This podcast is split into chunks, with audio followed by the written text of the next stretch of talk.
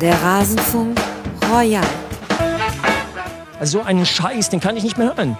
Also da ich, das ist für mich das allerletzte. Muss ich ehrlich sagen, wechsel den Beruf, ist besser. 18 Vereine, 18 Gäste. Hallo und herzlich willkommen im Rasenfunk Royal von vielen herbeigesehnt und jetzt ist er endlich online. Ich begrüße euch sehr herzlich und freue mich, dass ihr die Rasenfunk Schlusskonferenz eingeschaltet habt. Mein Name ist Max Jakob Ost. Ich bin der Edgenetzer auf Twitter. Mich werdet ihr jetzt häufiger hören in den nächsten Stunden, aber um mich geht es nicht, sondern es geht um unsere mehr als 18 Gäste, mit denen wir auf diese Saison 21-22 der Männer-Bundesliga zurückgucken wollen. Wer den Rasenfunk Royal noch nicht kennt, das ist unser Format, in dem wir pro Verein einen Gast haben und dann eben ausführlich zurückblicken auf die letzte Saison. Außerdem gibt es einen Teil, in dem wir uns mit der Saison der Schiedsrichter auseinandersetzen. Erstmalig in diesem Jahr auch einen Part, in dem wir uns exklusiv den Torhütern widmen. Und wir werden auch über taktische Neuentwicklungen sprechen, sowie ganz am Ende eure Fragen an den Rasenfunk beantworten. Das ist ja auch ein beliebtes Segment bei ganz vielen von euch. Wie immer ist es so, dass der Rasenfunk Royal eine größere Geschichte geworden ist. Deswegen erscheint er in sechs Teilen. Ihr hört hier den ersten Teil des Rasenfunk Royals dieser Saison. Wir gehen nach Reihenfolge der Tabelle durch die Spiele und Vereine hindurch. Das heißt, hier in diesem Part werdet ihr die ersten vier Mannschaften der abgelaufenen Saison hören können. Also Bayern, Dortmund, Leipzig und Leverkusen. Reihenfolge hat nicht ganz gestimmt. Ihr werdet es mir verzeihen. Und in den anderen weiteren Segmenten geht es dann weiter, so wie ihr das erwarten könnt. Ihr findet all das in den Shownotes, da findet ihr auch den Links zu allen anderen Sendungen, aber die wahren Rasenfunk Ultras, die hören natürlich den Rasenfunk Royal von vorne bis hinten durch. Der Rasenfunk ist Paywall, Werbe- und Sponsorenfrei. Nichtsdestoweniger freuen wir uns über finanzielle Unterstützung, denn ihr finanziert das Ganze hier über eure freiwillige Support-Leistung, die ihr loswerden könnt via Überweisung oder via Patreon. Wie das geht, findet ihr auf rasenfunk.de slash supportersclub und dort könnt ihr auch euch auch registrieren und kommt damit auf eine Mailingliste, über die wir uns ja so circa zweimal im Jahr bei den SupporterInnen melden. Wir zahlen inzwischen unseren Gästen auch ein Honorar. Das heißt, ihr supportet nicht nur Frank und mich, die wir den Rasenfunk machen, sondern auch die Gäste, die ihr hier hören könnt. Im letzten Jahr haben wir 8000 Euro an Gästehonoraren überwiesen. In diesem Jahr werden es sicher mehr, weil wir zum einen die Honorarsätze erhöht haben und zum anderen auch zur Frauen-EM viele Sendungen planen und wir deswegen einfach viele Gäste hier im Rasenfunk haben werden. Also, schaut euch gerne mal die verschiedenen Unterstützungsmöglichkeiten an und registriert euch auch gerne als Supporter in, wenn ihr schon den Rasenfunk unterstützt. Dann könnt ihr nämlich auf der Seite auch sehen, ob eure letzte Zahlung angekommen ist. Und ihr könnt angeben, ob ich euch nach dem Zufallsprinzip in Sendungen nennen darf und mit welcher Nennung dann. Das haben getan. Unter anderem Kreisliga Pelé, Kalle Pflipsen, Fred Eriksson, Olavo und S-Ton. Ganz herzlichen Dank dafür.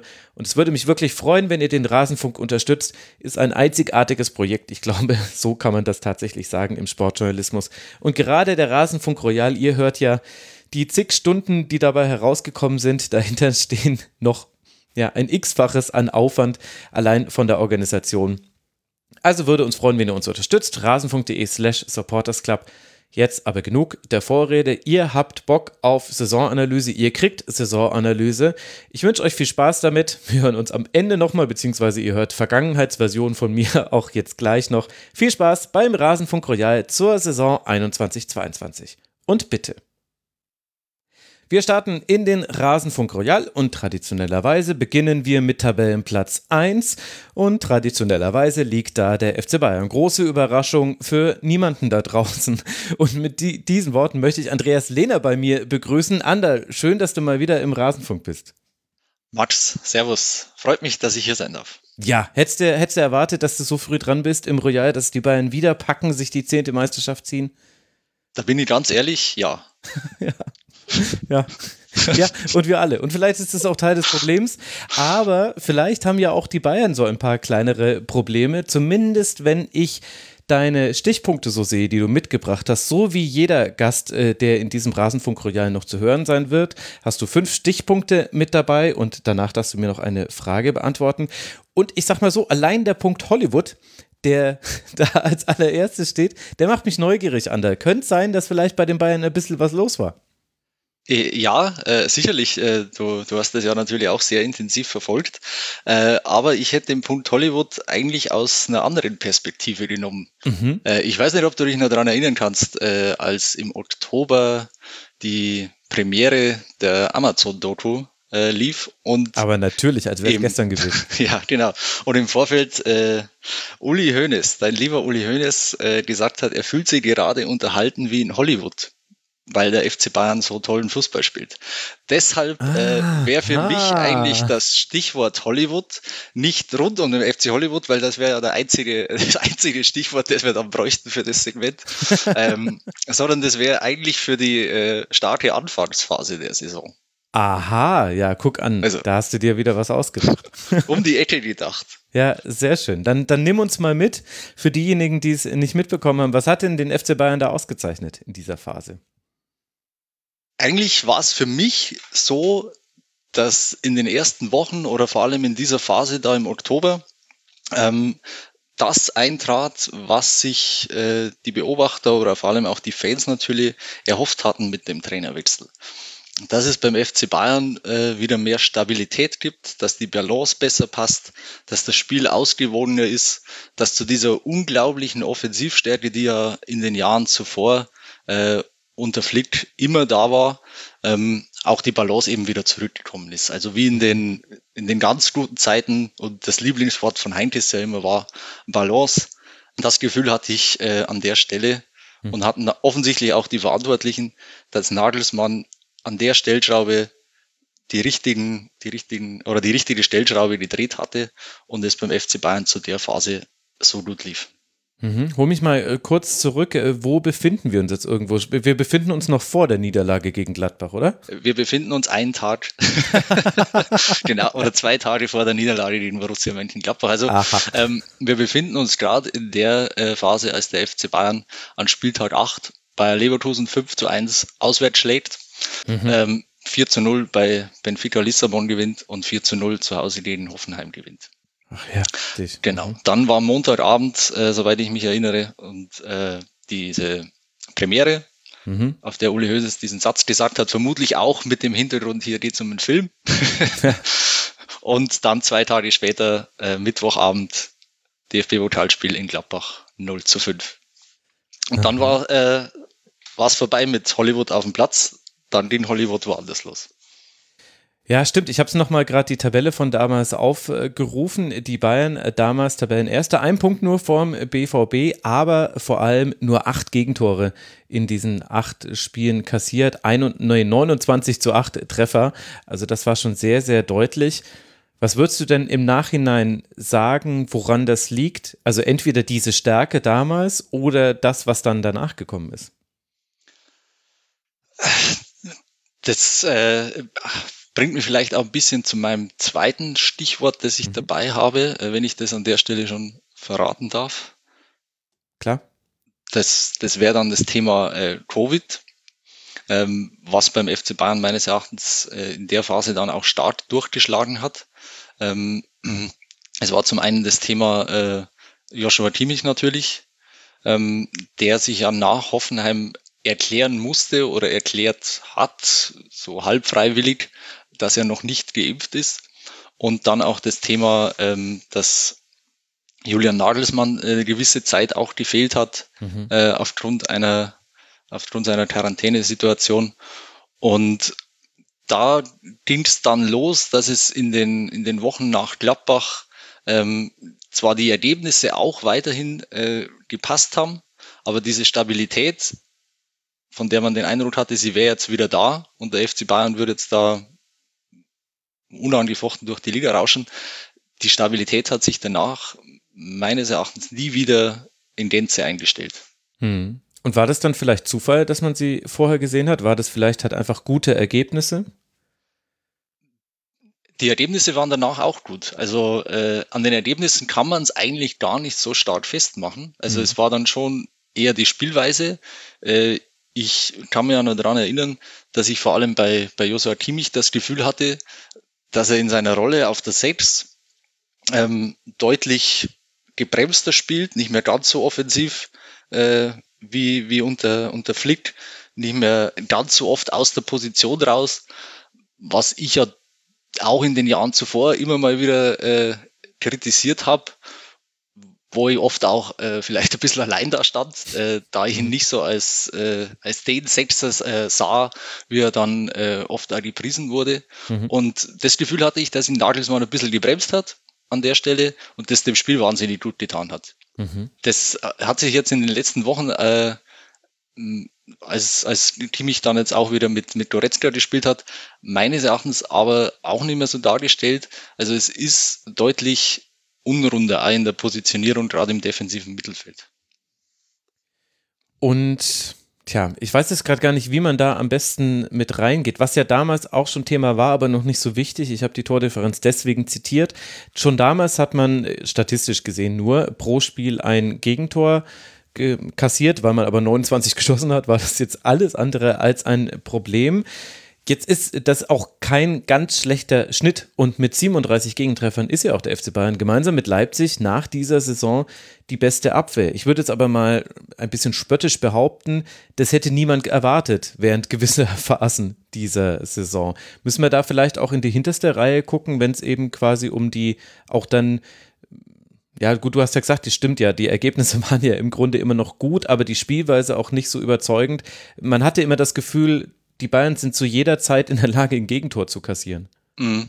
Ja, das, das stimmt. Also ähm, das hat natürlich was mit äh, individuelle Aussetzer zu tun. Also gerade wenn man sich das Klappbach-Spiel äh, da jetzt vor Augen ruft, das wir jetzt damals so als kleinen Wendepunkt der Saison vielleicht äh, nennen wollen, waren das ja kapitale Fehler, die da zu Gegentoren geführt haben. Und ähm, dieses dieses, dieses Thema, ähm, wie weit ist denn die Abwehr? Also äh, ist die Abwehr von der individuellen Qualität her wirklich auf dem Niveau, die sie bei, äh, beim FC Bayern sein muss?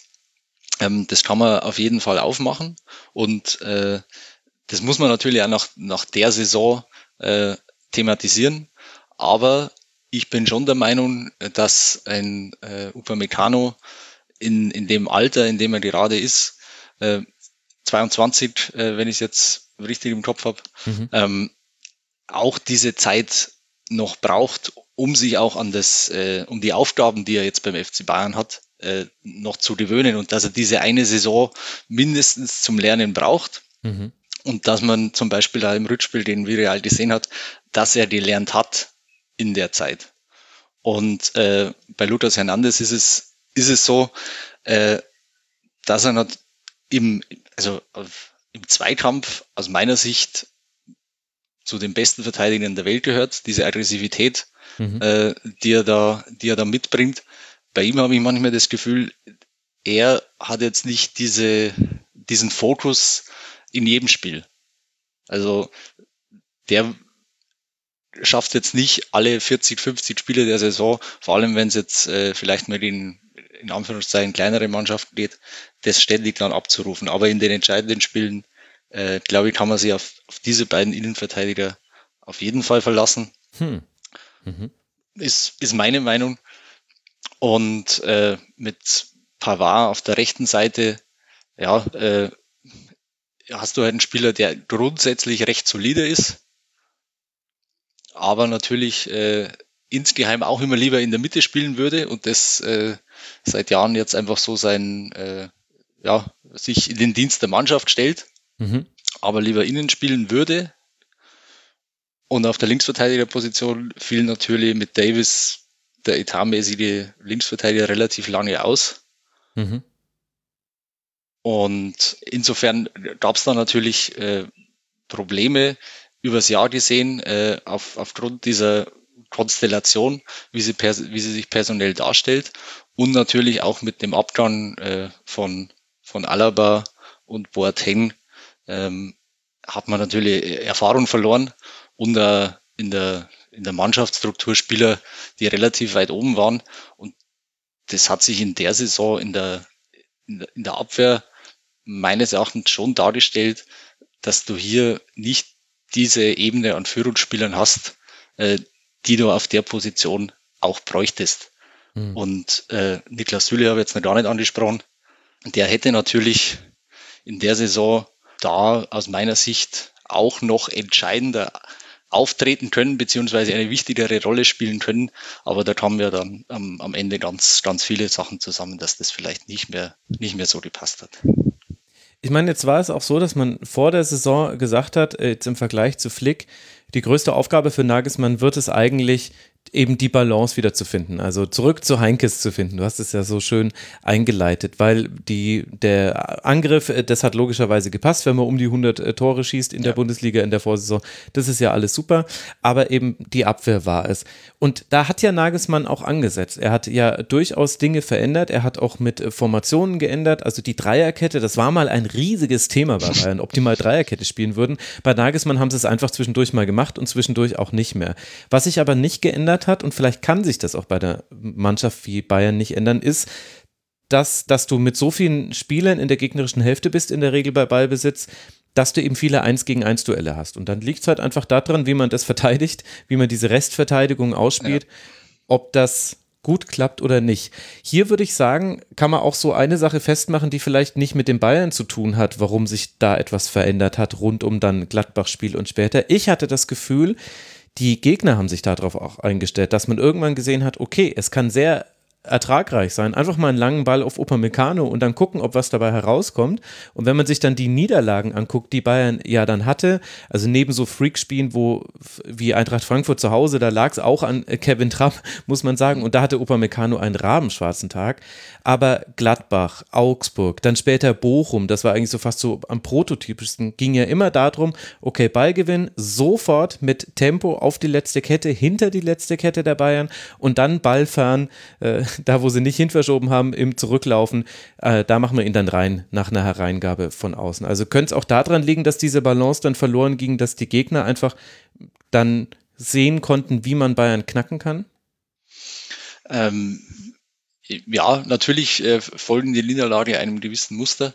Auf der anderen Seite kannst du natürlich dann, äh, wie du gesagt hast, es, es geht ja immer dann schnell Richtung letzte, letzte Linie zu kommen ist natürlich dann der Ansatz äh, der, wie kann ich das verhindern? Und das hat natürlich jetzt weniger mit der letzten Linie zu tun, als mhm. mit der Bereitschaft äh, der, der Spieler weiter vorne, da schnell äh, in den Zweikampf zu kommen, sogenannt, sogenanntes Gegenpressing dann auszuüben. Mhm. Ähm, da äh, war nicht immer die Bereitschaft so groß wie jetzt äh, in, in den guten Spielen oder in den guten Zeiten.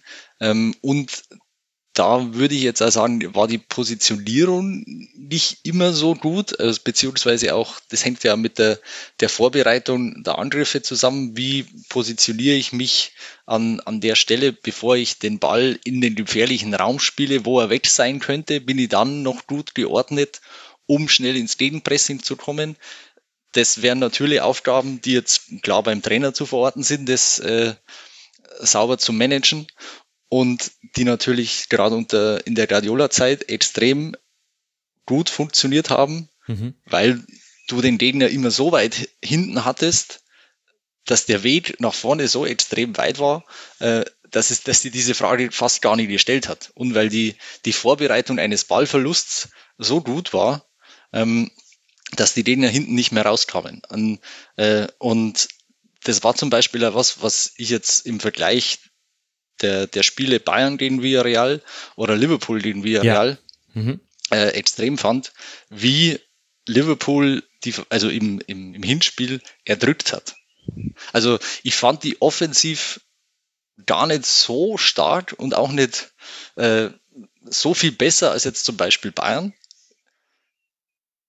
Obwohl sie 2 zu 0 gewonnen haben, aber diese, äh, dieses Gegenpressing, dieses wirklich den Gegner erdrücken, über 90 Minuten, das, das war unfassbar gut.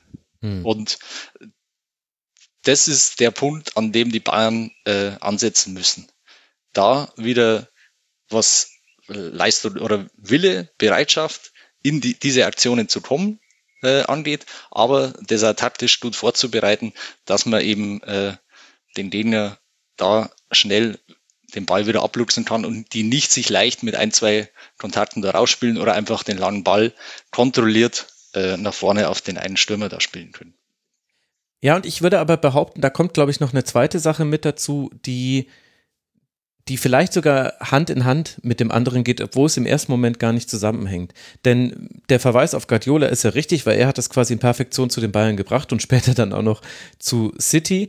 Aber wenn man sich anguckt, was ist dann der Unterschied im Spielaufbau bei Guardiola und was hat jetzt vor allem auch Nagelsmann in dieser Anfangsphase verändert? In der Anfangsphase hat Nagelsmann oft in diesem sehr gefährlichen 2-3 aufbauen lassen. Also zwei Innenverteidiger, drei eigentlich, die da vor sich aufbauen mhm. und dann äh, streut sich das so raus. Und Nagelsmann hat ja auch die Philosophie, im Spielaufbau nur so breit wie nötig zu stehen. Zumindest hatte mhm. er lange diese Philosophie, eben weil man dann im Gegenpressing enger steht. Das ist ja logisch, wenn du dich nicht so breit rausschieben lässt. Ich hatte das Gefühl, dass aber anders als in den Guardiola-Zeiten und auch in Teilen unter Flick, allerdings muss man da vorsichtig sein, die, die Flick-Saison war auch eine sehr äh, weirde mit der Corona-Unterbrechung und so weiter, also darf man auch nicht komplett überbewerten.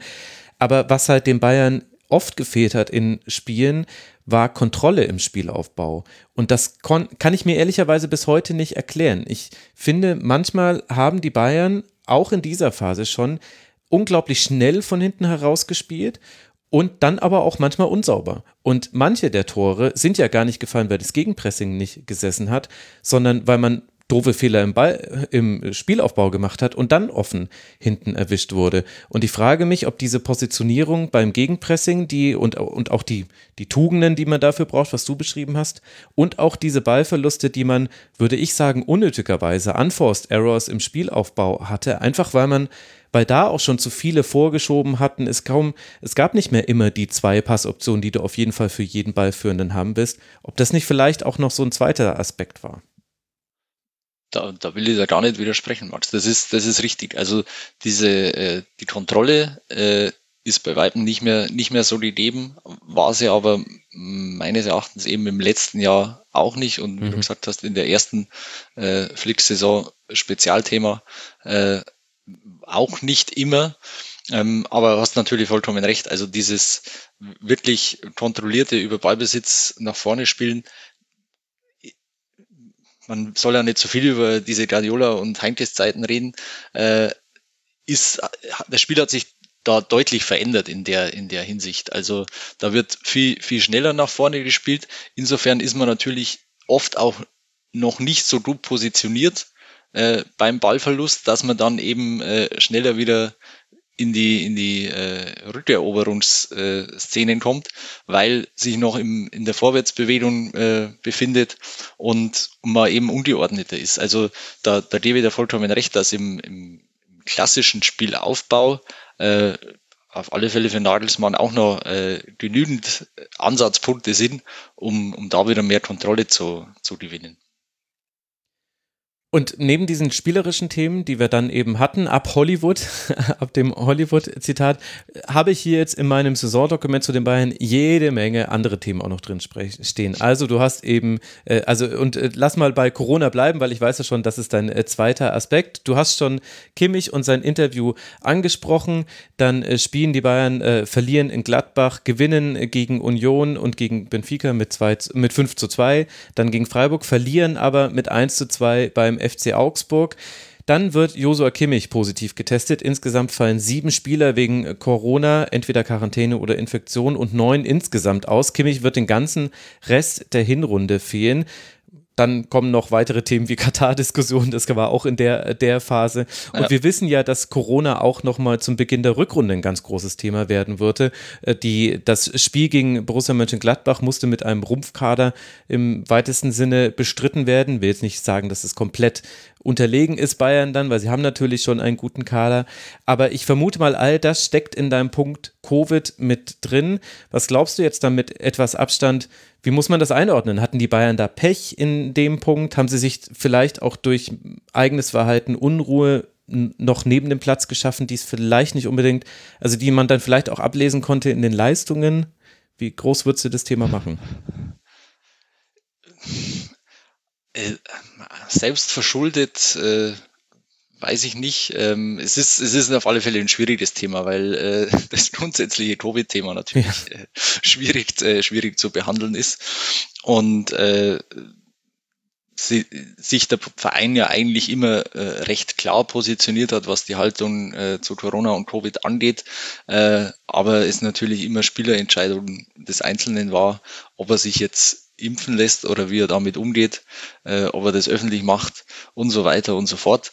Aber es hat natürlich dann in der Phase eine, eine Dimension auch in der, in der Berichterstattung und diesem ganzen Drumherum äh, angenommen, die nicht mehr, die nicht mehr gut war, meines Erachtens auch in der äh, vom, vom, von der, vom, vom Fokus her wurde ja äh, eigentlich in erster Linie auf Pressekonferenzen aber immer erstmal über, über Impfstatus und äh, mhm. Covid-Thematiken äh, gesprochen, äh, bevor, bevor dann überhaupt einmal wieder das Sportliche in den Mittel, Mittelpunkt gerückt ist. Äh, weiß ich jetzt nicht, ob das bei, bei anderen Vereinen in der äh, in dem Extrem genauso war, hatte ich zumindest nicht das Gefühl. Und das hat, hat sich wahnsinnig lang durchgezogen äh, und hat, hat jetzt äh, an, den, an den Ergebnissen, äh, haben wir vorher eh schon gesagt, eigentlich nichts groß geändert, weil die Ergebnisse auch in der, in der Phase gepasst haben. Aber es kann sich natürlich auf so ein Innenleben der Mannschaft äh, auf Dauer schon, schon auswirken. Wenn man, äh, wenn man merkt, ah, okay, es wird jetzt auf unsere Leistung eigentlich gar nicht mehr geschaut, es geht jetzt nur noch um den Impfstatus von, äh, von Josua Kimmich, äh, dann verliert man da vielleicht so ganz, ganz, ganz, ganz wenig, was aber dann am Ende des Jahres schon reicht, eben um, um nicht den, den maximalen Erfolg zu haben. Also äh, schwer einzuordnen, wie hoch man es wirklich hängt, aber ich würde auf alle Fälle sagen, ausklammern kann man es in der Saison nicht, auch wenn es gefühlt schon wieder wahnsinnig weit weg ist. ja, stimmt, stimmt ist es. Und ich finde, es ist insofern hat es auch eine kleine Ironie, äh, dass äh, die Bayern unter anderem wahrscheinlich Champions League-Sieger geworden sind, weil sie damals die Corona-Unterbrechung für, für Trainingslager genutzt haben und die waren einfach, die waren brutale Maschinen ja. körperlich, als die aus der Pause wieder rausgekommen sind und hatten noch die beste Vorbereitung aufs Champions League-Turnier, weil da nämlich die Bundesliga-Saison schon vorbei war. Und da hat es eben eine gewisse Ironie, dass dann in dieser Saison aber dann Corona dann eher andersrum reingeschlagen beigetragen hat.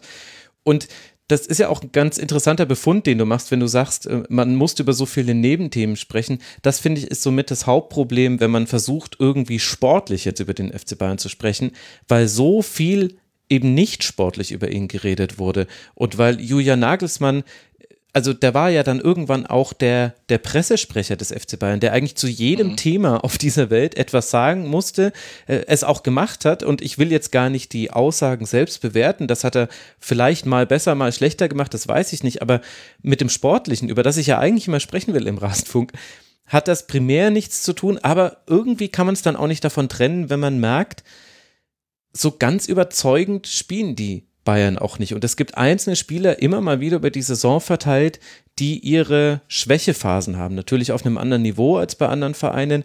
Aber nenn mir einen Spieler, der über 34 Spiele hinweg oder noch Champions League dazu, über 40 plus X Spiele hinweg top in Form war bei Bayern. Ich weiß nicht.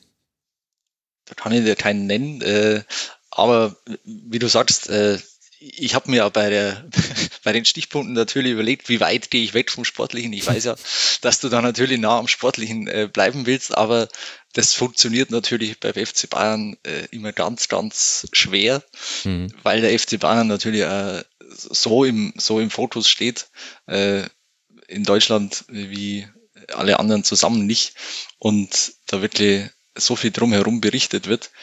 Und das einfach Einflüsse auch aufs Sportliche hat. Und ich glaube, äh, um nochmal bei Tobi zu bleiben, äh, dass es bei, bei, vor allem bei Kimmich wirklich dann auch, vor allem nachdem er dann da äh, Anfang des Jahres passieren musste wegen der, der Lungengeschichte, mhm. äh, auch sportlich Auswirkungen hatte. Also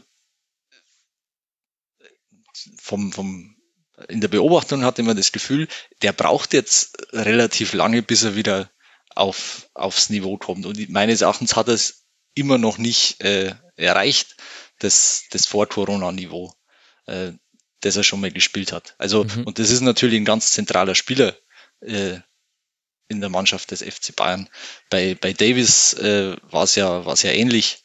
Ähm, der hat ja in der, in der Trippelsaison dann seinen, seinen Durchbruch äh, gehabt, ist natürlich auch noch so jung, ist ein Leistungsloch auch äh, einzukalkulieren, gehört auch dazu, aber kommt natürlich in zeitlicher Zusammenhang auch mit, äh, mit seiner äh, Covid-Erkrankung zusammen. Und insofern äh, ist es vielleicht ein, ja, ein Nebenthema, aber äh, schon meines Erachtens auch mit dem Sportlichen verbunden. Ja, dann lass mal noch da bei diesem Thema ein bisschen bleiben. Die Form der Spieler und auch wie es zusammengefallen ist, weil ich glaube, das ist äh, jetzt auch mal mit ein bisschen Abstand noch eine Betrachtung wert, weil während die Saison läuft, ist es immer so ein bisschen schwierig einzuordnen, äh, wo kam jetzt zum Beispiel ein Leroy Sané leistungstechnisch raus, wo war das Maximum von Serge Gnabry und allein, dass du da schon lachst, das zeigt ja schon, das sind ja, das sind ja zum Beispiel zwei der Beispiele für Spieler, die eben wo man zwischenzeitlich dachte, gerade bei Leroy Sané, da war es am, am eindeutigsten mit dem Wechsel von der linken auf der rechten Seite, dass der richtig eine ganz neue Qualität zu den Bayern bringen kann, dass er das zu Bayern bringt, was auch vielleicht ein Stück weit verloren gegangen ist. Und letztlich, wenn ich jetzt aber die offensiven Außen mir angucken würde und da kannst du die anderen, Coman kannst du da auch noch mit reinnehmen, hat ja keiner von denen in dieser Saison sich auch so festgespielt, dass man das Gefühl hatte, okay, die anderen haben jetzt gar keine Chance mehr hier zu spielen, außer es wird rotiert. Kann, kannst du dafür Gründe sehen, warum das so ist, oder muss man da bei jedem einzelnen Spieler nochmal ins Detail gehen? Ich glaube, bei einer Einzelbewertung der Spieler müsste man immer äh, in die Einzelbewertung gehen. Ähm, Sané ist natürlich äh, das, das größte Rätsel der Saison. Mhm. Äh, warum er zwischendurch das, warum er zwischendurch das Gefühl hatte, er hat's jetzt gepackt, er ist jetzt der Spieler, der in der Offensive den Unterschied macht, der vielleicht da seine Position gefunden hat, äh, weniger jetzt auf direkt auf Außen, sondern eben auf der Halbposition äh, im Zentrum ähm, und am Ende dann auf einmal wieder völlig verschwunden ist eigentlich, obwohl er gar nicht verletzt war zwischendurch. Mhm. Also äh, ich habe es mir jetzt gerade nochmal aufgemacht. Er hatte nur eine, eine Ausfallwoche im, im ganzen Jahr. Äh, wo, wo ist äh, seine Form hin verschwunden? Das ist für mich absolut rätselhaft. Also das äh, kann, ich, kann ich nicht erklären. Also da darf ich eine, mir fast die Worte. Darf ich eine These dazu loswerden? Ja, bitte. Ich habe das Gefühl, dass es ein Missverständnis gibt in der Formbewertung von Leroy Sané. Ich glaube, dass Leroy Sané kein Spieler ist, wie er zum FC Bayern passt unter Julian Nagelsmann und eigentlich auch unter Hansi Flick. Denn was du brauchst auf diesen Halbpositionen beziehungsweise Außenbahnen ist neben eben viel Laufeinsatz und so weiter. Das ist ein Kriterium, da kann man ansetzen, weil das war deutlich besser, vor allem gegen den Ball in der guten Phase. Also ja, das, das gibt's noch. Aber neben dem brauchst du vor allem Handlungsschnelligkeit. Und ich habe Sané in dieser Saison wahrgenommen als ein Spieler, der ganz selten mal mit einem Kontakt eine Situation auflöst oder gar kreiert. Für mich ist er einer, der, der oft den Kontakt zu viel macht und manchmal nimmt er sogar auch aus total, also von außen nicht nachvollziehbar, das Tempo komplett raus aus einer Aktion. Das äh, ist auch mehrmals passiert. Also mein Gefühl ist ehrlicherweise, und äh, das, ich weiß, dass das jetzt so eine Sofa-Perspektive ist, aber mein Gefühl ist, dass die Art, wie Leroy Sané gerne Fußball spielen will, dass sie beim FC Bayern halt eigentlich gar nicht gefragt ist. Und wie erklären wir dann das hoch zwischendurch? Dass er, das ja nicht nur drei Spiele war, das war ja eine, eine richtig lange Phase. Naja, da war der, also das Hoch hat ja aus zwei Teilen bestanden. Das eine war, dass er da auch durchaus wichtige Defensiv-Zweikämpfe gewonnen hat, gerade bei Standardsituationen des Gegners. Da sichert ja Sané immer ab und da, da hat er schon, das hat er auch gut gemacht. Also das will ich auch gar nicht kleinreden. Und dann war es, glaube ich, halt Abschlussqualität. Also in der Phase hat er ja auch Assists und Tore ja. gesammelt. Danach wirst du ja logischerweise auch gemessen. Aber hat er denn, aber hast du jetzt zum Beispiel eine typische Sané-Aktion vor Augen aus dieser Saison? Ich, würd, ich würde sagen, das 1 zu 0 gegen Bielefeld. Ich glaube, das beim, beim 1 zu 0 sieht. Mhm.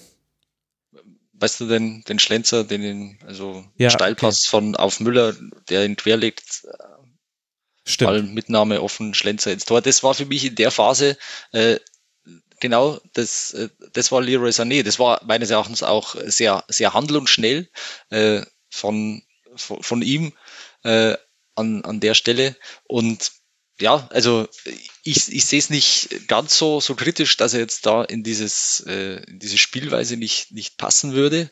Äh, ich halte ihn auch für von, von, von seinen Anlagen her für, für wahnsinnig handlungsschnell mhm. in sowohl was Laufverhalten oder Freilaufverhalten angeht, als auch äh, Passspiel.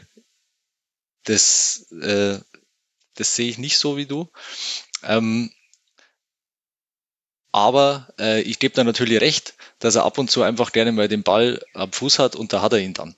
Ja, genau. Und dann, und dann macht er irgendwas. Was, was jetzt äh, die anderen gar nicht erwarten können und was, wo, wo der Trainer dann draußen steht, ja, okay, das war jetzt aber so nicht äh, geplant oder das soll es jetzt nicht allzu oft machen. Ähm, aber ich glaube, dass, äh, dass es für den Spieler beim FC Bayern einen Platz geben muss und dass Nagelsmann für ihn auch einen Platz finden muss, weil diese Qualitäten äh, so groß sind und so gut sind, sowohl im Abschluss als auch, als auch im Dribbling und in der Vorbereitung. Ja, ja, du hast schon recht. Das dass die jede Mannschaft besser macht.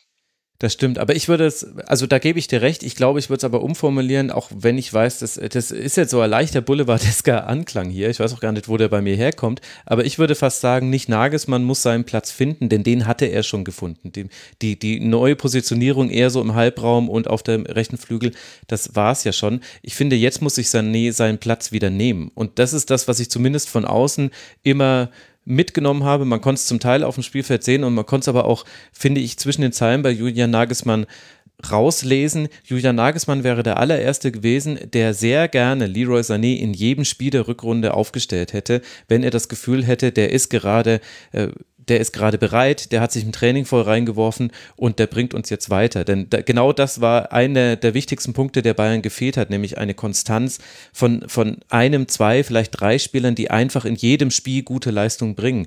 Und dass Julian Nagelsmann das nicht getan hat, hat, glaube ich, jetzt auch nicht mit der Brillanz der anderen zu tun, sondern ich, ich glaube, er hat da Zweifel gesehen. Also ich glaube, die Position gibt es schon, aber Leroy Sané muss jetzt mhm. halt so auftreten, dass er dann da auch spielen darf. Klar, äh, Konstanz in, in, die eigenen Leistungen zu bringen, ist natürlich mal äh, Grundlage, Grundlage für alles. Äh, aber man, wenn man das jetzt natürlich im historischen Kontext sieht, äh, finde ich, ist der, der, der Umbruch, der immer gesagt wird, der ist quasi nicht zu schaffen in der Phase, wenn äh, Ribéry und Robben aufhören. Ähm, was kommt dann? Ist er eigentlich ganz, ganz gut gelungen und Sané sucht vielleicht noch final nach seiner Rolle, aber ich bin schon der Meinung, äh, dass er die im nächsten Jahr, also dass er das nächste Jahr auf alle Fälle noch kriegen muss, um die, äh, um die zu finden. Ähm, wenn das weiterhin so ein Auf und Ab wird, äh, muss man sich dann natürlich die Frage stellen, ob, äh, ob das dann äh, für beide Seiten noch so richtig ist, äh, sozusagen. Aber ähm, ich finde jetzt, dass die Bayern an sich in der Offensive mit, mit dem Personal, das sie aktuell haben, äh, eigentlich gut aufgestellt sind und mhm. da äh, nehme ich jetzt dann eben Gnabry und, und Coman äh, auch mit rein, auch wenn du natürlich richtigerweise sagst, dass jetzt keiner die Saison so dominiert hat, wie man das jetzt von, äh, von den Vorgängern Robben und, und, und Ribéry vielleicht im Kopf hat. Ja, ein Gedanke noch zu Robben und Ribéry und dann glaube ich, sollten wir die anderen noch ein kurzes, äh, kurzes Wörtchen verlieren. Ich weiß nicht, ich habe leider vergessen, wo ich das äh, gelesen oder gehört habe, aber es geht um einen ehemaligen Bayern-Spieler und äh, da ging es äh, darum, dass der gefragt wurde, ja, wie macht ihr das, äh, also Kraftraum und so weiter, wie machst du Trainingsvorbereitung? Und der hat damals gesagt, äh, du bei Bayern, wenn du da siehst, dass Ribéry und Robben eine Stunde vorm Training den Kraftraum auseinandernehmen, dann kannst du gar nicht anders, als dass da die ganze Mannschaft mit dabei ist und wir waren alle halt schon äh, top äh, vorbereitet. Wir haben alle schon eine Stunde was gemacht, bevor wir erst auf den Trainingsplatz gegangen sind. Und meine, mein Gedanke dabei war, hm, vielleicht, ich weiß es natürlich nicht, ich bin nicht bei denen im Kraftraum, aber vielleicht ist das die Komponente, wo der Umbruch noch nicht geschafft ist. Ian Robben und Franck Ribéry sind auf dem Spielfeld, konnte man sie ersetzen, vielleicht aber nicht neben dem Spielfeld, was Arbeitsethos und vielleicht auch so ja, Gruppenzwang durch zwei Spieler ausgeht. Also wenn eben zwei Spieler sowas vorleben, dann müssen halt wirklich alle anderen mitziehen. Und vielleicht kann man auch daher, aus dieser Ecke, manche Formschwankungen ein bisschen erklären, dass vielleicht die athletische Basis gar nicht so hoch ist, wie sie manchmal schon war. Ja, da kommen wir vielleicht bei meinem späteren äh, Stichwort Kaderstruktur noch drauf. Ja. Ähm, aber also gr grundsätzlich äh, körperliche, körperliche Fitness oder äh, wenn man das Thema Kraftraum jetzt so sieht, äh, da würde ich mir jetzt bei, bei Gnabry oder Coman, äh, auch bei Sané, die Dynamik, die die alle drei ausstrahlen, hm, da würde ich ihnen jetzt nichts absprechen wollen, weil, wie du sagst, wir wir wissen es nicht, wie viel Zeit sie im, im Kraftraum verbringen. Und äh, das hätte ich jetzt so auch in keinem Spiel gesehen, dass ich jetzt mal gesagt hätte, der, der wird jetzt aber nicht ausgetrainiert. Ja, ja. ja, das stimmt, das stimmt. Vielleicht, vielleicht ist es eher dann die und, Haltung. Ja. ja, und Serge Gnabry, äh, wenn ich das richtig sehe, hatte eine verletzungsfreie Saison. Ich habe jetzt hier gerade nochmal den Ausfallkalender auf. Also ja. spricht ja auch dafür, dass er, äh, dass er sich gut ernährt und dass er, dass er gut trainiert. Bei Coman muss man ja mit, äh, mit Verletzungspausen eigentlich schon rechnen. Ja, lass noch kurz bei Nabri Coman bleiben und Thomas Müller finde ich dann auch noch interessant äh, bei der Offensive, bevor wir dann endlich mit deinen ja. Aspekten weitermachen. Von, von, den Zahlen, von den Zahlen her ja super bei Nabri und bei und Coman hatte ja auch seine gute Phase, in der er wichtige Tore erzielt hat. Und Thomas Müller scheint so der verlängerte Arm äh, zu sein. Aber ich würde gerne diesen offensiven Blick auf den FC Bayern kurz äh, rund machen. Wie siehst du denn die drei und ihre Rolle, die sie jetzt in dieser Saison gespielt haben? Ich fange mal mit Müller an, weil äh, ich ja immer wieder Werbung mache für Thomas Müller, äh, ihn als Fußballer des Jahres endlich mal zu wählen. Äh, meines Erachtens hat er das verdient, auch in der Saison wieder, ähm, weil er immer noch Schlüsselspieler ist in der Offensive, sei es jetzt mit äh, Toren, mit Assists, mit Laufwegen. Äh, Coaching hat sie natürlich jetzt in den letzten Monaten und Jahren dann auch äh, in den Vordergrund gedrängt, als man es endlich mal gehört hat. Also ähm, und für mich ist er vielleicht der Spieler, der, der das Jahr auf am konstantesten gespielt hat auf höchstem Niveau. Ach krass. Äh, meines Erachtens war für mich die, die zentrale Figur jetzt im, im Angriff und äh, ist auch der Mann, warum Lewandowski so viele Tore schießt. Ja, gut. Also, ja, 25 Assists, äh, 17 ja. eigene Treffer, das ist schon ziemlich gut in 55 ja. Pflichtspielen. Ja. Und, und, und trotzdem äh, schaut es halt immer manchmal ein bisschen ungewöhnlich aus bei ihm. Und er kriegt meines Erachtens nicht diese äh, Anerkennung in, in Form von persönlichen Titeln, wie jetzt äh, Auszeichnung zum Fußballer des Jahres. Da äh, das kann ich oft nicht nachvollziehen. Also er ist natürlich in seiner Spielweise eigen und er ist natürlich auch für, für, für die Mannschaft an sich, wenn wir jetzt wieder das, das Thema Sané dann, dann ernehmen, so, dass vielleicht Sané auf der Position auch lieber spielen würde oder ganz gerne spielen würde in so einer, äh, in der zentralen Rolle. Ähm, und da der Platz halt mit Müller dann ja immer belegt ist, äh, aber solange er solche Leistungen bringt und äh, solche Werte er abliefert, äh, kann, muss man über ihn, glaube ich, äh, nicht nachdenken oder braucht man, braucht man sich jetzt über einen ja, Ersatz keine Gedanken machen. Okay, vielleicht bringt uns das ja auch zu deinem Punkt Verträge. Ich habe nämlich auch das Gefühl, dass wir, dass wir jetzt schon in Zeitnöten sind. ja, es vermischt sich natürlich alles. Auch ja. äh, es, es, es eine lässt sich ohne den anderen oft nicht erklären.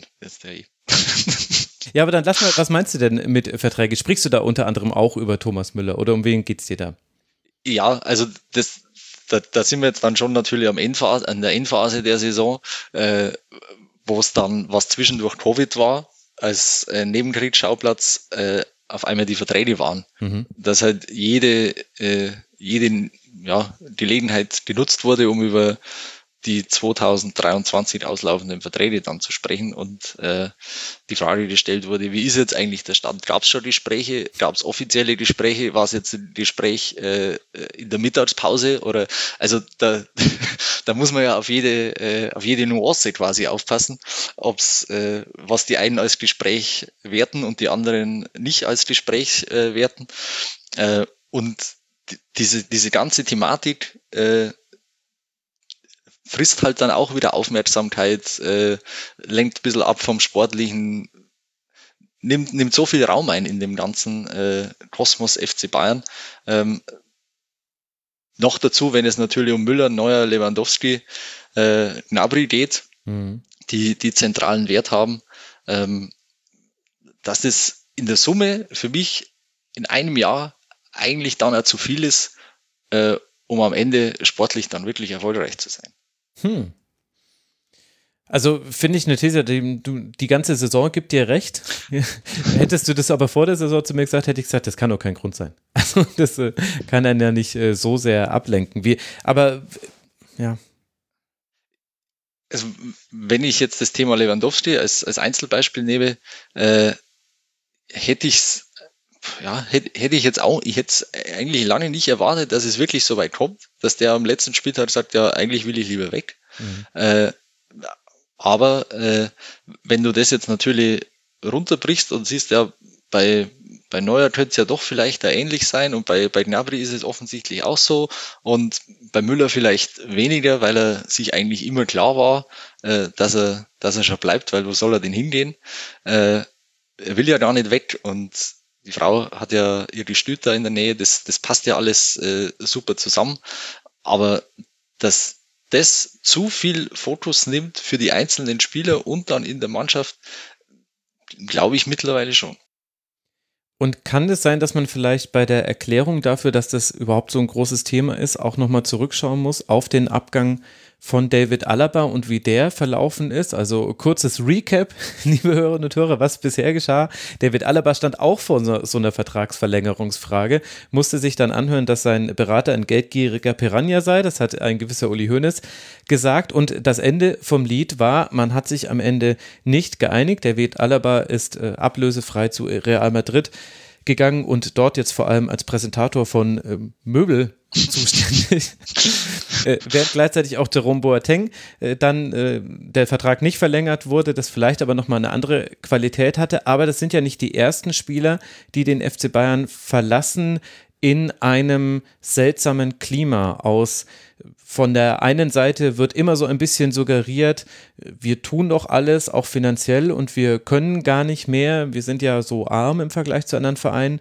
Und von Spielerseite, und da denke ich, kann man dann auch aus der aktuellen Saison dann Niklas Süle mit dazu nehmen. Das ist ja bemerkenswert, dass während der laufenden Saison einer der wichtigsten Verteidiger, vielleicht sogar Deutschlands, sagt, ich gehe zum größten Konkurrenten, denn ich fühle mich hier nicht wertgeschätzt. Und so ein bisschen kam das zumindest in den ersten Reaktionen Alabas, nachdem ihm dann von Karl-Heinz Rummenigge noch gewisse Dinge hinterhergerufen wurden, auch, also so kam ihm das auch vor. Also warum, warum tun sich die Bayern so schwer damit, diese, diese Sachen kommuniziert und geregelt zu bekommen erstmal? Also erstmal müssten sie es ja intern vielleicht ein bisschen anders angehen. Es, es ist ja ein Muster erkennbar, würde ich jetzt sagen. Also du hast das ja jetzt äh, ganz, ganz gut skizziert. Es ist ja jetzt nicht nur beim, beim aktuellen Fall Lewandowski so, sondern es ist ja bei, oder beim aktuellen Fall Süle so, sondern das findet sich ja jetzt an mehreren Stellen wieder. Insofern äh, muss man natürlich mal die Frage stellen, äh, sind sie rechtzeitig dran mit ihren Planungen? Mhm. Ist, das, äh, ist das alles äh, noch im Rahmen? Bei, bei Verträgen, die 2023 äh, enden, äh, hat man immer das Gefühl, das läuft ja erst im Februar, März des, des Vorjahres so richtig an. Mhm. Äh, und ich glaube, das ist mittlerweile was vielleicht vor zehn, Jahr, zehn Jahren noch vollkommen okay war, äh, mittlerweile einfach zu spät. Also da habe ich immer das Gefühl, äh, da mhm. regt sie auf Spieler-Beraterseite, äh, tut sie da einfach schon mehr, da, da, wird, da wird mehr gewünscht, beziehungsweise hat man schon mehr Interessenten, die daran zerren und wartet dementsprechend auf äh, Angebote des FC Bayern, die aber nicht kommen, weil äh, da anders Timing vorherrscht. Mhm. Zumindest ist das, ist das jetzt meine, meine ja. Wahrnehmung der letzten Jahre, äh, was dafür sprechen würde, dass man sich da intern anders aufstellen muss und äh, den Gegebenheiten des, des Marktes mal äh, Rechnung trägt. Und äh, dann hat sie natürlich die, äh, ja, das Gehaltsgefüge in den letzten Jahren auch nochmal wahnsinnig nach oben geschoben. Äh, und mein, ist ja klar, die Spieler wissen alle, was der andere verdient. Äh, Berater sind ja auch oft die gleichen. Und äh, da, da, da, prallen natürlich dann äh, Forderungen beziehungsweise Angebote aufeinander, die im ersten Moment oft äh, sicher nicht äh, zusammenpassen. Und Was ja aber auch normal ist bei Vertragsverhandlungen. Also ja. wenn du in eine Vertragsverhandlung gehst und das erste Angebot wird angenommen, dann muss man Fragen stellen. Also ja, ja, absolut, klar. Äh, deswegen gibt es ja Verhandlungen. Äh, aber ich glaube, und das äh, es ist ja immer Gehaltsfragen immer spekulativ, weil man es weil ja nicht wirklich kennt. Aber die zumindest wird es ja immer so behauptet, die Verträge von, von Lucas Hernandez und Leroy Sané äh, seien so hoch äh, dotiert, dass du natürlich in anderen Vertragsverhandlungen äh, einfach auch nachziehen musst und dann auf einmal feststellst, ja okay, aber das werden wir jetzt achtmal machen oder zehnmal machen, dann liegen wir auf einmal bei 450 Millionen Euro Personalkosten und das können wir uns nicht leisten. also das war vielleicht in der äh, ja, äh, bei, bei den Verpflichtungen oder bei den Gehaltsverhandlungen äh, dann nicht weitsichtig genug gedacht, weil man nicht, äh, weil wir gedacht haben, man könnte die anderen vielleicht äh, auf dem Niveau drunter oder so ansiedeln. Aber das Gefühl habe ich, habe ich schon, dass, dass sich die Gehaltsstruktur in den letzten Jahren so verändert hat und die Ansprüche der Spieler, die jetzt verlängern sollen, äh, natürlich da sind, das mindestens auf das Niveau zu kommen, wenn nicht sogar höher zu gehen. Und äh, man dann doch wirklich auch an, an Grenzen stößt, vor allem wenn man es doch äh, langfristiger denkt und sagt, was passiert jetzt eigentlich, wenn man die nächsten äh, zehn Verträge verlängern müsste. Und kann man da jemandem anderen die Verantwortung zuschieben als Hasan Salihamidzic?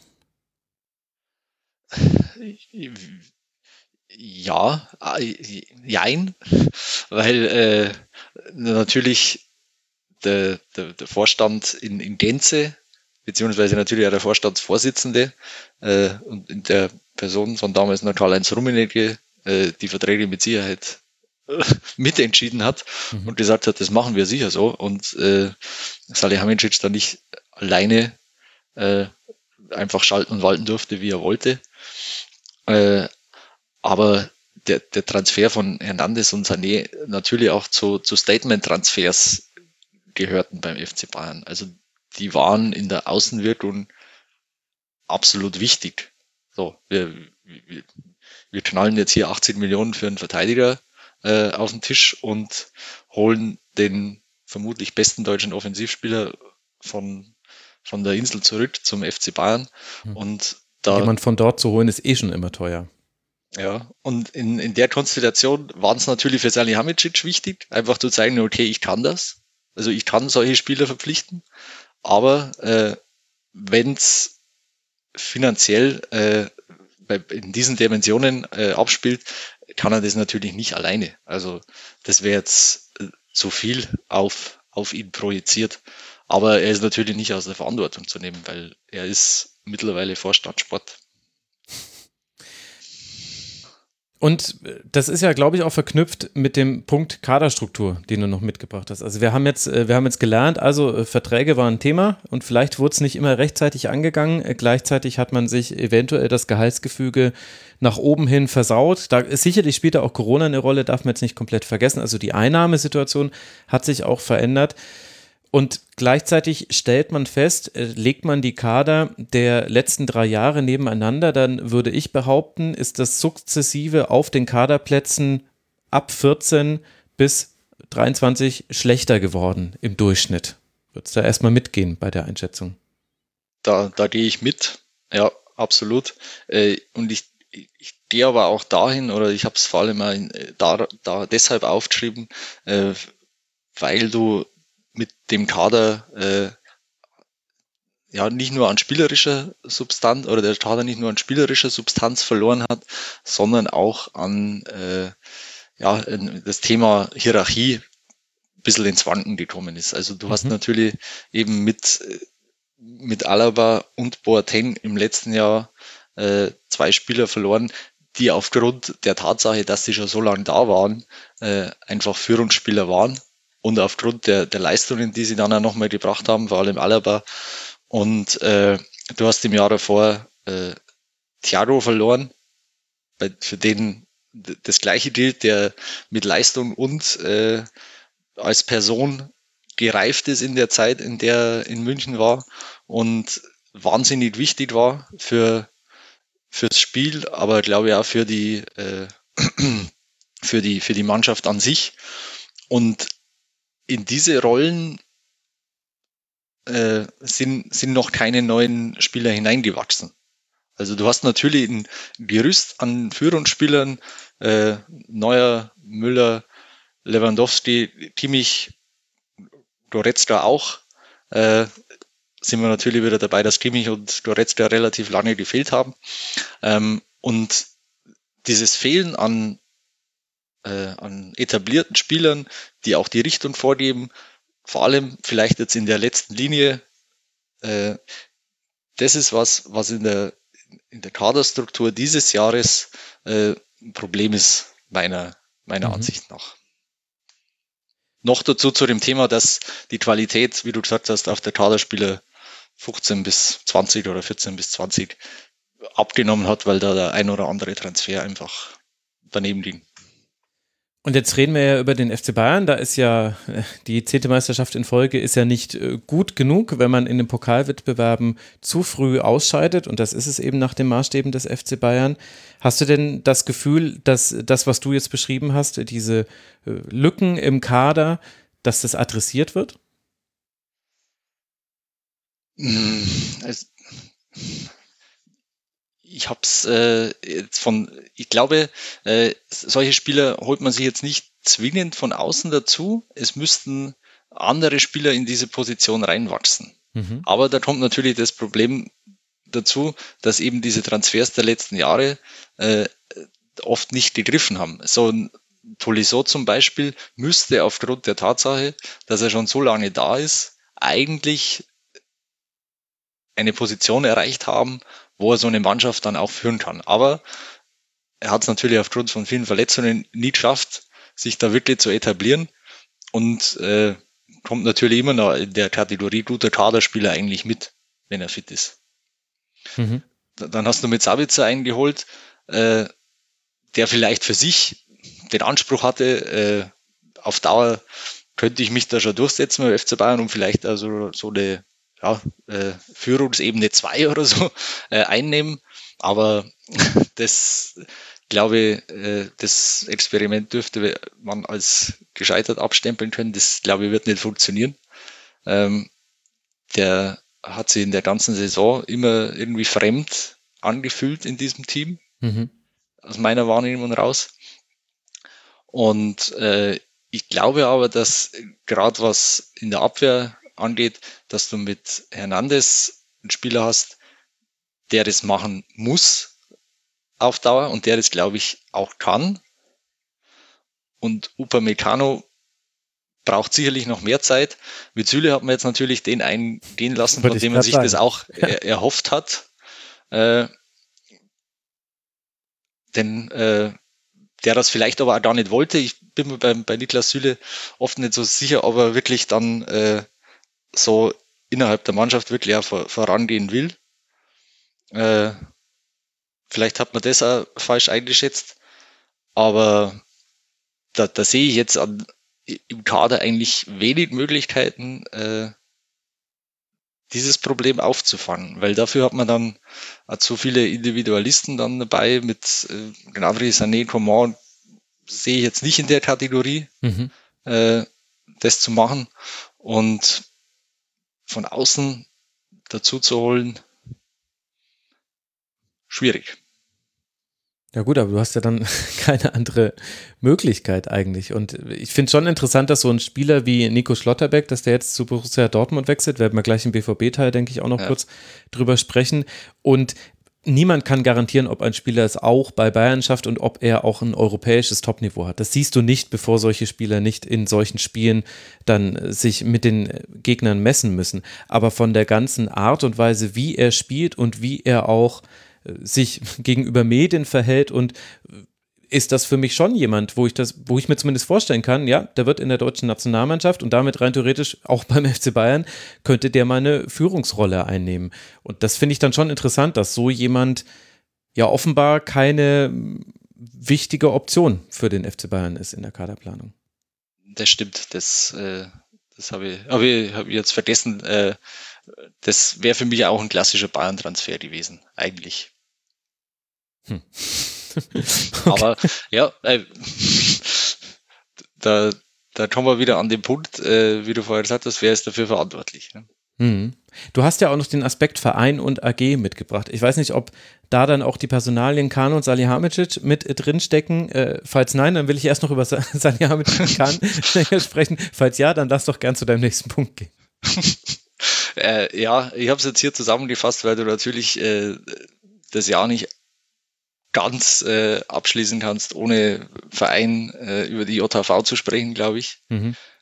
Äh, und eben ja, äh, weil es das erste Jahr von, von Oliver Kahn als, oder die erste Saison von Oliver Kahn in Verantwortung als Vorstandsvorsitzender war, habe ich es jetzt mit Verein und AG zusammengefasst, wenn das für dich okay ist. Ja, das ist äh, für mich völlig. Ich will aber auch nochmal über Salihamidzic sprechen. Ich habe nämlich das ja. Gefühl, äh, das spielt auch eine Rolle. Also die Jahreshauptversammlung im November war mal wieder eine äußerst spektakuläre und es hatte sich aber über Wochen hin schon angedeutet, denn es gab die große Katar-Diskussion, soll der Ärmel-Sponsorvertrag mit äh, dem äh, Flughafen in äh, Katar soll der verlängert werden. Und da gab es eine Faninitiative, die sich klar dagegen ausgesprochen hat. Und dann eine äußerst turbulente Jahreshauptversammlung, an deren Ende sogar Uli Hoeneß nochmal sein Wort richten wollte an die Mitglieder, aber das hätte eine Minute gedauert, bis das äh, Mikro wieder angewiesen wäre. Und in dieser Minute hat er sich besonnen und hat es dann doch sein gelassen, auch wenn es den Voyeur in uns unzufrieden zurücklässt, man hätte doch ganz gerne gesehen, was er denn anders gemacht hätte als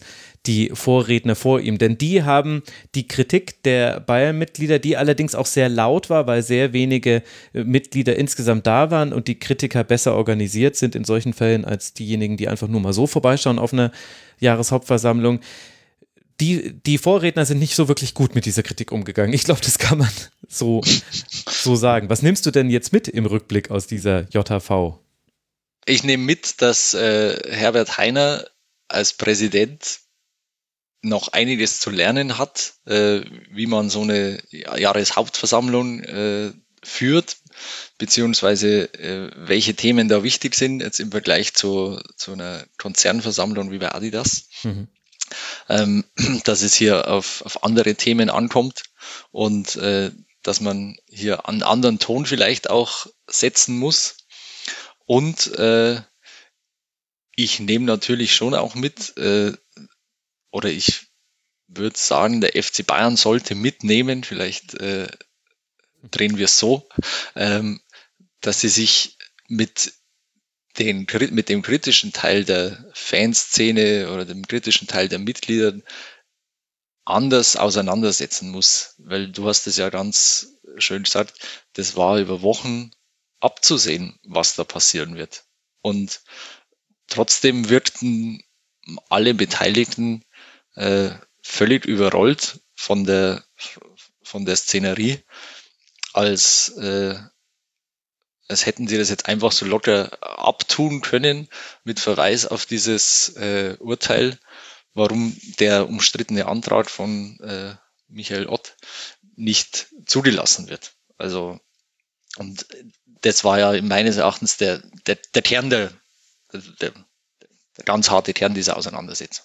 Genau, also da ging es eben in dem Antrag äh, um eine Satzungsänderung, mit der beschlossen werden sollte, dass der FC Bayern äh, Sponsorings dieser Art eben nicht, nicht mehr in Zukunft annehmen wird und dieses, dieser Antrag wurde abgewiesen und auch dann äh, vom Landgericht München, äh, dass der nicht mehr zulässig sei. Und das hat halt der Führung des FC Bayern gereicht, zu sagen, ja, Moment mal, aber der, der wurde doch gar nicht zugelassen. Jetzt, jetzt, was habt ihr denn jetzt schon wieder? Wir müssen doch jetzt hier gar nicht drüber reden.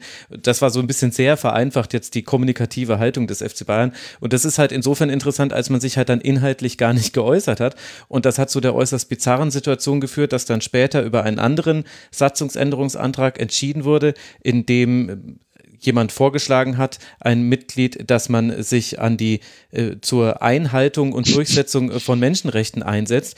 Und der Vorstand hat einfach nur, weil er seinen eigenen Antrag, in dem etwas Ähnliches drin stand, aber eben anders äh, durchsetzen wollte, hat geschlossen dagegen gestimmt. Und das ist, das ist ein also ich sage es jetzt einfach mal, wie ich es denke, das ist für mich ein kommunikatives Versagen in der Außendarstellung, wie es einem, einem Weltkonzern wie der FC Bayern es sein sollte, halt absolut unwürdig ist. Das erwartet, sowas kann vorkommen bei einem mittelständischen Kugellagerhersteller auf der Jahreshauptversammlung, aber noch nicht beim FC Bayern, die ja auch, die das alles inszenieren als Hochglanzveranstaltung und dann können sie sich bei so einer Sache nicht koordinieren, um zu verhindern, dass das halt einfach so in so völlig absurde Bahnen geht.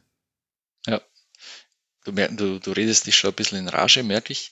Aber äh, äh, vollkommen zu Recht. Vollkommen zu Recht. Das ist ja, äh, wie man sehen, ein Audios so ins, äh, ins Verderben rennen kann, ist und bleibt die Frage dieser, dieser Jahreshauptversammlung. Also es, es muss ja genügend Mitarbeiter äh, gegeben haben, wenn es schon die, vielleicht die handelnden Personen selbst an der Spitze nicht so mitbekommen haben, die ihnen sagen, äh, meine Herren, passt auf, das und das wird da passieren, so und das, äh, so und so wird's laufen. Wir müssen uns darauf vorbereiten und wir müssen uns äh, da zumindest eine, eine Kommunikationsstrategie überlegen. Man muss ja noch, man muss ja noch gar nicht äh, ein Angebot an die Fans oder was weiß ich äh, überlegen oder ob man diesen Antrag dann, dann annimmt. Aber man muss ja zumindest irgendwie eine, äh, eine Idee davon haben, wie man dem, äh, dem Sturm, der ja da zu erwarten war, wie man dem entgegentritt. Und wie man sich dann äh, langfristig mit diesem Thema Katar auseinandersetzt. Weil äh, das ist ja alles nur auf, äh, auf Abwarten aufgebaut im Moment. Genau. Und das Interessante ist, es gibt ja sogar eine Haltung, die erklärbar wäre. Die müsse man nicht gut finden. Aber man kann ja behaupten, das ist jetzt eine Unterstellung, weil ich weiß das nicht. Aber ohne Katar, unter, ohne Nasser El Khalifi, äh, den äh, PSG-Präsidenten und Inhaber von BN Sports und sitzt auch im WM22-Komitee äh, und ist jetzt eben Vorsitzender der European Club Association. Ohne ihn wird kein Financial Fairplay umgesetzt werden, das diesen Namen verdient. Und bisher hatte ja das FFP seinen Namen nicht verdient. Das haben ja diverse Beispiele, PSG und City unter anderem gezeigt. Und wenn der FC Bayern ein Interesse daran hat, hat er wahrscheinlich, dass, dass, es, dass das Financial Fairplay in diesem letzten Versuch der Reform, und das passiert jetzt gerade oder ist auch schon passiert, dann nochmal doch zu einem scharfen Schwert wird und nicht zum stumpfen Schwert, dann geht das nicht gegen den Willen von Al-Khelaifi und von Katar. Das ist einfach nicht möglich. Und so deutlich müsste man das nicht sagen. Aber man, wenn, sollte das der Fall sein für die Position äh, des FC Bayern, ich glaube ehrlich gesagt, es gibt gar keinen Grund für die Position. Sie haben sich bloß den Luxus erlaubt, keine zu haben zu wollen in diesem Punkt. Aber sollte das der Grund sein, dann hätte man auch das ganz gut kommunizieren können. Man hätte sagen können, Leute, wir verstehen euch, es ist wichtig, aber es ist etwas komplexer. Wir, es ist im Interesse des FC Bayern und da hätte man, also ich glaube, das wäre, das wäre nicht so, dass die Leute dann gejubelt hätten und Rosen auf die Bühne geworfen vor Freude darüber, wie der FC Bayern sich verhält. Es wäre aber zumindest erklärbar gewesen, warum der FC Bayern sich beim Thema Menschenrechte, ich wiederhole, es geht hier um Menschenrechte. Es geht ja nicht irgendwie darum, ob man irgendwie fünf Cent mehr Porto haben will, äh, warum der sich so komisch verhält. Ja. Ich, ich glaube nicht, dass, dass die der Grund ist, beziehungsweise auch nicht der Grund war, dass dieses Sponsoring eingegangen äh, worden ist damals. Äh, es wäre es wäre vielleicht ein Ausweg, gerade im Moment das so zu skizzieren. Mhm. Äh, ich hätte es jetzt, glaube ich, eher mit Uli Hoeneß gehalten und hätte gesagt, es geht nur um Kohle. Ja, ja, gut, das kann natürlich auch sein. Aber auch da hätte es ja sogar äh, interessante Genau, Argumentationen ja. gesehen, die habe ich ja im persönlichen Gespräch schon erfahren dürfen, Ja. die, dem man auch nicht komplett widersprechen kann. Aber gut, wir müssen die, Ja. wir müssen zum Glück das Katar-Thema hier nicht lösen. Äh, wir müssen allerdings lösen, dass wir jetzt so langsam zum Ende kommen müssen, obwohl man echt noch ewig weiterreden könnte. Lass es mich mal so machen. Äh, bevor du mir das Kleidungsstück des FC Bayern sagst, was damit gemeint ist, erkläre ich den Hörerinnen und Hörern gleich. Lass uns mal Schuhe-Noten verteilen. Welche Noten würdest du denn Hasan Salihamidzic, Oliver Kahn, Julian Nagelsmann und Herbert Heiner verteilen für diese erste Saison? Äh, Herbert Heiner ist ja schon. sorry. Äh, ja, das ist kein Problem. Aber Herbert Heiner ist ja schon seit 2019 Ja, stimmt, genau. Präsident. Mhm. Ja. Ähm, soll ich jetzt die, ja, den würde ich jetzt für die ganze Zeit bewerten oder Mhm. nur jetzt für die Nö, nö, zurückliegende? mach gerne für- ganze Zeit. Äh, da würde ich ihm schon eine äh, drei, drei geben, weil ich äh, finde, erstens kein leichter Job, die, die Nachfolge von, von Uli Hoeneß äh, anzutreten. Äh, zweitens äh, finde ich, arbeitet er schon sehr daran, äh, seine Nähe zum Fußball und seine Nähe zum FC Bayern äh, immer wieder rauszustellen. Und ich glaube ihm das auch. Ich meine, er ist Mhm. gebürtiger äh, Bayer, kommt aus Dingolfing. Äh, er, er, er muss da keine Geschichten erzählen oder keine Geschichten erfinden. Das, das stimmt schon alles. So, der versucht auch äh, die, die, die, äh, den Frauenfußball immer wieder mal ins, ins Blickfeld Mhm. zu rücken. Da, da gibt's erste Schritte beim FC Bayern. Da kann sicher in den nächsten Jahren noch mehr kommen, aber das muss man, kann man natürlich jetzt auch nicht erwarten, dass von einem Tag auf den anderen auf einmal alles dann äh, sofort hundertprozentig läuft. Aber da ist er, da ist er dran. Genauso äh, seine die- die, Werte-Thematik, die natürlich äh, immer beim FC Bayern auch mitschwingt. Also wofür steht der FC Bayern äh, abseits des Sportlichen? Also da gibt's äh, Bemühungen zu verschiedenen Themen, aber äh, auf der anderen Seite steht natürlich so, so ein Verhalten, das die Note deutlich schmälert, äh, wie jetzt eben bei der letzten Jahreshauptversammlung. Ähm, zum diese, ja, die Art und Weise, wie er da aufgetreten ist, wie er da mit den Fans umgegangen ist, wie er die Veranstaltung beendet hat, äh, das reißt ihn jetzt auf die drei runter, sonst glaube ich, hätte ich ihm eine bessere Note gegeben. Eintrag ins äh, Klassenbuch, okay. Äh, Genau. Du darfst, äh, ich äh, will ich nur kurz darauf hinweisen, wir sind schon äh, über der Zeit, du darfst jetzt auch kürzer antworten, wenn du Okay. magst, weil du musst nicht bei jedem hier das komplette Ja. schriftliche Zeugnis, die sind alt genug, die können mit der Note umgehen. Äh, Oliver Kahn. Vier. Mhm. Und Hasan Salihamidzic? Auch vier. Von oben oder von unten kommt? Zu vier. Ich habe mir von beiden Seiten angenähert und habe dann, äh, ich musste, ich musste, also ich, bei, bei Hassan Salihamidzic schwank ich sehr oft, weil mir persönlich auch immer ein bisschen zu viel an, an ihm festgemacht wird, so wie ich es Mhm. vorher erklärt habe, versucht zu erklären habe, dass er, dass er eben das nicht allein verantwortlich jetzt so, so Riesenverträge machen kann, ohne dass einer sagt, hey, Bratzo, so geht's aber nicht. Wir haben jetzt hier das 45 Jahre anders gemacht. Äh, du kannst jetzt nicht einfach hier da äh, 25 Millionen Jahresgehälter rausblasen. Das wird er nicht alleine entschieden haben in, äh, in der Phase. Und äh, der Transfer Sommer dieses Jahr oder im zurückliegende äh, Sommer war mit Sicherheit schlechter als der davor. Äh, und der jetzige, der, der gerade läuft, ist äh, natürlich wahnsinnig wichtig für ihn. Mhm. Aber in der, in der Saison, ja, es ist ja wirklich so. Ich meine, sie sind Meister geworden, sie waren im Champions League Viertelfinale. Jetzt eine 5 zu verteilen, ist mir dann auch zu hart, zumal äh, der, der Kader ja schon eine gewisse Qualität hat. Mhm. Äh, Außendarstellung, finde ich, hat er auch kleine Schritte nach vorne gemacht. Also das war zu Beginn noch schlechter. Äh, insofern hätte ich ihn noch als ausreichend bewertet. Ich soll nicht so viel reden, hast du gesagt. Nö, du, du, darfst so viel reden. Du, du musst. Äh, Julia Nagelsmann als letztes und dann machen wir noch das Kleidungsstück. Zwei. Mhm.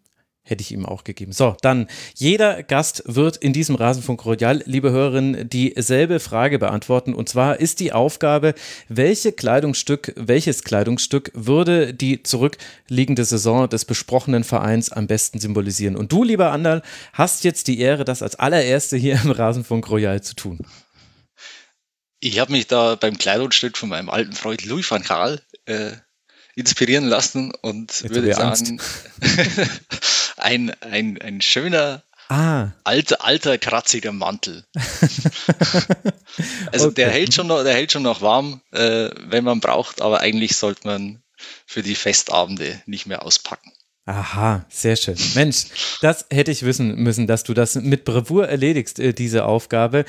Das ist Andreas Lehner gewesen. Ganz, ganz herzlichen Dank dir. Man kann dir auch als Andreas-Lehner auf Twitter folgen. Wie immer werde ich alle Gäste verlinken in den Shownotes und ihr könnt ihn dann folgen. Ander, ganz, ganz herzlichen Dank für deine Zeit. Max, danke, dass ich hier sein durfte. Hat Spaß gemacht.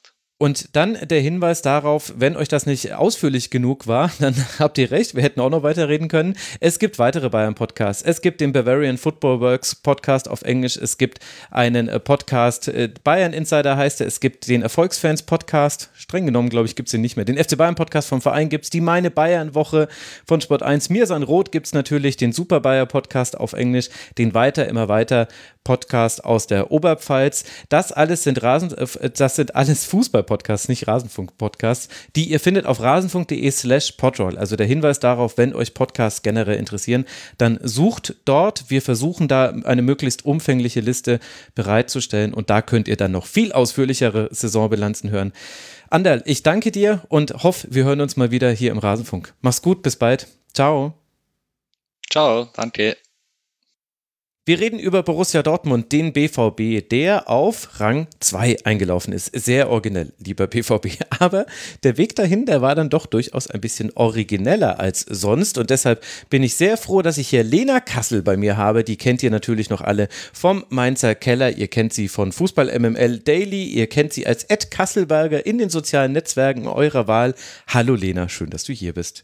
Ja, guten Morgen, Max. Ich freue mich sehr, dass wir wieder miteinander sprechen dürfen. Sehr schön. Und ich finde es toll, dass du mich mit Guten Morgen begrüßt. Ich weiß Ach, siehst du, siehst du, ich bin schon, ist, ich bin schon -hmm. immer noch im MML Daily Fieber. Wir nehmen um 17.06 Uhr auf. Und äh, ja, klar, aber. Ach Gott, es, es muss mir bitte äh, verziehen werden. Ja. Darf man sagen, wann wir aufnehmen? Natürlich, also welcher logisch. Tag heute ist? Ja, klar. Es ist Tag 1 nach der Relegation von Hertha. Ich war um 6 Uhr heute früh im Bett.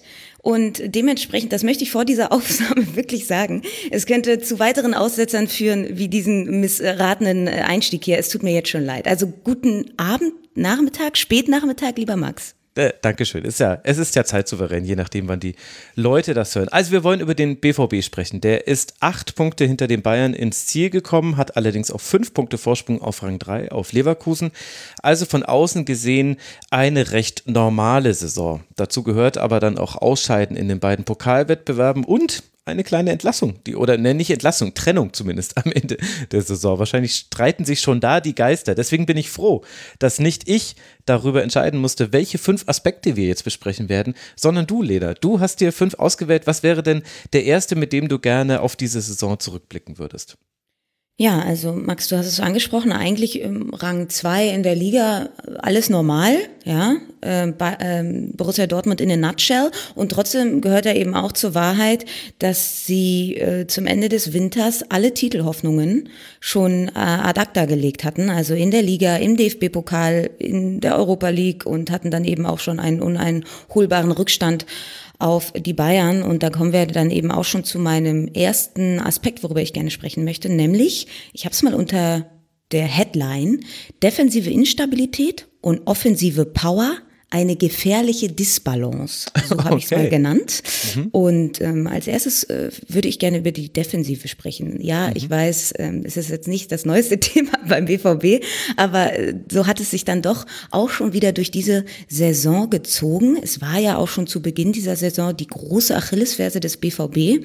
Sie ist es ja schon seit Jahren und ähm, wie wir gesehen haben, reicht es halt eben nicht nur einen neuen Keeper zu installieren und dann denkt man, okay, jetzt ähm, ist unsere Defensive Stabilität, es ist ein Saisonziel, was meiner Meinung nach verfehlt wurde, die defensive Stabilität auf den Platz zu bringen, mhm. die defensive Weiterentwicklung. In Zahlen drückt sich das dann eben so aus, 52 Gegentore. Das sind eben fast so viele Gegentore wie Arminia Bielefeld, die eben abgestiegen sind. Sie haben 53 bekommen. Und ähm, auch spannend, mit dem Gegentor beim 2 zu 1 über Hertha stellte man den Negativrekord bei der Zahl der Gegentore eines Vizemeisters in, der, in einer Bundesliga-Saison ein. Das fand ich wirklich sehr, sehr spannend. Mhm. Also sie haben eben nochmal einen draufgelegt. Äh, man kann nicht nur sagen, sie haben sich in ihrer defensiven Instabilität, sind sie stagniert, sondern sie sind tatsächlich nochmal schlechter geworden, was die Gegentoranzahl äh, anbetrifft. Das fand ich sehr spannend. Mhm. Darüber hinaus nur siebenmal ohne äh, Gegentor und was für mich in dieser Saison auch neu war, die zahlreichen sehr hohen Klatschen. Also das war noch nicht mal so, dass es ja, mal so ein 2-1, 3-2, so wie es in 4-3, wie es in der Vergangenheit auch oft der Fall war bei Borussia Dortmund, dass es dann eng war und torreich, sondern wir sprechen hier auch über eine 0 zu 4 Niederlage gegen Ajax Amsterdam. Wir sprechen hier über eine 2 zu 5 Niederlage zu Hause gegen Bayer Leverkusen. Hm. Wir sprechen auch über eine 1 zu 4 Klatsche bei RB Leipzig. Und ähm, das, obwohl massig Zuschauer auch wieder zugelassen waren, also darauf kann man es schon mal nicht schieben, ja. Und ähm, ich fand diese hohe Anzahl an Klatschen wirklich beeindruckend, erschreckend. Und wenn Sie irgendwann jetzt doch mal wieder mehr Titel holen wollen, dann müssen Sie das abstellen. Sie brauchen eine bessere defensive Absicherung, meiner mhm. Meinung nach. Sie brauchen vor allem eine bessere Tiefenstaffelung. Wie erreicht man das? Natürlich auch mit dem entsprechenden Personal. Ja, also ich glaube, sie haben eine Disbalance in der Personalauswahl mit Spielern, die mit Ball denken und Spielern, die gegen den Ball denken. Mhm. Und sie brauchen gerade auf dieser Sechserposition, wo ja jetzt auch eine vakante Stelle frei wird mit dem Abgang von Axel Witzel, brauchen sie einen Spieler, der primär gegen den Ball denkt. Den haben sie natürlich jetzt mit einem Sali Özcan mhm. ähm, ähm, schon gefunden. Er ist zumindest, was die Absicherung angeht ähm, und das Pressing sehr, sehr gut. Er ist aber meiner Meinung nach noch nicht pressingresistent genug. Da hätte ich mir einen Spieler gewünscht, der gerade mit Ball äh, und bei Gegnerdruck noch ein bisschen resistenter ist. Ja. Ähm, und da kommen wir eben zum, zum nächsten ganz, ganz schwierigen Punkt und dann darfst du auch gerne kurz einhaken, äh, Spielaufbau. Ja. Ähm, der B und da, also das meine ich mit pressingresistent.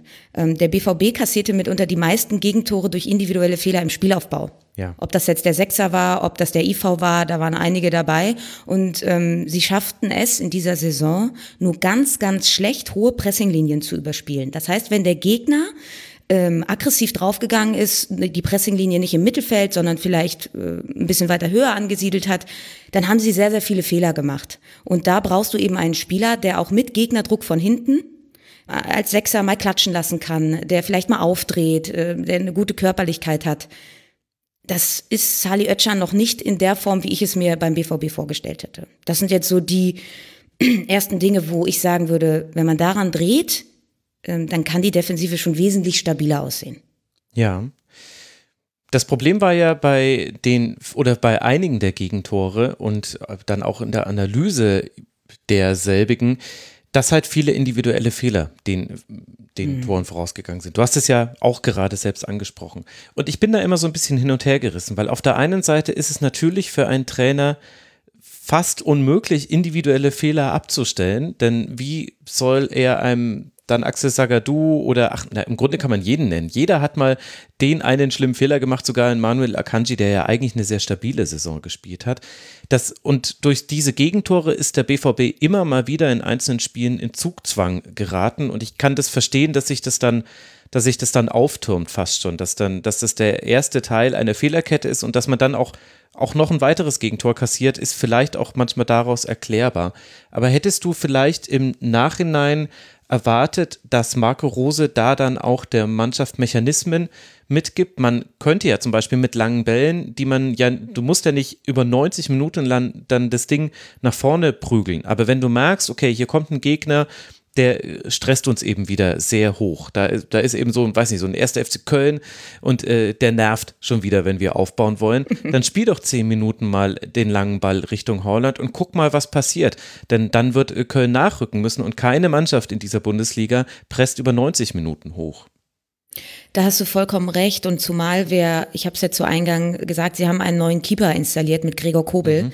der noch Potenzial nach oben hat, was Spiel mit dem Ball angeht. Also er ist noch nicht auf Mark Flecken Niveau, aber er ist trotzdem ein Keeper beim BVB, den man anspielen kann. Der, der, der kann ja. auch diesen langen Ball, wie du es ja sagtest, und man hat diesen Zielspieler mit Erling Haaland. Ja, ist ja auch, äh, sage ich mal, ein positives Ding, was viele Mannschaften nicht haben. Du hast diesen Zielspieler und natürlich hast du vollkommen recht. Ähm, ich finde es generell immer gut, wenn man den flachen Spielaufbau wählt. Also ich finde das mutig, ich mag das gerne.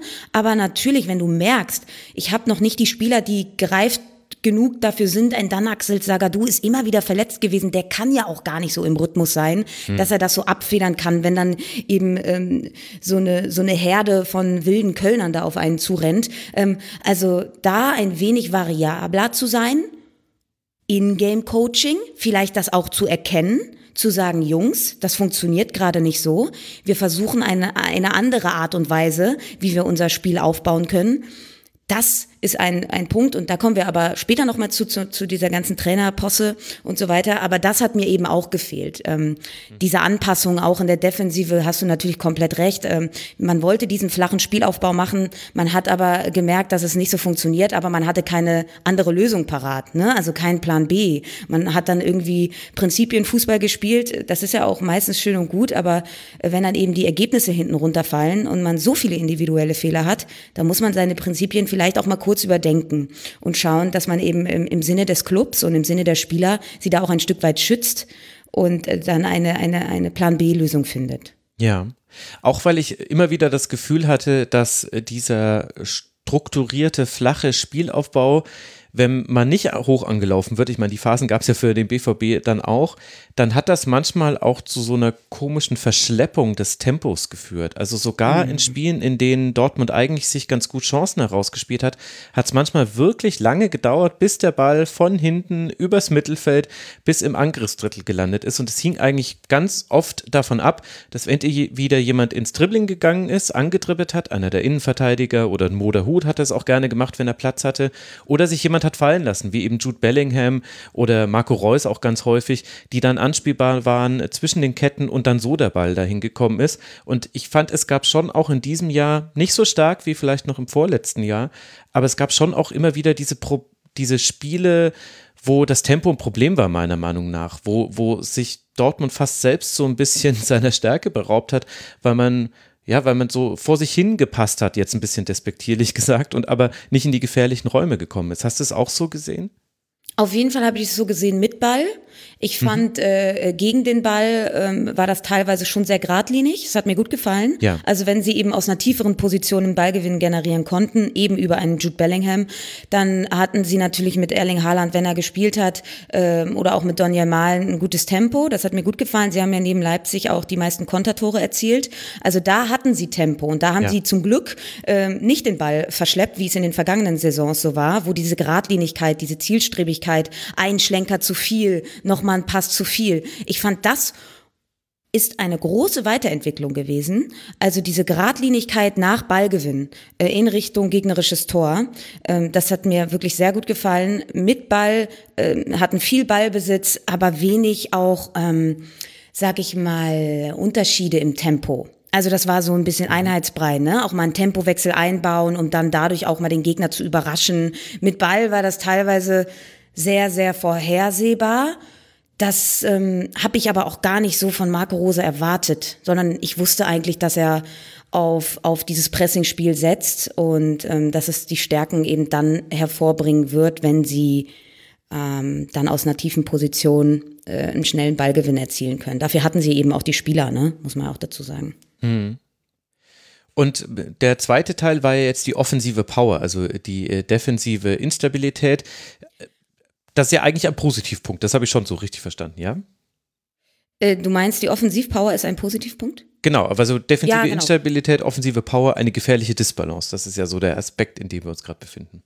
Äh, exakt das. Also noch, um das vielleicht noch abzuschließen, ähm, defensive Instabilität äh, wurde natürlich auch schon nachgelegt, ne, mit Niklas Süle, Nico ja. Schlotterbeck, ähm, die natürlich auch Körperlichkeit und auch das Spiel mit dem Ball variabler gestalten werden. Gerade Nico Schlotterbeck, der ja wie in einer Art Quarterback spielt. Also da wird sich mit Ball einiges tun. Außenverteidiger, ein ganz großes Manko auch noch. Ähm, da kommen wir vielleicht später nochmal dazu, wenn wir über die Kaderstruktur sprechen. Offensivpower, mhm. klar, für mich. Ähm, teilweise, was sie im letzten Drittel gespielt haben, ich habe es ja gerade schon angeteasert mit dieser Geradlinigkeit nach Ballgewinn, das war teilweise eine Augenweide. Das war kein Ballverschleppen, das war One-Touch, das war Kreativität, das war Leichtigkeit. Das hat mir stellenweise sehr, sehr, sehr gut gefallen. Rausgekommen sind 85 Tore, Tore insgesamt. Das heißt fast in jedem Spiel getroffen. Das heißt fast rund 2,5 Tore pro Spiel. Da kann man nicht meckern. Das, da haben sie ihren Soll erfüllt. Das hat man aber auch nicht anders erwartet, wenn man einen, äh, eine solche Offensive da vorne hat. Ähm, und äh, ich empfinde es durchaus als positiv, dass man sich in dieser Saison ein Stück weit von der Abhängigkeit von Erling Haaland loslösen konnte, auch wenn man dazu gezwungen war, weil er ja. halt sehr viel verletzt war. Ich glaube, man hat nicht freiwillig darauf verzichtet und hat gesagt, na, wir wollen uns jetzt einfach ein wenig breiter aufstellen. Nein, sie wurden dazu gezwungen. Herausgekommen sind 19 verschiedene Torschützen. Mhm. Das ist ein Normalwert. Es ist zumindest ein, ein Wert, der über den der Bayern liegt.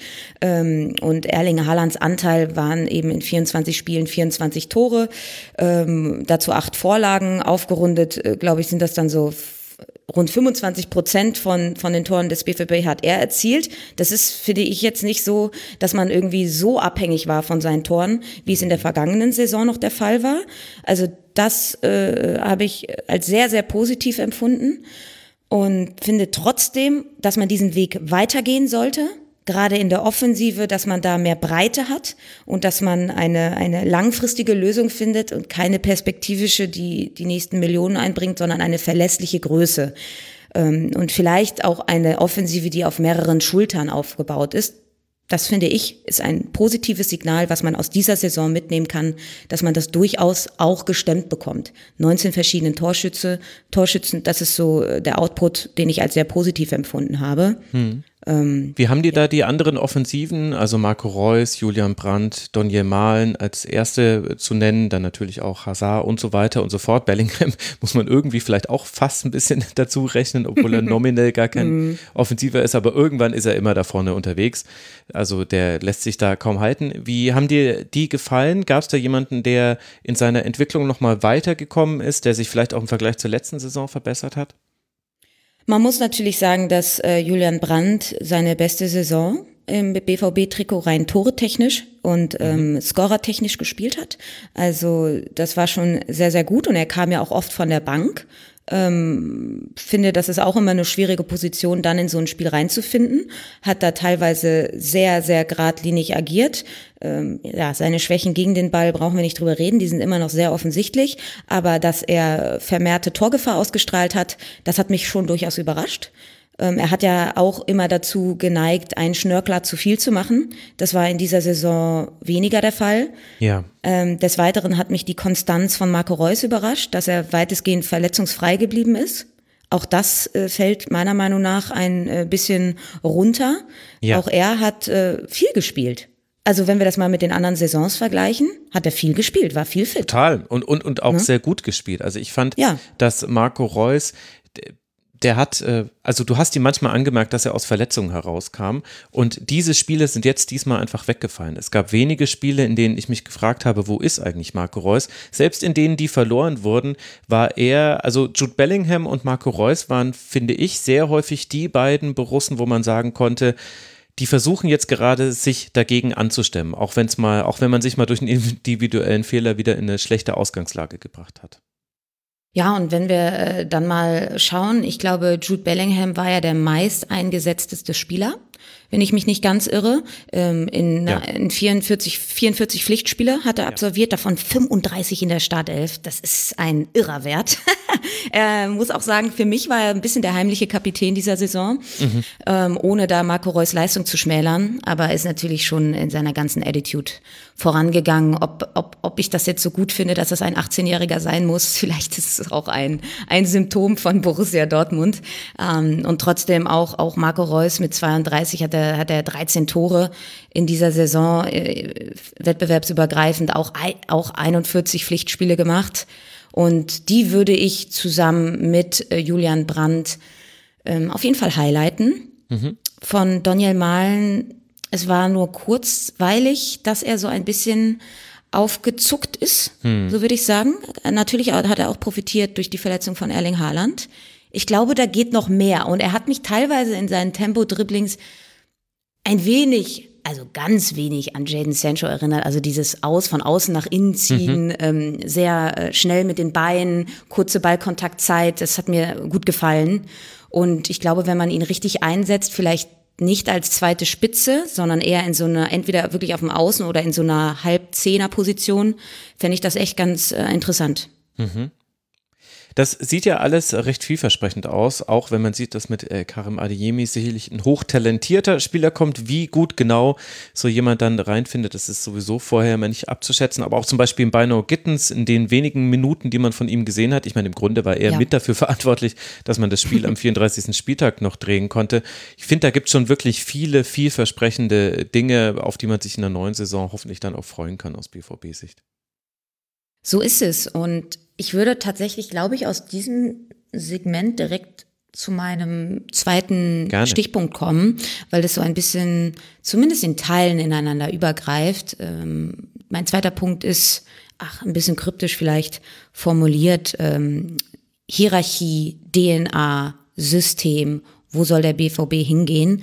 Und ähm, bin der Meinung, dass diese ja, diese, diese Disbalance zwischen offensiver Power und defensiver Stabilität wirklich ein bisweilen naiver Ansatz war, den man jahrelang verfolgt hat.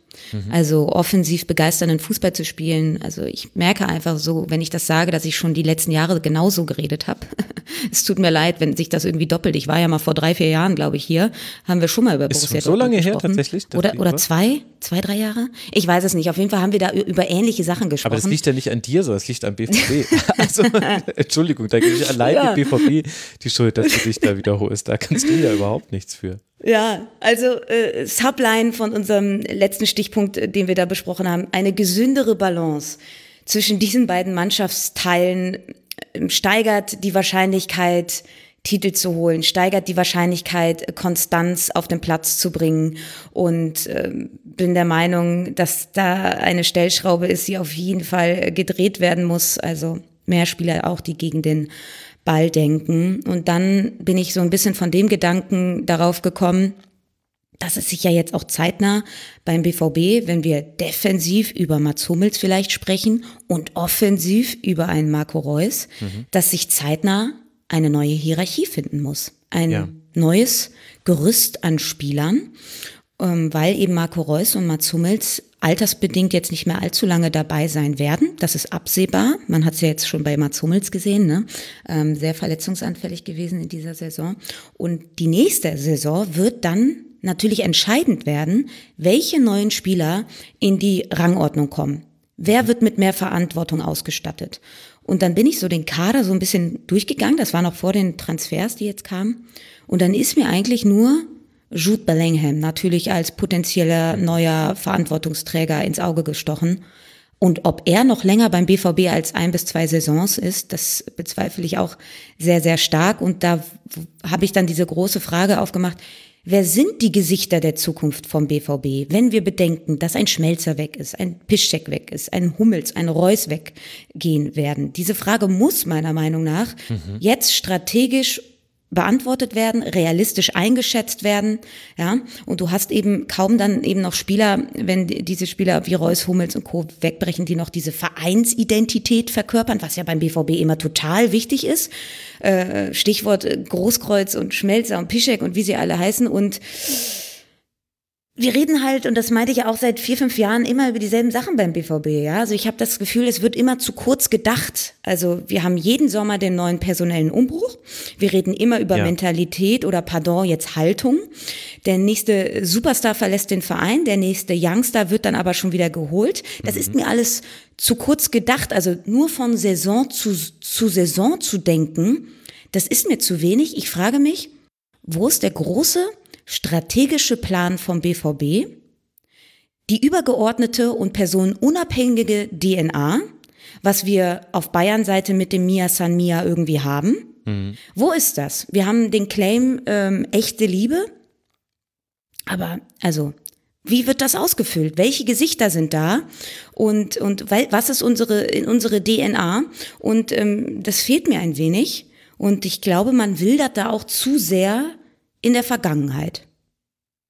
Aber wie könnte denn der BVB das adressieren? Weil das ist ja mhm.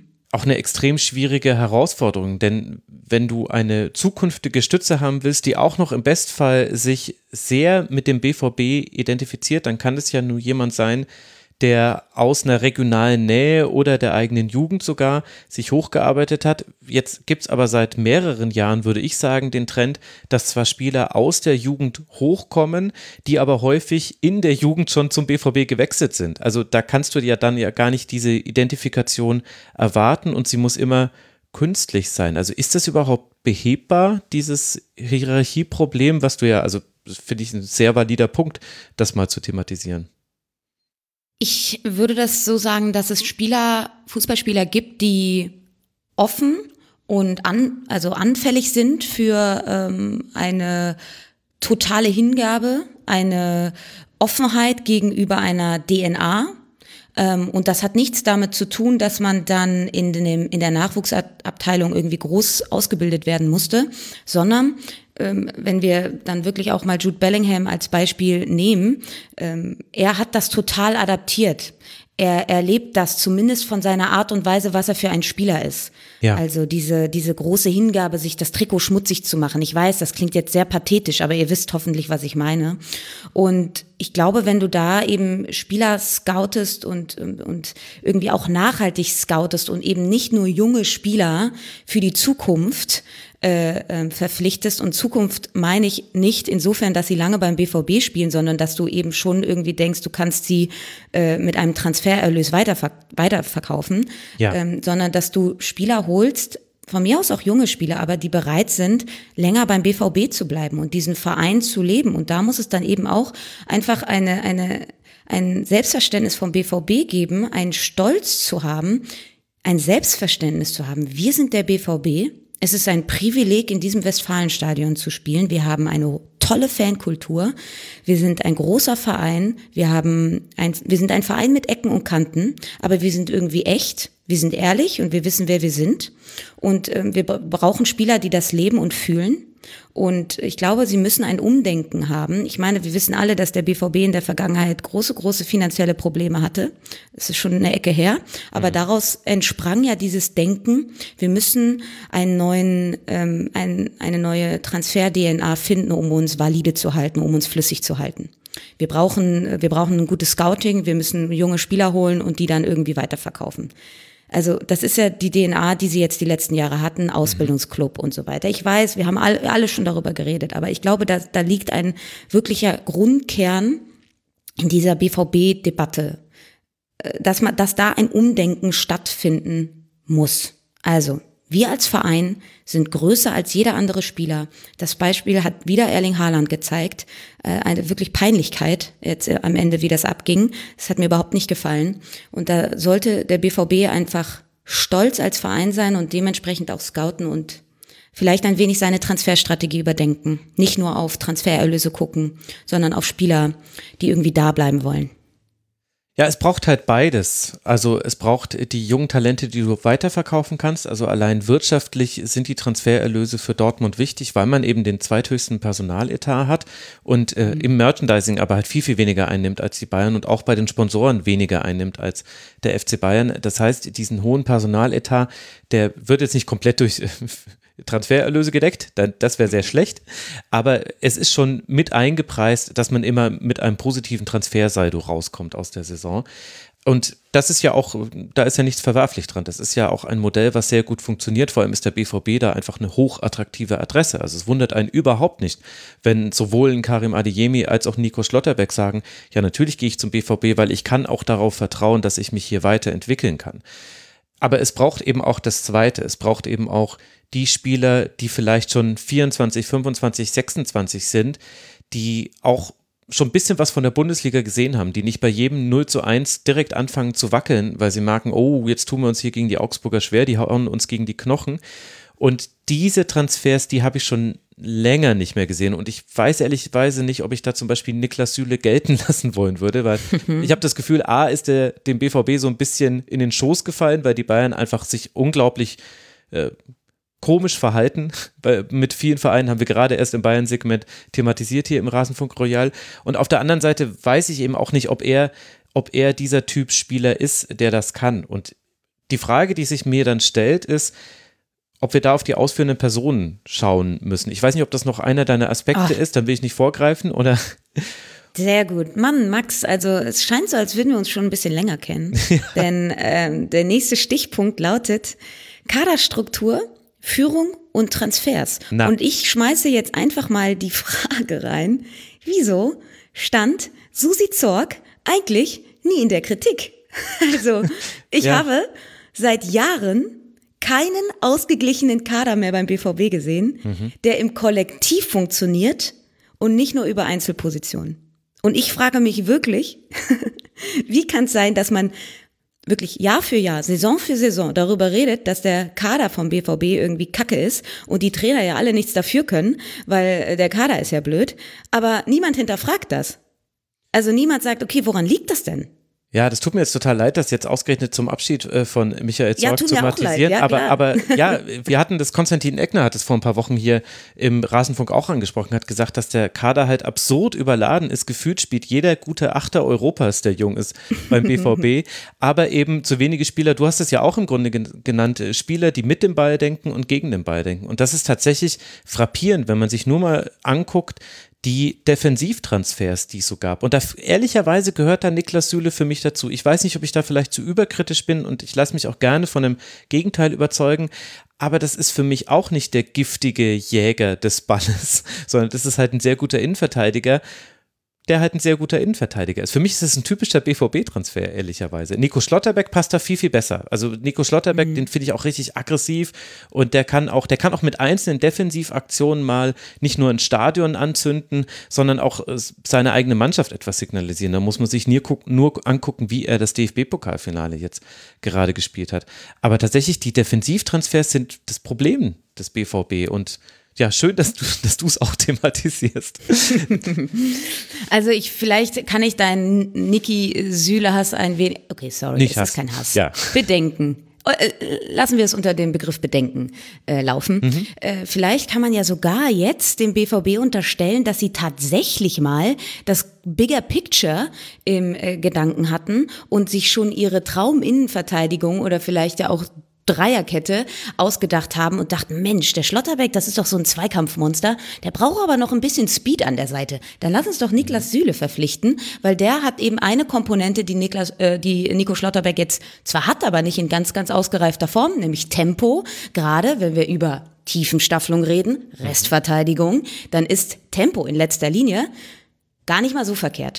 Und deshalb ähm, glaube ich, wenn du dann da nur drei Ochsen hinten drin stehen hast oder vier, die alle irgendwie zweikampfstark sind und und das Messer zwischen den Zehen tragen, aber eben kein Tempo haben, dann wird's halt auch schwer. Also vielleicht sehen wir ja jetzt eine neue äh, Transferidee vom BVB, dass man tatsächlich mal nicht nur über Einzelpositionen nachdenkt, sondern eben den gesamten Kader im Blick hat und vielleicht auch schon eine Vorstellung davon und Okay, jetzt spreche ich kurz aus meiner Hertha-Vergangenheit, Geschichte, wie auch immer, äh, im Zuge von Taifun Korkut, der mal zu mir meinte, er denkt einen Kader und eine Startelf in Pärchen. Das fand ich irgendwie sehr erhellend. Also jetzt nicht sonderlich innovativ, aber es war trotzdem irgendwie für mich sehr, sehr klar, dass es äh, immer verschiedene Pärchen gibt. Er hat in einem 4-4-2 gespielt, da ist es relativ einfach, ähm, Pärchen zu finden und trotzdem fand ich das sehr, sehr smart. Also ähm, Startelfen oder Kader in Pärchen zu denken. Und vielleicht haben sie das eben auch in dieser Innenverteidigung mit äh,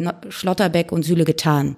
Also ein, ein Asset, was Schlotterbeck nicht hat, hatte dann Süle und Assets, die Süle nicht hat, hatte dann Schlotterbeck. Also das fand ich eigentlich, ähm, kann ich den Niklas Süle-Transfer schon durchaus verstehen. Aber jetzt, äh, Ui, das jetzt große Aber. Ja, ja, jetzt kommt das Reizwort, aber du hast es ja vorhin schon gespoilert, dass für dich auch eins ist. Außenverteidiger. Uiuiui. Ja, ja, das ist für mich, also tatsächlich, wir haben ja jetzt über ähm, die Innenverteidigung gesprochen, da haben sie ja jetzt auch schon ordentlich nachgelegt, ne? Ähm, wenn wir jetzt aber, oh Gott, über die Außenverteidigung sprechen. Wen haben wir da? Wir haben ein äh, Thomas Meunier, wir haben ein Rafael Guerrero, wir haben einen langzeitverletzten Matteo Morey, wir haben einen Nico Schulz und wir haben einen Felix Passlack, habe ich wen vergessen? Ich glaube nicht, ne? Ich weiß nicht, ob Tom Rote auch hinten spielen kann. Okay, ja doch. Ja, okay, äh, eventuell. Lassen wir ihn noch dazu zählen. Und äh, wenn wir dann jetzt auch eventuell mal so zwischen den Zeilen lesen, äh, dann wissen wir ja auch, dass Nico Schulz auf jeden Fall ein Verkaufskandidat ist. Ja, weil man eben, ähm, er verdient ein ganz, ganz hohes Salär und hat eben nicht das erfüllt, was er versprochen hat. Ich weiß noch, dass wir alle darüber gesprochen haben, um Gottes Willen, jetzt holen Sie Mats, Hum jetzt holen Sie Mats Hummels und Nico Schulz, zwei Nationalspieler, die sind jetzt unschlagbar bis auf die nächsten Jahre. Äh, so ist es nicht gekommen. Also Außenverteidigung wird ja auch unter Neutrainer Edin Terzic, er legt Wert darauf. Man muss sagen, dass zum Beispiel Matteo Morey äh, durchaus ein Gewinner war unter der Terzic-Zeit. Da war er aber auch fit. Das mhm. gehört vielleicht auch zur Wahrheit dazu, aber da ist er ein sehr offensivfreudiger Außenverteidiger, hat damals bei Terzic in zehn Bundesliga-Einsätzen drei Torvorlagen geliefert. Also er könnte, wenn er fit bleibt, äh, vielleicht eine richtig gute Rolle spielen und äh, Thomas Meunier ein wenig Konkurrenz machen, der für mich halt einfach in der Viererkette nicht geht. Ähm, also ich fand ihn in der belgischen Nationalmannschaft in der, vor einer Dreierkette echt ganz gut, hm. hat er mir gut gefallen. Aber den kannst du nicht in der Viererkette aufstellen. Und auf der anderen Seite, Rafael Guerrero ist für mich eigentlich ein verkappter zentraler Spieler und kein linker Außenverteidiger. Ich glaube, für sich ist er auch ein verkappter zentraler Spieler. Ja, so. Und das ist ne? Teil des Problems diese Saison gewesen, oder? Ja, genau. Also da hast du natürlich recht. Er, er zieht immer wieder nach innen, ähm, hat äh, wenig positionstreu gespielt. Es hat ihn halt von seinem Naturell immer nach innen gezogen. So what, ja? Aber dann musst du halt irgendwie entweder das anpassen, wenn du dann halt eine Dreierkette hinter einem Rafael Guerrero hast. Ja, vielleicht wäre das dann mit einem dritten IV dann eine Absicherung da. So war es aber weite Teile der Saison eben nicht. Mhm. Ja? Und er macht für mich eben auch einen total satten Eindruck. Man redet ja über Formschwankungen, er soll jetzt auch nicht der disziplinierteste sein und so weiter und so fort. Und solche Spieler brauchst du dann natürlich nicht. Also Außenverteidiger, aber ja generell, Max, ich kann mich daran erinnern, dass wir ein relativ langes Segment im Mainzer Keller damals darüber hatten. Mhm. Rar gesät. Ja. Außenverteidiger rar gesät. Liebe Aber Freunde, halt ganz echt, ehrlich. Ey. Ja, das ist äh, seit, seit Jahren. Und jetzt gibt es endlich mal linke Außenverteidiger mit ja. David Raum. Jetzt mal wieder jemanden mit Sosa. Ja. Wobei, da hast du ja schon wieder so einen so Klassiker, der eigentlich in der Fünferkette viel besser funktioniert ja. als in der Viererkette. Und auf rechts ist es ja total finster aktuell. Das muss man sagen. Ohne jetzt äh, Benno Schmitz zu nahe treten zu wollen, der zum Beispiel eine oder tolle Wittmar. Saison gespielt hat. Oder Wittmer. Aber das ist, äh, ja, es ist einfach, es ist einfach dünn und das magst du auch am BVB. Was man aber halt bisher kaum gemerkt hat, beziehungsweise man, ich habe vorhin noch überlegt, ob ich noch Jan und Wolf noch nennen muss als Außenverteidiger, weil die haben da, mhm. weil die haben da gespielt. Also nicht, dass ich sagen ja. würde, das wäre ein Außenverteidiger, aber die mussten da spielen. Und bei Wolf habe ich übrigens vorhin auch ganz kurz darüber nachgedacht, ob er vielleicht so jemand sein könnte, der so eine Identifikationsfigur wird.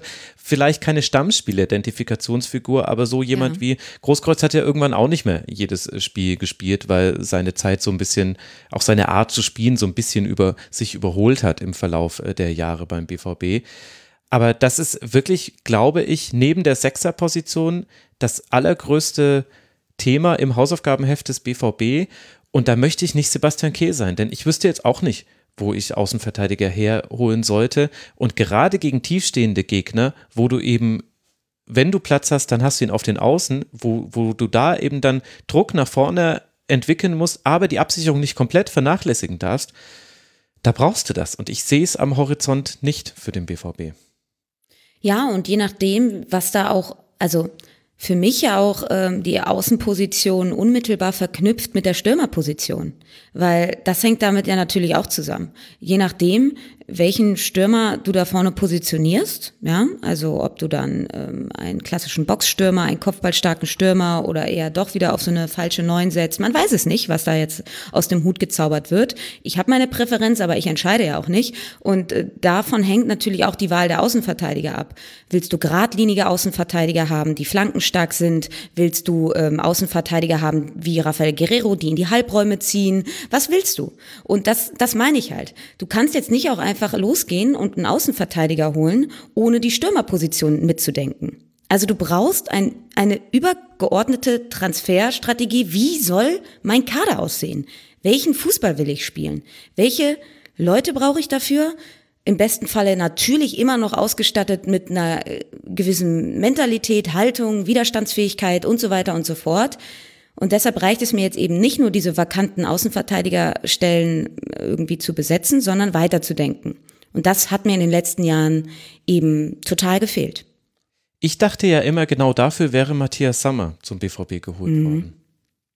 Meinst du?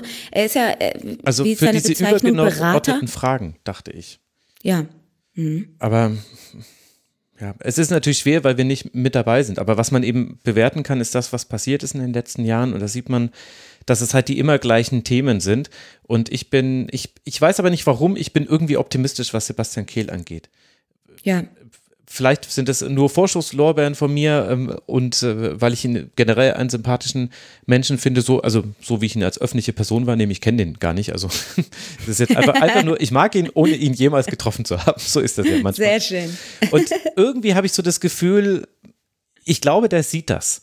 Und und ich mhm. glaube, der ist auch selbstkritisch genug. Ich glaube, er war schlau genug, vielleicht nicht alles zu thematisieren, wo er noch nicht in vorderster Reihe stand, weil du auch, also, weil nach allem, was ich gehört habe, ist sehr viel Politik beim BVB vereinsintern im Spiel. Da sind sie sich, glaube ich, nicht so unähnlich mit den Bayern. Und da war es vielleicht auch manchmal schlauer zu gucken, was man so im Kleinen verändern kann, ohne die großen Entscheidungen anderer anzweifeln zu müssen. Aber jetzt ist er ja derjenige, der die Entscheidungen trifft und treffen wird in den nächsten Jahren. Und ich traue ihm das zu. Und wenn man sieht, welche Transfers bislang passiert mhm. sind beim BVB, dann ist das eine verdammt gute Ausbeute. Also wenn wir da einfach mal drei Nationalspieler haben, oh, vier sogar, Sally Oetschan spielt ja auch in der Nationalmannschaft, nur nicht in der deutschen, mhm. ähm, dann ist das wirklich eine sehr, sehr gute Ausbeute. Ich finde Sally Oetschan, also Preis-Leistung, Top-Verhältnis. Äh, ich glaube, es ist auch ein Spieler, der sich noch sehr, sehr weiterentwickeln kann, der ähm, auch für mich so ähm, wirklich ein Symbol dieses Steffen Baumgarts äh, Fußballs war, ja, ja, also diese hohe Intensität hat. Also es war einfach ein Paradespieler und er hat sich natürlich da auch, also ich glaube, er war auch so ein bisschen der Grund, warum sie dann teilweise auch mit einer Doppelsechs gespielt haben. Nicht nur Elias Skiri, mhm. sondern ihn auch daneben gestellt haben, was mir total gut gefallen hat. Und äh, ich finde es ein Top-Pick. Ähm, Karim Adeyemi natürlich auch, äh, wenn sie ihn jetzt nicht wirklich als ähm, irgendwie Tore-Garant einplanen, sondern wirklich ich stelle mir den neuen BVB vor äh, mit einer Dreierkette, vielleicht in so einem 3-4-3, Reus und Adeyemi auf diesen Halbzehner-Positionen. Das äh, wäre schon ziemlich, ziemlich spannend. Mhm. Und wenn sie jetzt eben noch die Außenverteidigerposition zumindest wir übertreiben jetzt mal nicht, zumindest auf einer Seite besetzt bekommen. wir stapeln tief. Das Eintracht Frankfurt-Modell.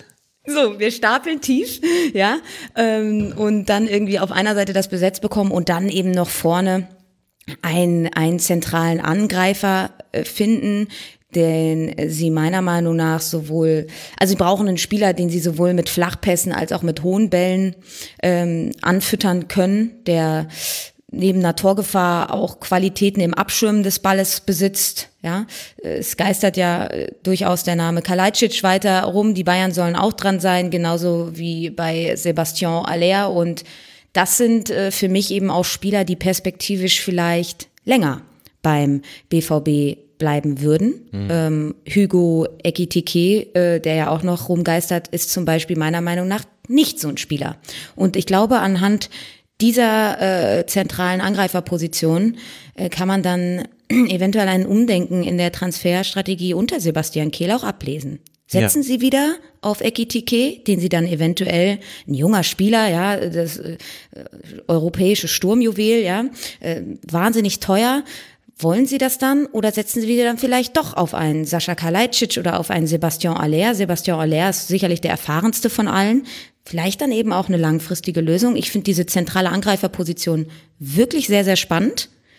Und ja, ich fände, äh, wenn ich eine Präferenz aussprechen würde, fände ich Kalajdzic top, weil er eben eine tolle Mischung aus Physis und technischer Beschlagenheit hat. Mhm. Also er hat auch gute Statistiken, was ähm, seinen eigenen Ballbesitzanteil angeht. Also er ist da auch sehr aktiv im eigenen Ballbesitz und lauert eben nicht nur auf Flanken oder lange Pässe. Äh, das finde ich ein tolles Add-on.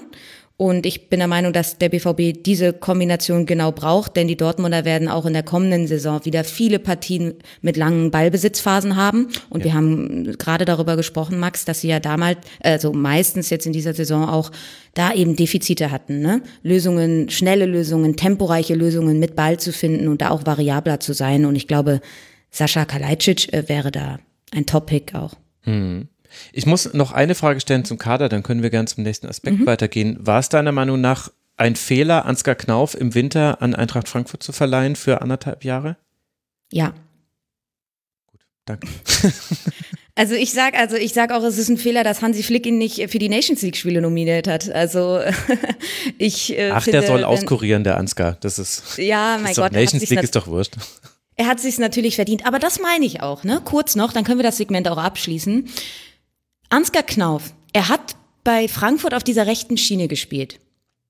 Das ist halt einfach ein mutiger Move, das einfach mal auszuprobieren. Zu sagen, wir machen das jetzt. Er hat äh, Qualitäten im Tempo, er ist gut im Dribbling, wir machen das jetzt. Mhm. Und wir, wir schulen ihn dann vielleicht ein bisschen um, wir gucken mal, wir setzen ihn neu ein und denken den Spieler auch mit seinen Stärken. Und ich finde das wahnsinnig toll. Und ich hätte mir so einen super gut weiterhin beim BVB vorstellen können. Ich habe es ja gerade schon gesagt, ich würde sehr gerne mit einer Dreierkette in der neuen Saison agieren. Ansgar Knauf auf so einer rechten Schiene, großartig. Mhm. Gut, war bei der Eintracht auch so ein bisschen, äh, wurde man zu seinem Glück gezwungen, weil alle anderen äh, Varianten, die man Natürlich, ausprobiert hat, inklusive ja. Physio und Busfahrer, haben nicht funktioniert und dann, ja, ja, naja, also das ist, das ist ja die große Kadestelle bei Eintracht Frankfurt. Aber darüber reden wir in ein paar Stunden im Eintracht Frankfurt-Segment, liebe Hörerinnen und Hörer. Was ist das als nächstes auf deinem Zettel, Lena? Ja, last but not least, ich glaube, es ist ja schon dann ähm, mein, mein letzter Punkt. Und natürlich kommen wir, glaube ich, wenn wir über diese Saison reden, nicht über die Trainer. Mhm. Äh, hinweg. Also wir müssen darüber, wir müssen natürlich darüber reden und haltet euch fest, sieben Jahre, sieben Trainer. Es ist keine neue Soap, es ist die Ausbeute von Borussia Dortmund.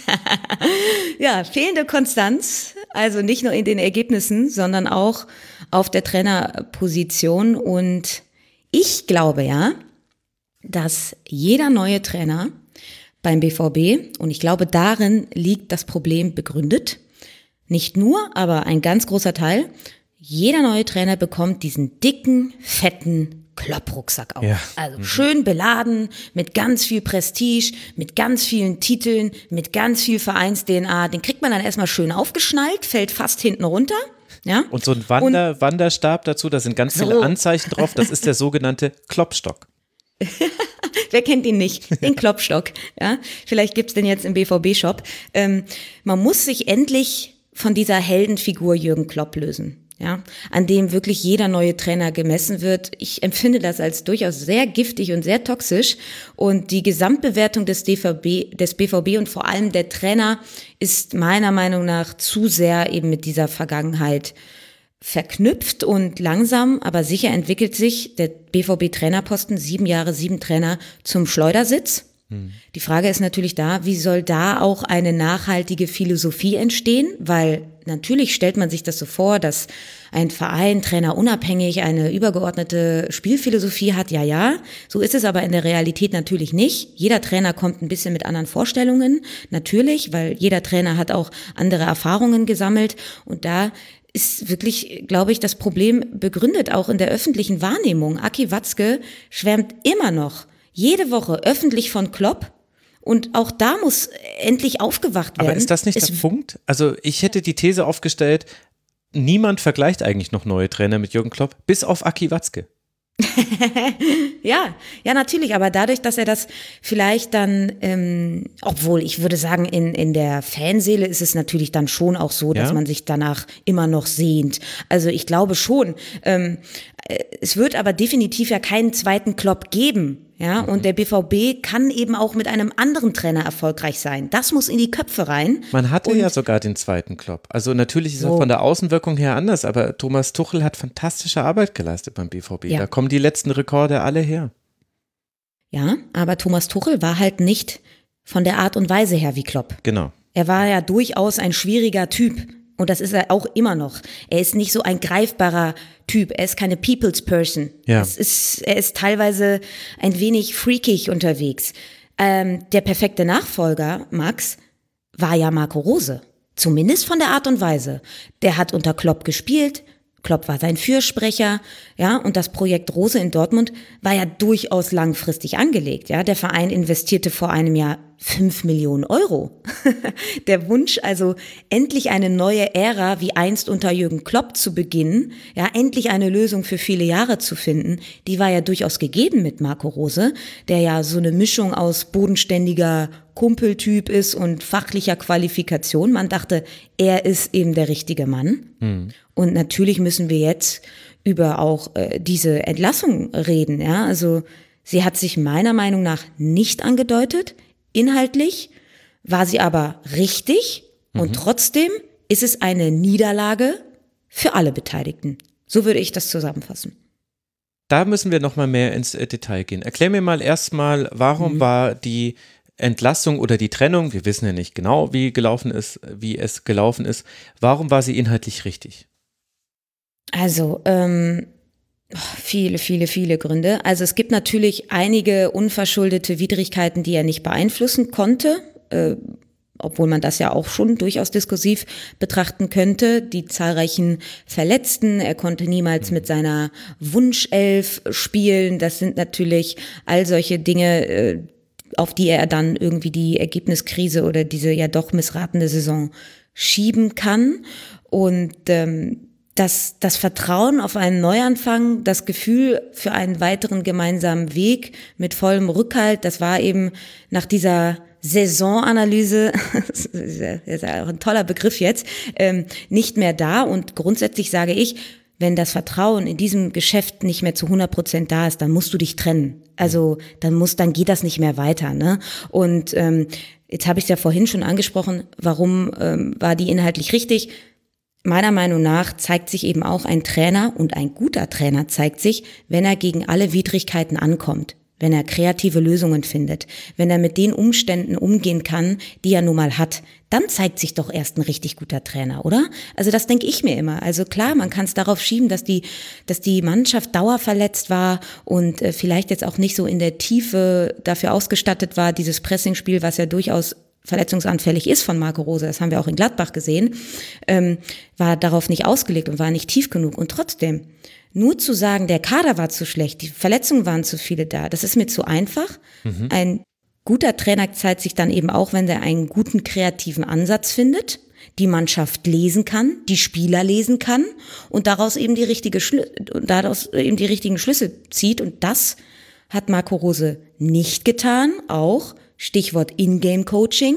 Teilweise hat er sogar, wenn er dann gecoacht hat, auch wirklich taktisch nicht gut umgestellt oder personell nicht gut gewechselt. Stichwort Bayer Leverkusen. Ja. Da, also das war wirklich sorry, aber das Ding geht halt auch auf seine Kappe. Ähm, und finde das in dieser gesamten Saisonanalyse, äh, Rückblick, da gab es schon durchaus inhaltliche Sachen, die meiner Meinung nach unabhängig von den Verletzten nicht gut waren. Und es gab dann eben am Ende kein hundertprozentiges Vertrauen mehr und dann muss man sich trennen.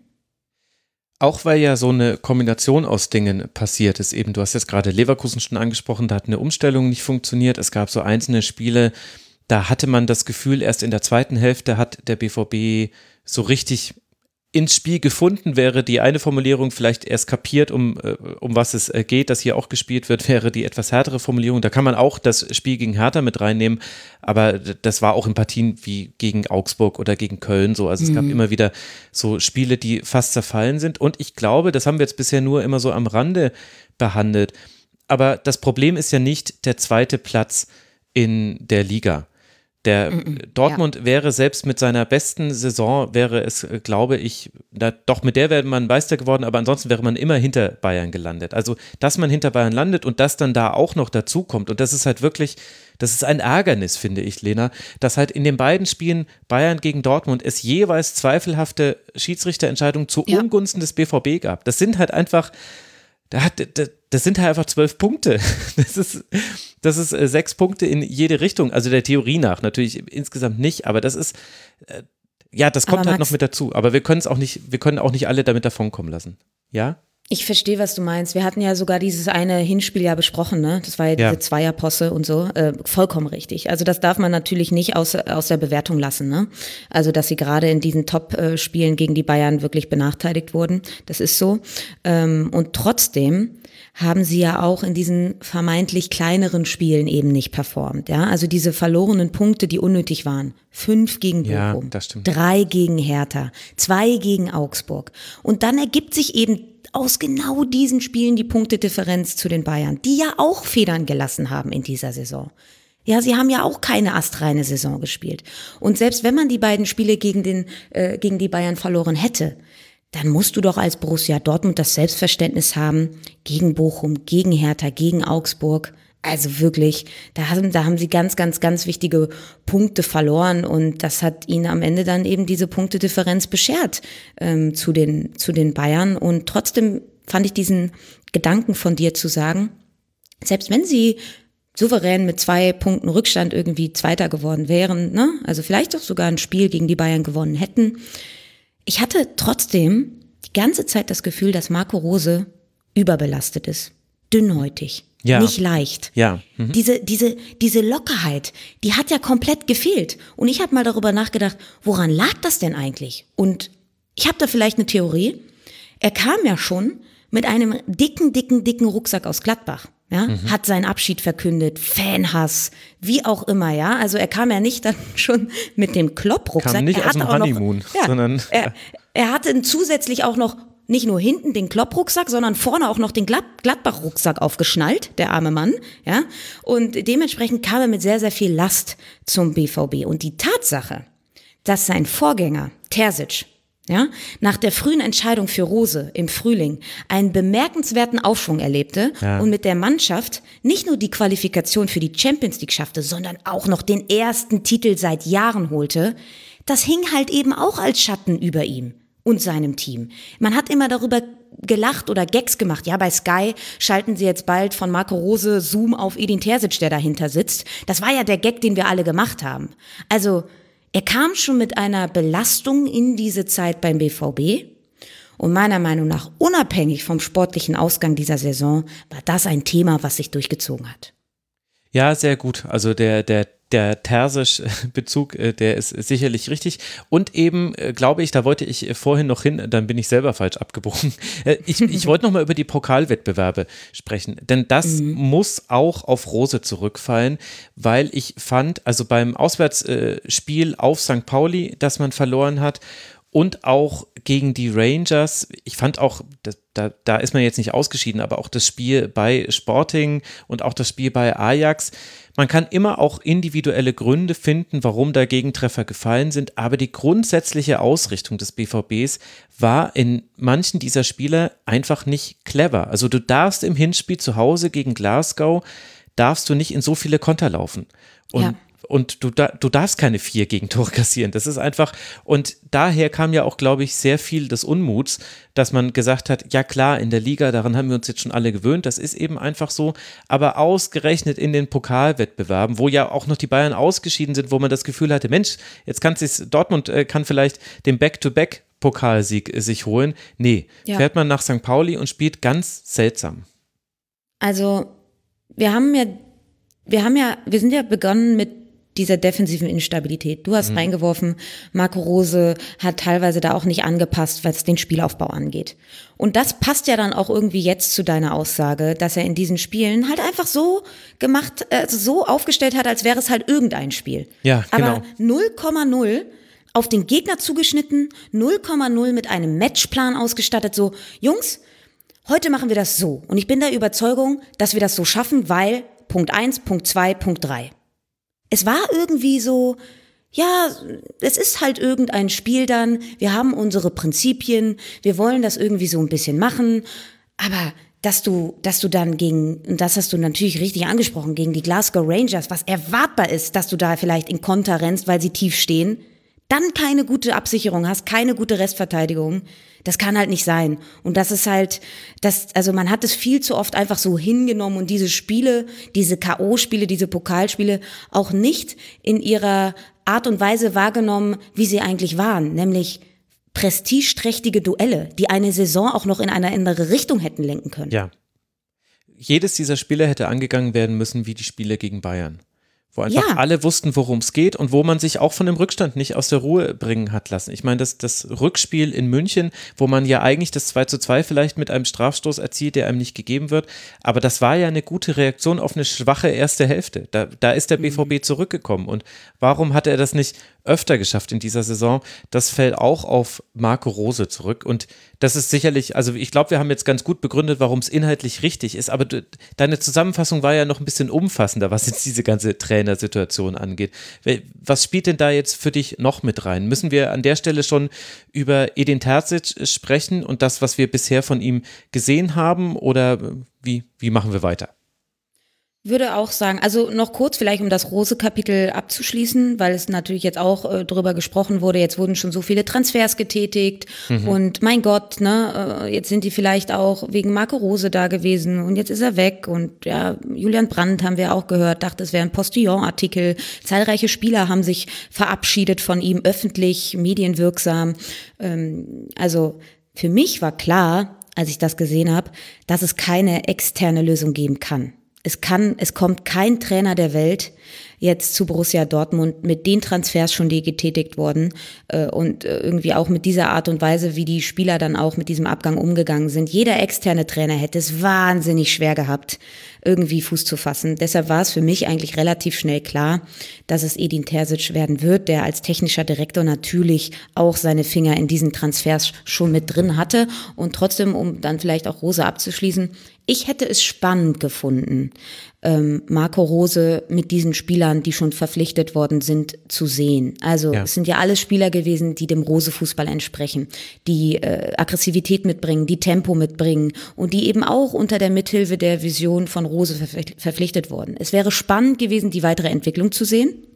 Da können wir einen Strich drunter machen. Es ist so nicht gekommen, meiner oder unserer Meinung ja auch berechtigterweise. Und Edin Terzic hat natürlich jetzt auch eine neue Drucksituation. Die kannte er damals ja nicht. Ne? Also damals konnte er ja eigentlich nur gewinnen. Es gab nur positiven Druck. Keiner hat was von ihm erwartet. Keiner kannte ihn so wirklich. Und selbst wenn es nicht funktioniert hätte, wäre er halt wieder in die zweite Reihe zurückgegangen. Das ist natürlich jetzt nicht der Fall. Er hat diesen Titel geholt. Er hat ganz hohen Kredit bei den Fans, weil er ja aus der eigenen Kurve stammt.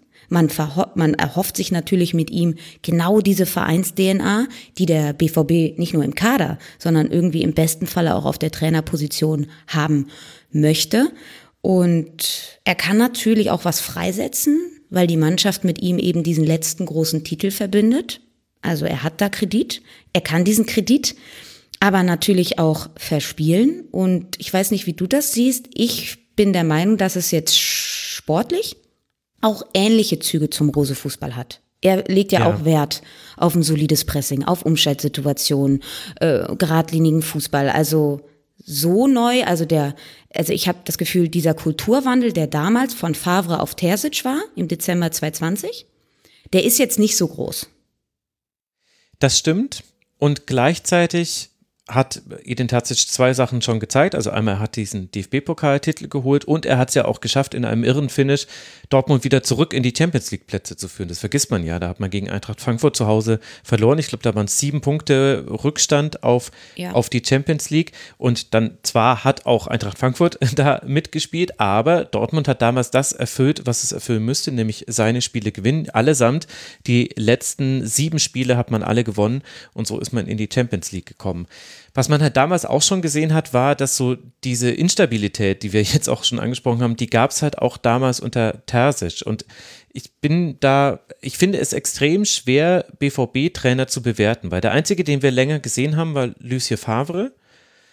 Und ein paar andere haben wir jetzt kürzer gesehen, äh, Stöger, Bosch, jetzt Rose. Und alle hatten dieselben Themen. Und wenn alle immer dieselben Themen haben, dann ist ja auch die Frage, kann der Trainer da überhaupt etwas gegen tun? Und aber komischerweise, und das kann jetzt aber auch sein, dass ich da jetzt quasi dann auch wieder, so wie ich Sebastian Kehl einfach irgendwie mag, ähm, vielleicht, vielleicht ist das bei Edin tatsächlich auch, irgendwie habe ich das Gefühl, ja, vielleicht, er könnte das vielleicht schaffen. Aber ich kann, kann dir das nicht inhaltlich begründen. Inhaltlich kann man es natürlich jetzt schon begründen, dass sie einfach jetzt von den Transfers drei Spieler schon geholt haben, die gegen den Ball denken, nämlich Niklas Süle, Nico Schlotterbeck und Sali Özcan. Also sie haben wirklich begriffen, wo das Problem liegt, wenn man jetzt mal die Transferausbeute sieht. Es sind überwiegend defensive Transfers gewesen, stand jetzt. Und ich glaube, ähm, da hat Edin Terzic auf jeden Fall schon durchaus mehr Möglichkeiten, als es ein Marco Rose gehabt hat hatte. Mhm. Deshalb sage ich ja, ähm, ich hätte es spannend gefunden, auch äh, Marco Rose noch mit einer kompletten Vorbereitung und eben mit diesen Spielern zu sehen, ob es da auch eine Entwicklung gegeben hätte. Und wenn alle Trainer immer dieselben Themen haben, Max, dann schließt sich ja eben auch der Kreis, dass wir gesagt haben, dass der ausbalancierte Kader die letzten Jahre auch einfach ja nicht da war. Ich glaube, das ist ein ganz, ganz großer Aspekt und trotzdem ähm, will ich das auch einfach nicht so stehen lassen. Ich habe ja gesagt, gute Trainer finden auch da eine Lösung.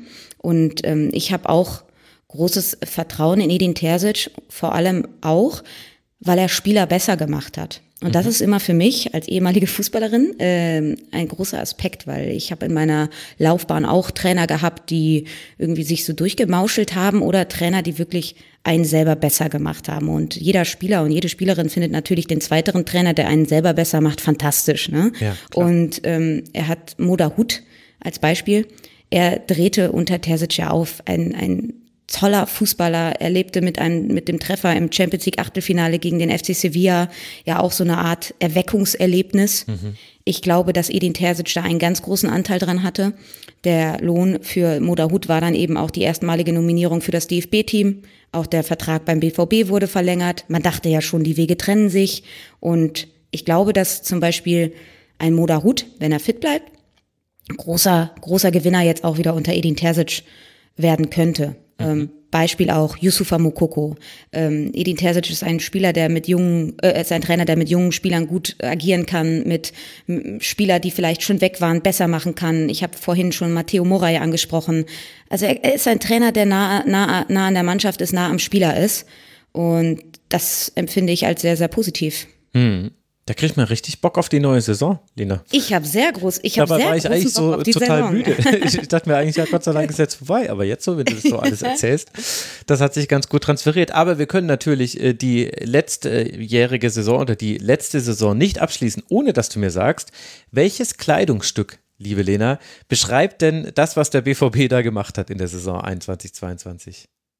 Ich muss zwei Kleidungsstücke, es ist ein Outfit. Ja, also ich sage, es ist ein Outfit. Äh, Wundert obenrum. mich gar nicht, Lena. ich denke ja nur in Outfits, du ja, kennst mich. Genau.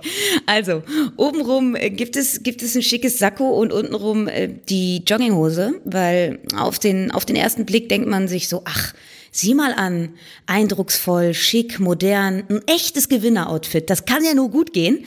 So. Und dann äh, blickt man ein wenig tiefer und dann sieht man dann eben doch, dass es sich ein bisschen äh, gemütlich gemacht wurde. Und es ja. äh, eher, eher Couch als Siegerdinner ist.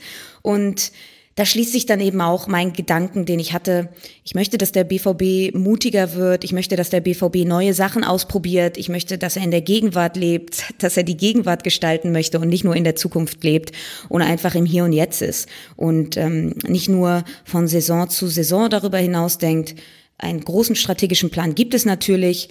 Aber man darf die Gegenwart einfach nie außer Acht lassen und da eben auch eine schöne Balance finden. Obenrum Sakko, untenrum Jogginghose, obenrum ist Offensivpower, untenrum ist die defensive Instabilität. Sucht es euch aus. Es passt noch nicht ganz zusammen beim BVB. Ich bin dennoch sehr zuversichtlich, dass es in der neuen Saison besser werden wird. Was für ein schönes Schlussplädoyer. Dann wünschen wir dem BVB für die nächste Saison eine richtig schicke Hose und ja. dir würde ich jetzt eine schöne Sommerpause, wenn du denn eine hast. Lena Kassel, die Ed Kasselberger in allen sozialen Netzwerken, folgt ihr zahlreich und hört ihr zu bei Fußball MML Daily. Danke dir, liebe Lena. Das hat außerordentlichen Spaß gemacht, mit dir mal wieder über Fußball zu reden. Ja, Mann, ich bin auch ganz beseelt. Vielen lieben Dank, lieber Max. Und sorry nochmal für meinen ganz verpeilten Einstieg. Ich beende nicht mit äh, guten Morgen, sondern vielleicht mit noch einem schönen Abend für dich. Danke, wünsche ich dir auch.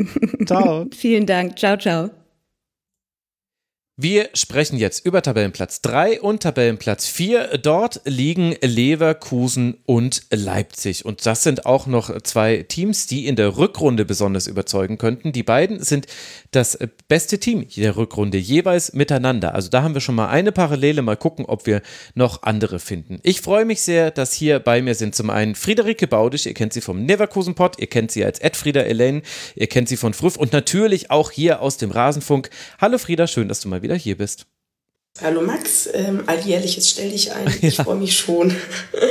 Danke für die Einladung erneut. Ja, und danke, dass du das äh, trotz äh, gesundheitlich angeschlagener Stimme mitmachst. Aber da bist du nicht mal mit allein, denn auch unser zweiter Gast ist stimmlich etwas angeschlagen. Lars ist hier, der Ed aus-le1. Den konntet ihr auch schon hören bei 4Fans, dem Podcast von rbfans.de, wenn ihr denn Leipzig-Fans seid. Hallo Lars, schön, dass du hier bist, obwohl das Pokalfinale dich ein bisschen geschlaucht hat, wie ich vernommen habe. Ja, schönen guten Abend, Max, schönen guten Abend, Frieda. Ja, Pokalfinale war natürlich sehr intensiv und das hat sich auch auf die Stimme ausgeschlagen, aber dann spielst du hier der Krankendoktor für uns beide und ähm, das passt dann schon. Ja, indem ich das Schlechtestmögliche mache, indem ich noch euch einfach erzählen lasse die ganze Zeit. Also da würde ich meine, meine Fähigkeiten als Doktor dann doch in Frage stellen wollen. Aber dann lass doch gleich mal reingehen in dieses Segment und mit Leverkusen starten, denn die sind auf Tabellenplatz 3 rausgekommen. Frieda mit 64 Punkten hat man man sich souverän für die Champions League qualifiziert. Sieben Punkte Vorsprung auf den ersten Nicht-Champions League-Platz von Union. Und insgesamt eine Saison, ich glaube, die Frage würde ich jetzt mal ganz an Anfang stellen, mit der man wahrscheinlich sehr zufrieden ist aus Leverkusener Sicht. Ähm, ja, das kann man so sagen. Ähm, im Rück also das war jetzt natürlich auch bei, beim Vorbereiten auf den Podcast heute ähm, hat mal zwischendrin habe ich auch mal gelitten und mir fiel immer wieder ein, wie ich mich zwischendrin gefühlt habe und auch gedacht habe, das macht ja doch alles keinen Sinn mehr. Und aber mal wieder ein doch recht versöhnliches Ende am Ende. Also mit Tabellenplatz zumindest ganz zufrieden.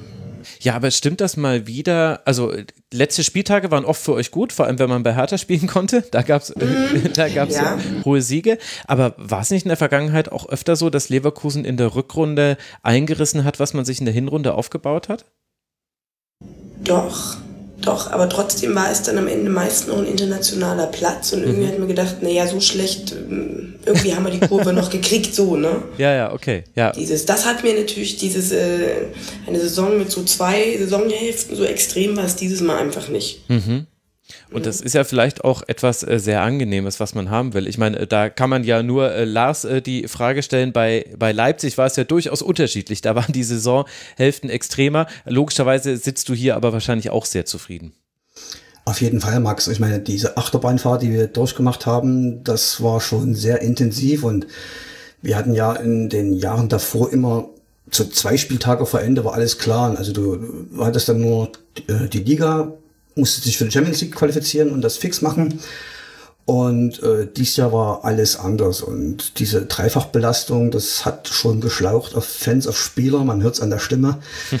Ja, war schon sehr intensiv war intensiv, aber ist eben positiv verlaufen. Deswegen spreche ich auch ja. schon so früh mit euch beiden hier im Rasenfunk Royal. Bei Teams, wo es nicht so gut lief, die kommen traditionell ja etwas später dran. Ja, Frieda, dann lass doch mal eintauchen in diese Saison. Wie hat es sich denn angelassen? Es war ja die erste auch von Gerardo Seoane. Es gab viele Fragezeichen vor dem Beginn dieser Spielzeit.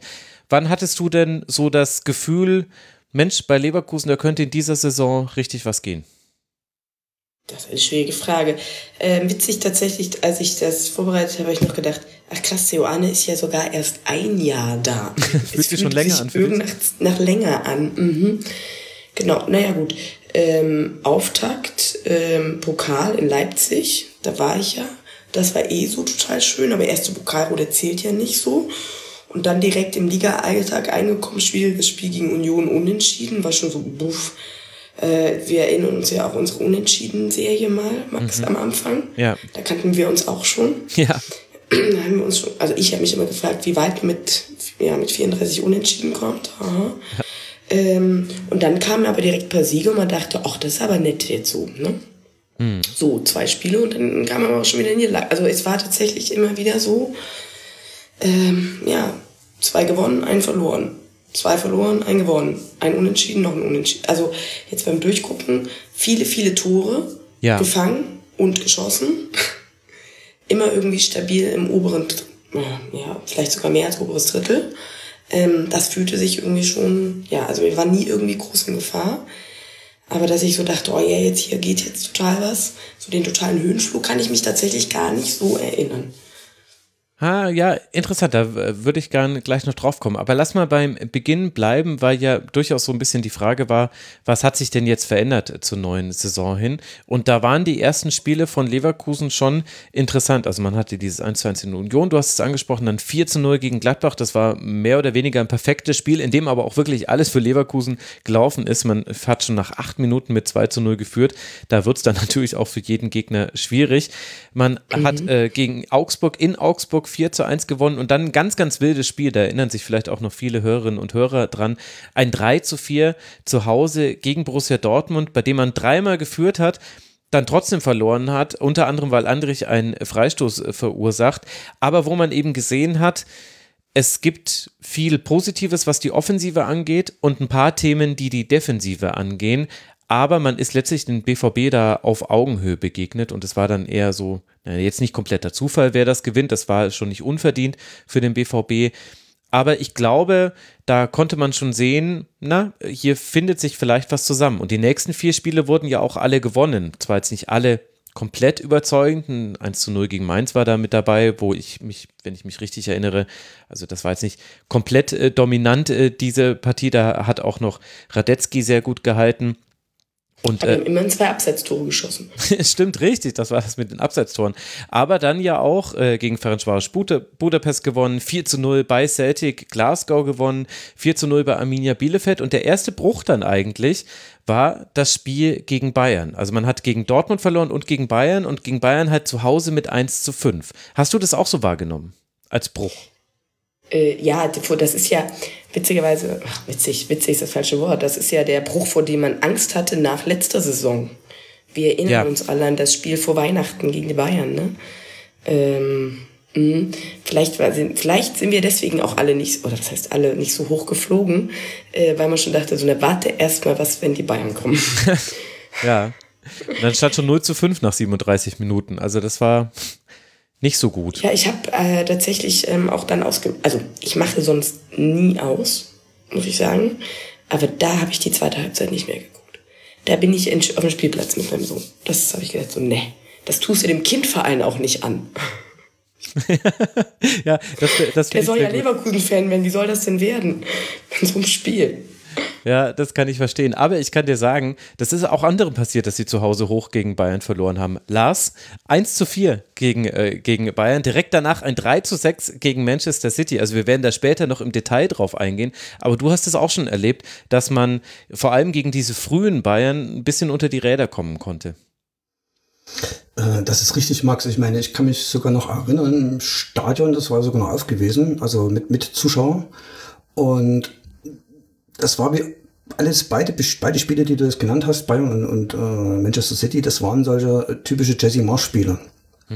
Na, und äh, das, auf der einen Seite sagst du dir jetzt, äh, bleib mal kurz bei City, äh, du schießt drei Tore aus dem Spiel heraus gegen Pep Guardiola, das gelingt fast niemanden, ne, und kassierst aber sechs. Ne, und dann hast du eben äh, das Problem der Restverteidigung, der Stabilität und irgendwie ist da alles eben äh, nicht zu Bruch gegangen, das will ich jetzt gar nicht sagen, aber äh, die Spieler haben auf einmal verlangt, äh, wie man äh, spielt, was dann die Jahre kurz davor gut war und dann kommt dann eben Bayern und die machen dann eben äh, Bayern-Dinge. Also sprich, die geben sich, nee, die geben sich dann in dem Moment in Ruck und sagen, jetzt müssen wir wirklich noch eine Schippe drauflegen, weil das unsere direkten Konkurrenten aus dem oberen Tabellenfeld sind, ob das Dortmund, Leipzig oder Leverkusen ist.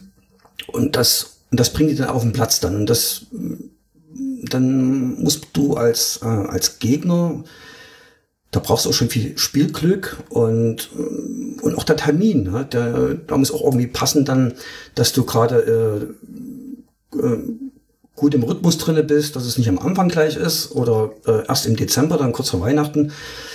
Ja, dann passieren eben solche Resultate, wie dann eben jetzt hier Frieda äh, mit, mit Leverkusen das 1-5 oder eben unser äh, 1 zu 4 haben wir, glaube ich, verloren, ja. Ja, genau. Genau. 1 zu 4 war das. Aber ihr habt ja nicht danach letzte Saison acht Spiele verloren. Ja, das ist das Trauma, auf das äh, Frieda vorhin angesprochen hat. Letzte Saison Ja. war das die, die, die, das Einleiten von einer richtig schlechten Phase. Wobei so arg viel besser wurde es ehrlich gesagt bei Leipzig auch nicht, oder Lars? Naja, besser. Ich meine, dann, äh, dann kamen dann schon wieder gute Spiele. Also dann äh, hatte man ja wirklich noch Corona, wo dann äh, zu war und dann wurde es sozusagen wieder geöffnet. Und dann hatten wir als, äh, als Heimteam hatten wir Dortmund und PSG hintereinander. Und das war sensationell. Dann hast du wieder diesen anderen Jesse Marsch gesehen, der, äh, wenn der an den richtigen Hebeln dann gedreht hat, dann hat auf einmal alles funktioniert. Und wir hätten ja auch gegen Dortmund auch 3-4 äh, gewinnen können, beziehungsweise gegen PSG nur 2-2 gespielt, aber es muss nach 20 Minuten 13-0 für Leipzig stehen. Also das, das war dann wiederum eben äh, der andere Jesse Marsch. Ja. Ja, da müssen wir später mal nochmal aufs im Detail drauf eingehen, äh, welche Jesse Marshs es da gab und äh, wie das genau ausgesehen hat. Aber jetzt bleiben wir mal noch äh, kurz bei Leverkusen. Na klar. Frieda, was man damals gesehen hat in diesen Spielen war, dass äh, Seoane ein neues Flügelspiel gebracht hat äh, zu Leverkusen. Also da hat äh, Bakker hat da am Anfang noch eine große Rolle äh, gespielt, äh, später dann verletzt. Ähm, es, es gab, äh, Frimpong hatte auf jeden Fall eine Rolle gespielt und man hat es immer wieder ganz gut geschafft, seine Stärken auf den Platz zu bekommen, würde ich sagen. Also Diaby, Wirtz, auch Patrick Schick, die waren immer wieder genau in den Räumen, in denen sie Gefahr ausstrahlen können und haben da dann auch eben den Ball bekommen. Was ist denn so deine, dein Gefühl dafür, was hat denn Seoane zu Leverkusen gebracht? Ist das vor allem mh, etwas Taktisches oder war das vielleicht auch eher etwas, was so die Haltung der Mannschaft angeht und eben wie man in Spiele geht, egal ob es jetzt gegen Bayern geht oder äh, dann auch äh, später gegen andere Gegner? Also sicher auch von beiden etwas, ne? Einer, also und das dritte sind auch irgendwie, du hast jetzt Bakker schon angesprochen, den habe ich mir ja auch ganz dick markiert, auch so ganz clevere Wechsel, ne? Äh, We- Wechsel, du weißt schon, Transfers. Transfers, mhm. Genau, also der Bakker, das weiß ich noch, der erste Spieltag war ja schon gar nicht so schlecht, ne? Am zweiten Spieltag hast du gedacht, irre, Ja. wer ist das denn? Wo haben sie den denn her, so, ne? Äh, wie der da geflitzt ist. Und ähm, da sind ja noch so ein paar Transfers gekommen. Auch der Adli hat sich ja unwahrscheinlich gut eingefügt, ne? Und ähm, gut, Frimpong war vorher schon da, aber der dann auf der anderen Seite und es ist, glaube ich, eine Mischung aus, der hat den Stabilität und Selbstbewusstsein gegeben, was man sich natürlich aber auch selber erspielt, dieses Selbstbewusstsein, wenn dann halt so ein Schick mit Würz und Diaby da vorne so ein, so ein Trio bilden, die ähm, ja aber auch jetzt nicht erst seit dem Sommer zusammenspielen, sondern jetzt auch schon die zweite Saison. Das sind sicher auch Faktoren, die man merkt. Und zum anderen konnte man sich, glaube ich, als Mannschaft auch immer auf ihn verlassen, dass er immer noch so eine Taktik was im Hinterkopf hatte oder immer noch mal, also der hat ja auch im Spiel oftmals einfach umgestellt oder auch schon vorm Spiel. Ähm, ich meine sogar das Leipzig-Spiel in der Rückrunde, ähm, da waren wir ja, oder auch das Bayern-Spiel in der Rückrunde, da waren wir, weiß ich nicht, so tief und breit und defensiv hin aufgestellt wie das ganze Jahr nicht. Ähm, und da hat er das einfach mal anders gemacht und sind die Spieler anders angegangen. Und ich glaube, dass das für einen Spieler selber auch gut ist, wenn man denkt, der, der da draußen steht, der hat doch noch einen Plan B. Ähm, oder der gibt dir so einen Schlachtplan und sagt dir, wie du das machen sollst. Und wenn es dann natürlich noch zwei, dreimal funktioniert, ja, dann ist das Selbstbewusstsein ja dann von alleine. Ja. Und, ne, aber auch wirklich ganz, äh, Union, ach Quatsch, hier, Ro- Robert Andrich von Union, ja auch so ein Transfer. Ähm, also das haben die, glaube ich, ganz klug gemacht, da vor der Saison. Sicher Seoane mit, ähm, denke ich schon, dass man als Trainer einen großen Einfluss auch hatte. Mit, ähm, ach Mensch, Namen. Mhm, mit Simon Rolfes natürlich. Achso, ja, okay. Den meine ich. Ja, das war ja das, die interessante Frage vor der Saison war ja tatsächlich, ist Leverkusen zu viel Stabilität auch gar nicht nur auf dem Platz, sondern vielleicht auch in der Kabine flöten gegangen, weil man eben die beiden Bender-Zwillinge, also nicht ins Karriereende, sondern zum TSV Brandenburg Die haben verabschiedet gewechselt. hat. ja, die genau. haben gewechselt. Genau. Ich habe mir auch aufgeschrieben, ohne, äh, ohne Ablöse. Ja. Ablösefrei zu TSV Brandenburg. das ist natürlich ein Skandal, dass, in da- meiner Statistik. dass da Leverkusen nicht nochmal die Hand aufgehalten hat. Nein, Vielleicht aber gab es einen Kasten Bier. Aber das sind ja sehr, sehr wichtige Spieler gewesen. Dann hat man mit Leon Bailey zu Aston Villa noch jemanden äh, verloren, der in der Offensive immer mal wieder er seine Akzente setzen konnte, auch wenn er jetzt nicht der, der beständigste aller Leverkusener Spieler war. Aber das war ja so ein bisschen die Sorge, die man vor der Saison haben konnte. Und ich kann mich auch noch erinnern, dass wir darüber auch in der Saisonvorschau diskutiert haben. Und jetzt am Ende kommen wir raus bei einer Saison, wo du ja auch sagst, naja, die großen Ausschläge nach oben und nach unten haben gefehlt. Es war eigentlich eine sehr konstante Saison und vor allem in der Rückrunde war man sehr überragend. Haben wir da die Neuzu also liegt das an den Neuzugängen, die da gekommen sind, oder haben sich vielleicht auch bestehende Spieler, die geblieben sind, nochmal weiterentwickelt? Also bei dem Stichwort fällt mir tatsächlich Jonathan Tah ein, mhm. der mich schon viele Nerven gekostet hat in seiner Saison, äh, in seiner Karriere bei uns. Der finde ich, bis auf einzelne Ausrutscher, ein extrem stabiler äh, Spieler bei uns geworden ist. Äh, wie gesagt, Wirtz äh, wird ja nur noch besser, wenn nicht verletzt, einfach immer nur noch besser. Und ähm, Schick kam ja da aus der Europameisterschaft. Aus der Europameisterschaft, genau. Ja, auch irgendwie mit goldenen Schuhen wieder. ähm, genau. Und dann fügte sich halt Adli dann nach ein, zwei, drei Spielen auch super gut ein. Hinkapje jung, mhm. aber auch irgendwie schon mit tollen Ansätzen.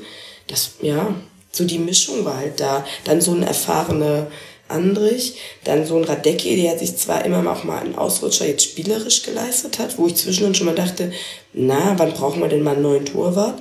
Aber der, ähm, der Sicherheit für die Mannschaft und auch für die Verbindung zwischen Mannschaft und Fan, das sieht man ja vielleicht so in der Kicker-Statistik nicht, ähm, einfach eine unwahrscheinliche Rolle spielt. Mhm. Und auch die sich immer, der ist immer der Erste, der zum Interview latscht, ja, nach jedem Spiel, in Deutsch das ist immer derjenige, der die Mannschaft an die Hände nimmt und zur Kurve führt und der da einfach solche Rollen einnimmt, der, ich sag mal, Räume besetzt außerhalb des Platzes, weißt du? Mhm. Also da ja. gab es eben. Und dann scheint es mit dem Trainer auch tatsächlich zu funken. Mhm. Also eben so im Grunde das ist eingedreht, was man sich erhofft von, von einem neuen Trainer. Er entwickelt gute Spieler weiter, dann hat noch der eine oder andere Transfer gesessen und dann kommt man eben in einen guten Saisonstart hinein. Aber was ich mal fragen wollte, Max, äh, Frieda, weil der sagt gute Rückrunde. Äh, der euer Superstar Florian Wirtz hat sich ja verletzt, schwer, gute Besserung an der Stelle. Und äh, der Topstürmer äh, Schick ist ja auch immer relativ verletzt. Wie hat denn das äh, Seone hinbekommen, dass dann trotzdem alles noch funktioniert hat? Weil ich hatte dann echt gedacht, wo ich dann die Tabelle gesehen habe, äh, Ausfälle Wirtz und äh, Schick, ob das Leverkusen noch über die Ziellinie bringt, da war ich eigentlich dann sehr, sehr skeptisch. Also ich muss ja sagen, Schick war gar nicht so lange verletzt. Das ist mir jetzt auch nochmal beim, ähm, bei der Statistik jetzt aufgefallen, also als ich das jetzt vorbereitet habe. Der war zwar insgesamt zwölf Spiele nicht da, okay, zwölf von 34, aber davon waren einige auch in der Hinrunde. Das war am Ende gar nicht so viel. Und ähm, Wirtz hat sich ja erst Mitte März verletzt. Und ich muss sagen, dass zum Beispiel... Ähm, der Diaby, der ist ja dann auch für zwei gerannt. Ne? Also das ja. haben schon einige geschafft aufzufangen. Und dann kam ja noch Asmun, wobei der wirklich erst in den allerletzten Spielen in guter Form war. Und Paulinho ist auch irgendwie wie Phönix aus der Asche auferstanden. Also da sind so Leute nachgerückt, die sicher nicht so extrem gut waren oder extrem gut sind wie jetzt so ein Schick und ein Wirtz, aber die ähm, so gut, also gegen, ich sag mal so, Tabellenmittelfeld und drunter äh, vollkommen, also der bessere Spieler trotzdem noch waren. Oh Gott, klingt so überheblich. Nee. Ein bisschen. Ja, gut, aber äh, tatsächlich hat ja Leverkusen auch wirklich äh, eine sehr beeindruckende Rückrunde gespielt, eben auch trotz der Wirtsverletzung. Und man muss dazu sagen, es gab nur vier Spieltage überhaupt, an denen Leverkusen nicht auf einem Champions League-Platz lag. Also auch wenn natürlich das Zustandekommen sich anders anfühlt, während eine Saison läuft und man sich da immer nach unten hin orientiert und die Punkte zählt und es da auch mal weniger Punkte waren. Aber das war eben einfach sehr, sehr konstant und dass Leverkusen in der Champions League spielt, ist folgerichtiger, wenn man sich die komplette Saison betrachtet, als zum Beispiel, dass Leipzig in der Champions League spielt. Ohne zu sagen, äh, sagen zu wollen, einer von beiden hätte es nicht verdient. Das ist natürlich nicht so. Wer am Ende auf dem Platz steht, der hat es auch verdient. Aber Leverkusen eben war konstant oben in der Tabellenspitze mit dabei und das auch in der Phase, Phase, Frieda, in der dann auch die Ergebnisse ein bisschen eingeknickt sind. Also wir hatten ja schon wieder so einen kleinen Bayern-Spieleffekt. Also nach dem 1 zu 5 spielt man zweimal unentschieden, unter anderem beim ersten FC Köln, wo man vielleicht auch hätte gewinnen können, weil man hatte durchaus einige Chancen. Und dann scheidet man erst im DFB-Pokal gegen den Karlsruher SC aus und verliert dann auch noch im ersten Spiel von Florian Kofeld mit 0 zu 2 gegen Wolfsburg. Also es gab ja schon auch die also kleineren also, Dellen. Ja, aber in dem KSC, also Entschuldigung, aus dieser KSC-Niederlage bin ich schuld. Das muss ich jetzt mal sagen. Ach so, okay. Gut. Möchtest du es erläutern? Ja, Das würde das würde ich auch gerne wissen. Mein aller, allererstes Leverkusen-Spiel im Stadion, im Stadion, jetzt nicht vom Fernseher und so, aber so im Stadion, war tatsächlich gegen den KSC in Düsseldorf 0 zu 1. Und da hat der KSC von der Mittellinie über René Adler ein Tor geschossen. Keine Ahnung, haben die wahrscheinlich nie wieder geschossen. Und das war das erste Mal jetzt, dass wir wieder gegen den KSC gespielt haben. Und ich bin extra nach der Arbeit ins Stadion gefahren und habe noch vorher ganz groß überall geschrieben, da hat mit dieser Niederlage hat meine Liebe begonnen. Ja, und dann haben wir wieder verloren und dann war ich's, glaube ich. Okay, ist interessant, weil du kamst im Kicker-Spielbericht gar nicht äh, vor, aber da sieht man halt mal, wie unsauber heutzutage der Journalismus arbeitet. Also ich habe mir für das Spiel aufgeschrieben, schreckliches Spiel. Wir haben viel versucht, durchs Milzelt zu spielen, aber da war es dicht und alles andere, mehr ist uns nicht eingefallen. Ist irgendwie, hm. Ja, und das blieb ja auch ein bisschen so. Also es fiel ein bisschen auseinander. Also in der Europa League war es anders. Also gegen Real Betis dann 4 zu 0 zum Beispiel gewonnen. Aber wenn ich mir allein die Bundesligaspiele angucke, die Niederlage gegen Wolfsburg habe ich schon angesprochen. Dann kam 1 zu 1 bei Hertha BSC, bei dem offensiv wenig bis gar nichts ging. Erst in der 90. Minute macht Andrich überhaupt den Ausgleich. Dann ein 1 zu 0.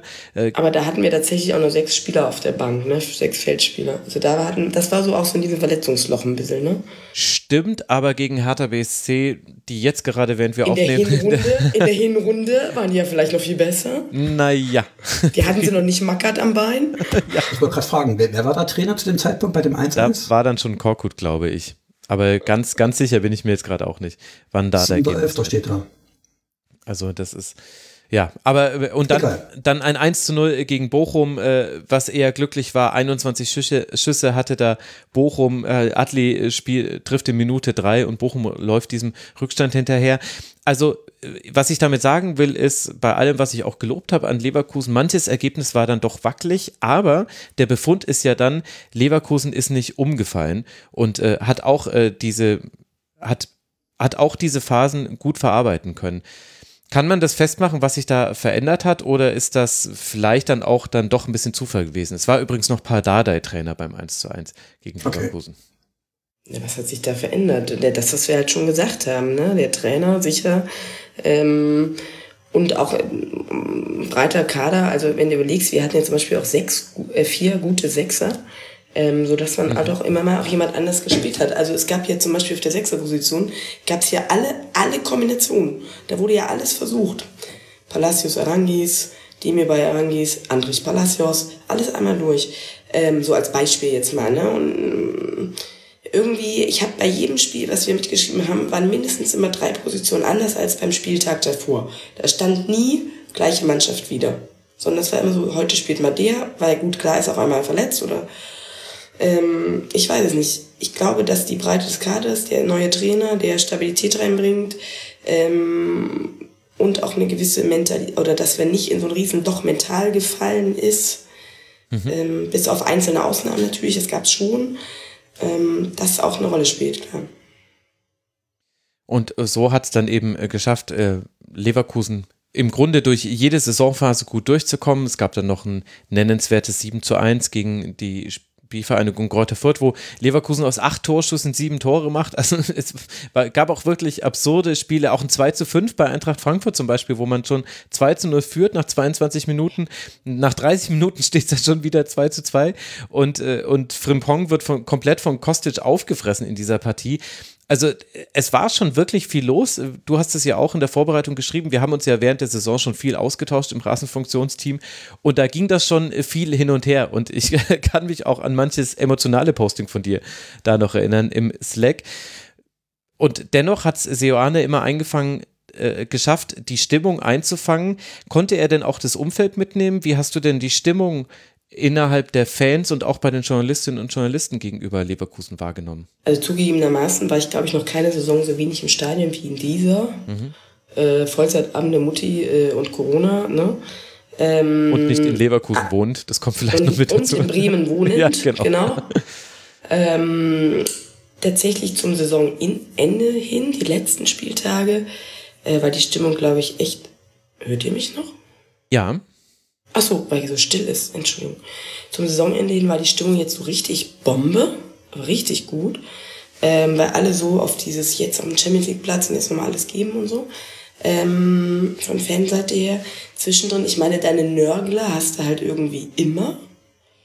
Und ähm, von und sonst die Spiele halt so nach Verlauf halt auch, klar, tolle Spiele, auch mit toller Stimmung und zwischendrin auch mal mau. Ähm, von der Journalistenseite her haben, glaube ich, Wirtz hat unwahrscheinlich viel Aufmerksamkeit bekommen, letzte Saison ja auch schon. Mhm. Das war ja, ging einem ja schon wirklich auf den Keks, immer wenn der in der Aufstellung war, so, oh Gott, das Wunderkind und der Wirtz und der Wirtz hier. Und das gleiche dann halt auch mit ähm, Schick und Diaby, was ja auch stimmt. Aber irgendwie schienen uns alle doch ganz gut gesonnen. Also, mhm. hat jetzt nicht, fandst du nicht? Nee, nee, nö, du, äh, doch klar. Also das war, äh, das, das ist das, was ich so ein bisschen herausarbeiten wollte, dass es jetzt eine sehr harmonische Saison war, obwohl es durchaus Anlass gegeben hätte, zwischendurch mal jetzt nicht in Panik zu verfallen, aber ich habe ja jetzt auch ein paar Spielverläufe und Spielergebnisse genannt, über die nicht so erfreulich waren aus Leverkusener Sicht. Und ich denke, die Europa League gehört ja, ja insgesamt dann eigentlich auch dazu. Also gegen Atalanta kann man zwar ausscheiden, aber andererseits hat das Leverkusen halt auch schon sehr häufig gemacht, auszuscheiden in der Europa League. Und man, man war in diesen Spielen, also wenn ich mich richtig erinnere, vor allem im, im Hinspiel, da war man schon relativ chancenlos. Da hat man schon sehr deutlich seine Grenzen aufgezeigt bekommen. Oder in Bergamo, ne? Mhm. Mhm. Da haben wir noch geschrieben, dass sie irgendwie dreimal das gleiche Tor geschossen haben. Ja, stimmt, genau. Alles durchs Zentrum hindurch, was ja total, äh, total irre ist, weil eigentlich das Zentrum immer ganz gut geschlossen war bei Leverkusen. Also das war ja nie ein Problem. Ja, also da hatten wir wirklich, äh, da haben wir jetzt auch nicht unglücklich verloren, sondern zu Recht. Ne? Äh, da war er noch glücklich, dass wir noch zwei Tore geschossen haben. Mhm. Ja, das war dann wieder Diaby. Mhm. Der, der das war tatsächlich auch wieder ernüchternd. Ähm, und da war so eine, eine der Spiele, wo ich gedacht habe, ach schade, dass Schick nicht da ist und so. Hm. Ähm, weil da waren doch auch verletzt, waren da auch verletzt. Mhm. Meine ich. Mhm. Genau. Aber, Aber das war tatsächlich ernüchternd. Mhm. Weil ihr gerade die Hinrunde anspracht. Äh, also ich habe ja das Spiel auch nur von Leverkusen in Leipzig gesehen, aber nicht im Stadion, das durften wir alle nicht. Das war ein souveräner, starker Auftritt, als wie ihr da 3-1 gewonnen habt. Und dann ist er dann mehr oder weniger eine Woche später dann Jesse Marsch entlassen worden. Also habt ihr auch euren Anteil daran. Der ist jetzt aber gut gewesen dann, oder? Ja. Hast du nicht also, das Lächeln so, so, gehört? So wie wir heute Abend da sitzen, war es auf jeden Fall gut, ja. Hm. Das äh, kann man, glaube ich, so stehen lassen. Und dann haben wir ein, interessant sind die beiden Spiele gegen Köln äh, gewesen, Frieda. Das eine war eben mhm. dieses 2 zu 2 in der Hinrunde, wo man durchaus Chancen noch auf mehr hatte und dann eben dieses 0 zu 1 und das fällt eben auch genau zwischen diese beiden Atalanta-Spiele. Also man, man verliert auswärts 2 zu 3 in Bergamo, wo Radetzky noch eine höhere Niederlage verhindert. Dann verliert man zu Hause gegen Köln. Wirtz und Frimpong verletzen, verletzen sich dabei auch noch schwer. Also man mhm. weiß gar nicht, ob das Ergebnis schlimmer war oder eben diese Diagnose, dass Wirtz dann ausfallen würde. Und dann hat man das Rückspiel gegen Atalanto, das man auch verliert, Atalanta, wo man allerdings durchaus ein paar Chancen hatte. Also da fand ich, konnte man eigentlich schon erkennen, na, also Leverkusen wird sich jetzt nicht komplett aus der Bahn werfen lassen von dem, was da passiert ist. Und dann kam ja dann dieser irre Schlussspurt, der, der glaube ich, viele überrascht hat. Also mich hat er zumindest sehr überrascht. Man hat ja von den letzten Spielen nur noch das äh, zu Hause gegen Leipzig verloren und ansonsten noch äh, sechs Siege, ein Unentschieden und eben diese eine Niederlage und so dann absolut souverän den dritten Platz gefestigt. Wie hast du diese Schlussphase dann wahrgenommen? Dass gute Stimmung da war, hast du ja schon gesagt. Mhm. Also jetzt nochmal zu diesem Bergamo, Köln-Bergamo. Das waren natürlich ziemlich bittere zehn Tage. Da hatte man auch mal keine Lust auf Fußball, mhm. muss ich sagen. Ne? Und das saß dann auch noch eine Weile irgendwie so im Genick. Ähm, ja, die letzten, den Schlusssport, ja, gut halt, ne? Auch gefühlt auch mal mit ein bisschen stabilerer Defensive, wobei man das ganz schwierig ist, das im Mund zu nehmen, finde ich. Was Quatsch ist, wir sind Dritter, ne? Aber wir haben auch schon ordentlich kassiert, ne? Das war auch manchmal so nach dem Motto, lieber einen mehr schießen als bekommen, so, ne? Ja, sechsbeste äh, Defensive der Liga, also es geht noch im Vergleich zu früher. Fühlt sich aber gar nicht so an. Ja, ja, ja, ja, aber geht langsam dann nur bergauf an der Stelle.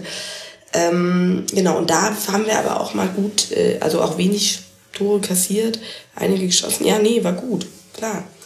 das war so ein bisschen auch jetzt am Ende hat man gedacht, so, so, jetzt könnte die Saison aber auch mal noch fünf Spieltage weitergehen. da wäre vielleicht sogar noch mehr. Ja, wir waren so ein bisschen im Flow halt auch, weißt du? Mhm. Ja, das Im stimmt. Gegensatz zu den Bayern zum Beispiel. Absolut. Dortmund. Absolut. Da, das äh, kann man allerdings sagen. Das haben wir jetzt gerade schon in den Segmenten zuvor schon alles analysiert. Welchen Eindruck hat denn Seoane auf dich gemacht in der Kommunikation nach außen? Wir haben jetzt schon ein bisschen über Spielstil und so weiter gesprochen. Jetzt haben wir eine Saison von ihm erlebt, die sich offenbar für dich angefühlt hat wie mehr als eine Saison nur. Was wäre denn jetzt so dein erstes Fazit zu ihm als neuem Trainer? Also, ähm, ich fand ihn extrem angenehm, ganz unaufgeregt, sehr klug irgendwie in seinen Entscheidungen auch. Ähm, der auch wirklich ein Spiel versucht, durch Wechsel und Taktikumstellungen sonst auch wieder in Kontrolle zu bringen, wenn es gar nicht anders geht. Ne, weil sonst hat man ja manchmal, bei manchen Trainern hat man das Gefühl, naja, dem fällt jetzt auch nichts mehr ein, ja, da müssen jetzt halt noch eine halbe Stunde durchhalten. Ähm, das hatte ich bei ihm nie, das war immer, als hätte er noch einen Plan. Ähm, die Spieler scheinen mit ihm zufrieden. Wir haben es ja auch schon mal besprochen, dass auch Adli ja angeblich auch zu uns gewechselt ist, weil er Französisch spricht und so Sachen. Also der ist ja vielsprachig, der Mensch. Mhm. Wenn wir hohe Niederlagen hatten oder schlechte Spiele hatten, dann war er auch immer vor Mikro. Der kam ja nicht nach jedem Spiel so. Aber wenn das mal so ähm, schlecht lief, dann hat er immer noch was zu gesagt. Mhm. Also zwei, drei sehr intelligente Sätze analysiert. Ähm, ich war wirklich, ich bin sehr, sehr zufrieden und sehr glücklich, dass wir ihn haben. Und hoffentlich ähm, geht es mit ihm so gut auch weiter. Ne? Ja gut, das werden wir natürlich beobachten müssen, aber was man eben schon festhalten kann, ist eben die Außendarstellung, die hast du ja gerade beschrieben. Und dann das andere Thema, was wir vorhin schon angesprochen haben, es ist immer ein gutes Zeichen, wenn sich Spieler weiterentwickeln. Das kann zwar auch trotz eines Trainers passieren, ist aber, glaube ich, selten der Fall. Häufig geht das dann schon Hand in Hand und wenn ich mir eben Tar hast du schon angesprochen, auch Tabsoba hatte richtig, richtig starke Momente und vor allem bei Tabsoba ist es so, zumindest meinem Gefühl nach, das darfst mich gerne korrigieren, du siehst die Spiele ja nochmal viel intensiver als ich. Mein Gefühl war so, Tabsoba hat auch jetzt noch immer mal wieder so einen Patzer mit drin im Aufbauspiel, mhm. so einen doofen Fehlpass. Ich habe aber das Gefühl in dieser Saison gehabt, dass das dann so Ausnahmen waren. In der letzten Saison konnte es sein, dass das dann so weiterging und dass das immer schlimmer wurde und er aus, daraus aus dieser Unsicherheit nicht rausgekommen ist.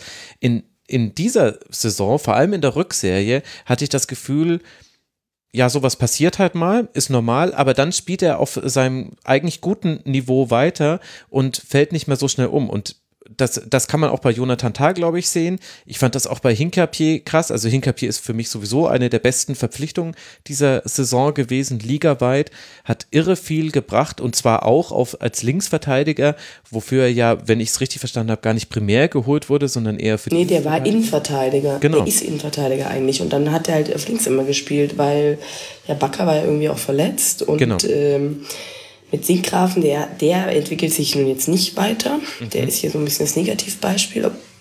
Der ist ja nie so, also in der Saison auch schon nicht so durchgezündet, wenn man so sagen möchte.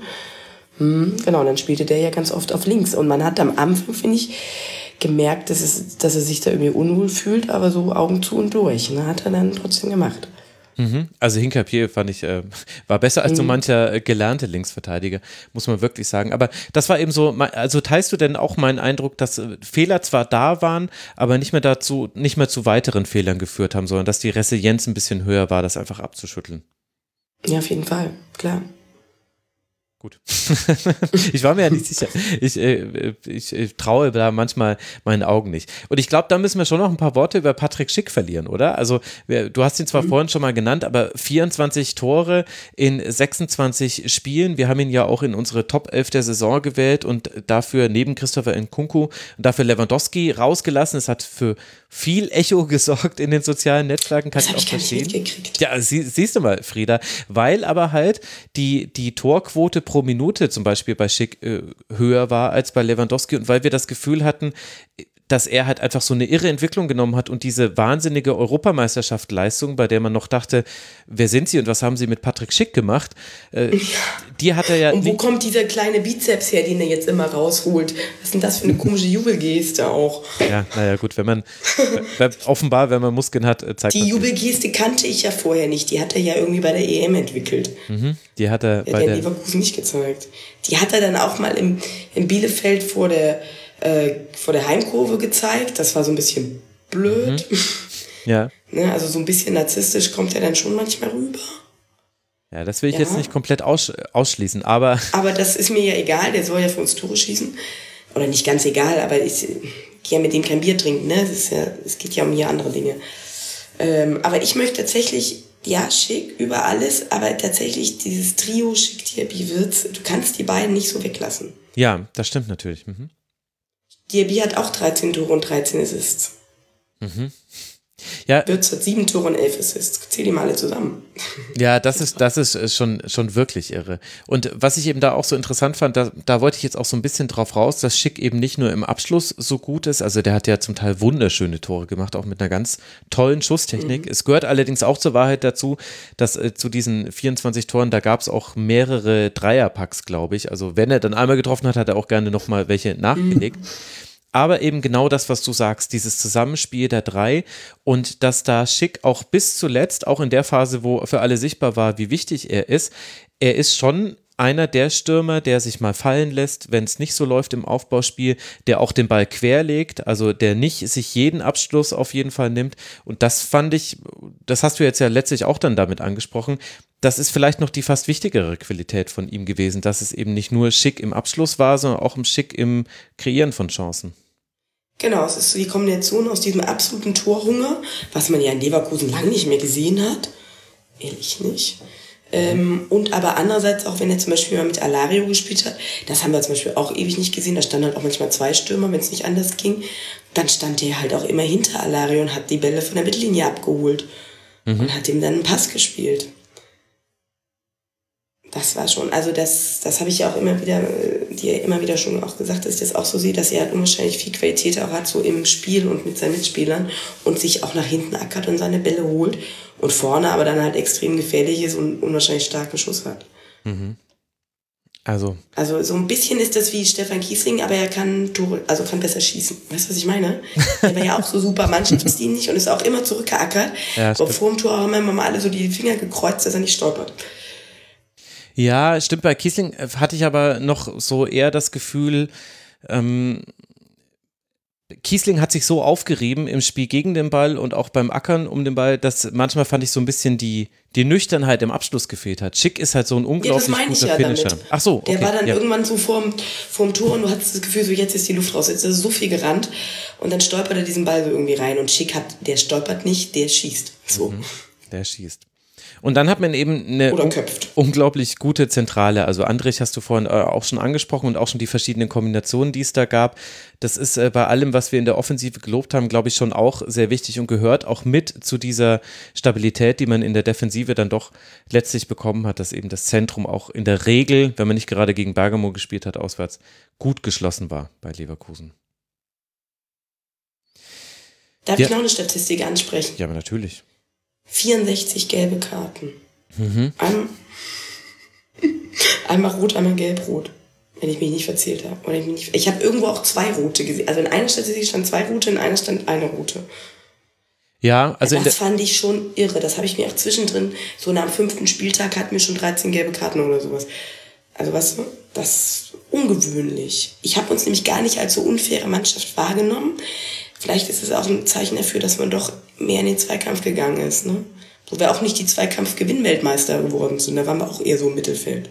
Also das, das definitiv. Vor allem, es kommen ja noch aus acht Europa League-Spielen kommen ja nochmal 18 gelbe und eine rote Karte mit dazu. Also man hat es tatsächlich geschafft, in, in 44 Pflichtspielen hat es Leverkusen geschafft, also auf der einen Seite 100 Tore zu erzielen, das ist schon mal eine schöne Zahl, aber man hat eben 84 gelbe Karten und drei rote Karten äh, kassiert. Das ist dann schon wirklich sehr hoch. Ich weiß auch nicht so genau, woran ich das festmachen würde. Also ich hatte das Gefühl, da waren schon auch öfter mal äh, taktische Faust mit dabei. Leverkusen ist schon eine Mannschaft, die da auch äh, schlau genug ist, mal ein Foul zu ziehen. Und du hast natürlich mit Robert Andrich auch einen Spieler, ja, der, der zieht sich halt auch äh, Karten. Äh, Ja, Demir bei hat Aber sich mehr zehn. Karten hatte Diaby. Und ja, das, Der ist auf Platz 3 der Bundesliga. Mit acht gelben und einer gelb-roten. Irre, oder? ja, ja, guter Punkt. Ja, natürlich hängt sowas auch immer an Spielern. Sicher, ja. Äh, nicht, also ist ja wahrscheinlich, ich weiß es jetzt nicht, aber wahrscheinlich hat Hinkapi irgendwie Eide bekommen, so ungefähr. Ähm, liegt natürlich auch an den Spielertypen selber und Fünf hatte Andrich hier, Demir. aber Okay. Andrich und Demir bei im defensiven Mittelfeld natürlich auch eher mal genau noch was taktisch. Taktischen Fouls, aber Diaby da vorne, weiß nicht. Ja, Diaby ist halt manchmal mit so ganz krass viel Tempo auch in, in Grätschen reingegangen. Ein Meinst du, er bisschen. konnte nicht bremsen? Ja, nee, ehrlich gesagt, was, äh, er ist ein Offensivspieler und das hast du in manchen Defensivaktionen schon gemerkt. Also so weit würde ich mich dann aus dem Fenster lehnen wollen. Da habe ich schon noch so zwei, drei Aktionen noch in Erinnerung. Aber auch diese gelben Karten und so weiter haben ja letztlich dann das äh, gute Ergebnis nicht verhindern können und das ja auch noch in einer Saison, die einen Umbruch markiert. Also der war schon schleichend, ist er jetzt schon vonstatten gegangen. Du hast ja vorhin auch schon Simon Rolfes angesprochen, aber jetzt tatsächlich am letzten Spieltag war es dann soweit. Rudi Völler hat nach sehr, sehr vielen Jahrzehnten eigentlich schon im Fußball und für Leverkusen seine Tätigkeit beendet. Was bedeutet das denn eigentlich letztlich für Leverkusen? Kann man noch ausmachen, wie viel er überhaupt involviert war noch in der jüngeren Vergangenheit? Also er ist ja viel ruhiger geworden, ne? So vor wenigen Jahren noch, ähm, die Interviews erinnern wir uns ja alle, ne? Oder Auftritte in irgendwelchen Sportstudios oder Doppelpässen und so, ne? Ähm, ich denke aber, dass er, also es ist meiner Meinung nach sehr klug gemacht, halt ähm, Simon Rolfes jetzt zu haben und der ja auch schon jetzt seit, mm, seit ich glaube 2018, also der ist ja jetzt schon ein paar Jährchen auch dabei ähm, und wurde ja auch gut von Völler so angelernt und hat und es ist ja so ein ganz schleichender Übergang jetzt gewesen. Ne? Ich de- denke tatsächlich, dass man da gar nicht so viel von merkt. Das ist ja, wäre ja dann ein äh, positiver Ausblick für die Zukunft. Was glaubst du denn, wo, wo soll es für Leverkusen hingehen? Also äh, jetzt sportlich gesehen ist mir das schon klar, man will sich immer für die Champions League qualifizieren, muss man Meister. ehrlicherweise auch bei den, bei den finanziellen Möglichkeiten. Ja, Meister wäre auch mal nett, äh, muss dann vielleicht noch ein bisschen mehr zusammenfallen. Aber Leverkusen war ja immer schon eine eine der Stationen im deutschen Fußball, wo es auch viel um Entwicklung geht. Also Spieler äh, holen, weiterentwickeln, weiterverkaufen und auch durchaus einen Stil prägen, den wenig andere Mannschaften spielen in der Liga. Also Leverkusen war schon manchmal auch im Schlechten, aber hatte schon immer eine Identität, die erkennbar war. Es war nicht das immer Gleiche, was viele andere spielen. Kann man schon aus Aussagen von Verantwortlichen abschätzen, was jetzt die nächste Ausbaustufe von Leverkusen sein soll? Ähm, mir ist da jetzt, also mir nicht, ich ich nicht, ich habe nichts in die Richtung gehört. Ich fürchte so ein bisschen, dass es irgendwie so wie immer bleibt, ne? Wenn die Jungen werden gut und wenn sie gut sind, werden sie teuer und dann sind sie weg, so. Ich, ähm, ich würde mir persönlich, glaube ich, schon wünschen, dass man jetzt, wenn man so eine Mannschaft entwickelt, so Spieler wie einen Schick, einen Wirtz und so auch einfach auch hält, ja egal wer da vor der Tür kommt, aber da müssen natürlich die Spieler auch bleiben wollen, damit man halt auch mal wieder zu einem Titel kommt. Irgendwie. Welcher auch immer. Ich meine, Champions League schließe ich ehrlich gesagt aus, muss ich ganz ehrlich sagen. Also aus der Erfahrung der letzten Jahre und Jahrzehnte. Ähm, aber irgend, irgendwas in der Hand wäre ja gar nicht schlecht. Ähm, aber dann darf man sie halt auch nicht immer alle abgeben. Ne? Ja, gut. Es nützt ja nichts, die mit den tollen, jungen, talentierten Spielern und klar machen die mal noch einen Fehler, weil sie sind ja noch jung. Aber jetzt machen sie keine Fehler mehr, jetzt sind sie aber bei Chelsea oder bei Madrid oder bei den Bayern. Ja, gut, aber ist natürlich Ich die würde Frage, mich da gern von lösen, aber ob das passieren wird, da hat mich jetzt keiner gefragt.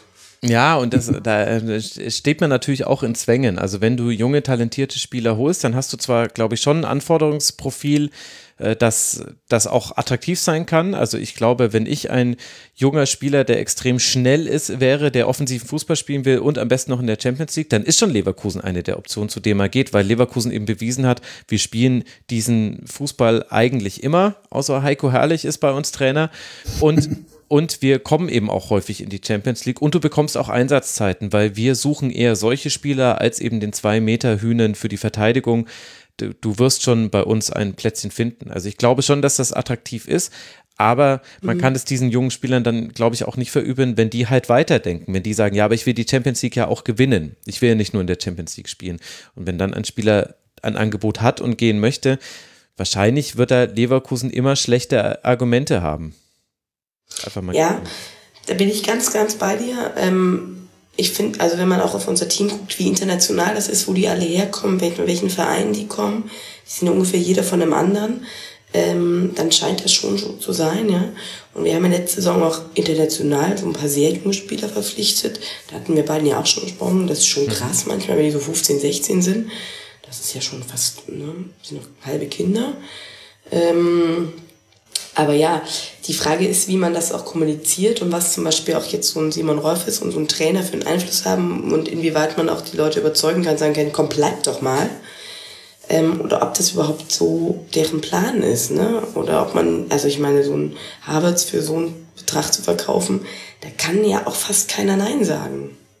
Ja, klar. Und äh, Frieda, äh, Zwischenfrage, gibt es für den Florian Wirtz, ist zwar jetzt gerade verletzt, aber gibt es da schon Gerüchte, irgendwas oder wie kann man äh, den Nicht so Jungen richtig überzeugen? konkret. Ich glaube, der bleibt noch. Der ist ja jetzt, ist, auch, ist der schon 20? Neun- 1920, so glaube ich auch. Ne, so. Nee, ich wüsste nicht. Da geht's, also das Einzige, was man von ihm gerade zurzeit hört, ist so ein bisschen, schafft er es zur WM. Wieder fit zu sein mit seinem Kreuzbandriss. Das geistert gerade so ein bisschen irgendwie durch die Medien. Also er ist Die tatsächlich. WM ist ja im Dezember, stimmt. Und er ist tatsächlich erst vor wenigen Tagen 19 geworden. Also er ist noch Siehst du. ziemlich weit entfernt. 3. Mai 2003 ist er geworden. Also unglaublich jung. Das Also da gibt's für Schick mehr Gerüchte und ich fürchte, dass der noch eine Saison bleibt und dann weg ist. Könnte ich mir gut vorstellen. Aber ich meine, so, hm, die Situation kennst du ja auch, Lars, dass man Ja. junge, talentierte Spieler hat und dann irgendwann werden die Träume größer als das, was man erreichen kann oder glaubt zu erreichen zu können mit der Ja, die Sache, die Sache mit den Lebensträumen, da hast du vollkommen recht, Max. Also, weil auch, äh, euer Gesprächsthema vor uns war mit äh, eurer, im Rasenfunk, eure Top 11 habt ihr ja in Kungo und Schick zusammen gehabt. Einwandfrei gehe ich auch vollkommen mit, aber diese Kombination kommt mir bekannt vor und die hat äh, Julian Nagelsmann nicht dahin gebracht, wo sie eigentlich jetzt stehen. Also das war äh, Seoane Trainer in, in Leverkusen, der hat es geschafft und bei uns war es Jesse Marsh und Tedesco. Mhm. Ja gut, wer weiß, ob sie auch äh, miteinander auf dem Platz genauso gut äh, funktioniert hätten wie alleine. Aber ja, ja, das ist natürlich schon der kleine Treppenwitz äh, dieser Sache, dass beide eben mal beim selben Verein gespielt haben für eine Saison. Ja, Frieda, ich habe das Gefühl, es sind eigentlich relativ wenige Fragen bei Leverkusen offen, außer dass man jetzt äh, sich ein bisschen zurücklehnen kann und gucken kann, was welchen, welchen 17-jährigen schnellen Spieler für die Außenbahn kauft man jetzt wieder im Sommer und wie geht's also die dann? U19 hat jetzt irgendwie sechs Leute verpflichtet. Aha, ja, das ist Vielleicht gut. noch- Geht schon los. Aber immer nicht international alle aus der Gegend. Ah nee, stimmt gar nicht. Österreicher sind ja dabei. Ja, also jetzt wird ja, guckt man ja wahrscheinlich so ein bisschen auf Transfers. Arangis könnte ja gehen, der eine oder andere wird wahrscheinlich verlängert. Paulinho hat so einen komischen Tweet abgesetzt und wegen My Last Dance at Bay Arena. Oh Weiß Gott, jetzt nur keiner, ob er, ob er Saison meint oder ob er jetzt äh, Ever meint. Ähm, ja, so. Also, aber man kann sich ja schon zurücklegen. Bald ist ja, ey, am Sonntag ist ja schon DFB-Pokalauslösung. Dann geht's ja schon mal, dann kribbelt's ja schon wieder ein bisschen. Dann kannst du schon mal Zugtickets und so weiter buchen. Jetzt dann mit dem 9-Euro-Ticket, 9 Euro auswärts. Jetzt geht's ab, Leute. 14 Stunden Mhm. Und jetzt auswärts. Ende Juni geht, also jetzt sind irgendwie, glaube ich, fünf Wochen Sommerpause und dann Ende Juni geht's so langsam wieder im Training los, im Juli Trainingslager und äh, Saison geht ja auch ein bisschen früher los. Also Sommerpause wird ja gar nicht so lang. Ja, ja, genau. Also das, das geht schneller, als wir alle denken. Aber ich wollte jetzt eigentlich gar nicht mit dir deine Terminplanung für die nächsten Wochen durchsprechen, sondern ich wollte überleiten äh, zum, zum. Nö, nö, das ist ja alles gut. zum, zum Ende dieses Segments, denn wir, bevor, bevor irgendwas ausgelost werden darf, Frieda, müssen wir natürlich wissen, welches Kleidungsstück beschreibt denn diese Saison von Leverkusen? Ja, es ist schwer zu beschreiben. Also doch, ich habe mir was überlegt, aber ich weiß nicht, wie du es dann aufschreibst. Also es ist so, als hätte man sich mal irgendwo ein Kleid gekauft, was einem gefällt, dann hat man es im Schrank gehängt und hat es irgendwie nie so richtig angezogen, immer in der Hand gehabt und gedacht, oh, gefällt mir nicht.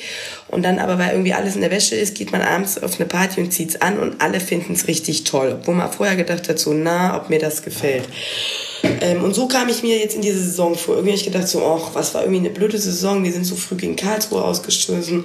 Mal wieder international überhaupt keine Schnitte gesehen. Also wirklich gar keine Chance, außer Gruppenphase. Und jetzt irgendwie hast du dein Kleid an und denkst, na ja, aber wir sind auch Dritter und wir spielen jetzt auch Champions League und irgendwie haben wir tolle Spieler und vielleicht ist es ja doch ganz schön.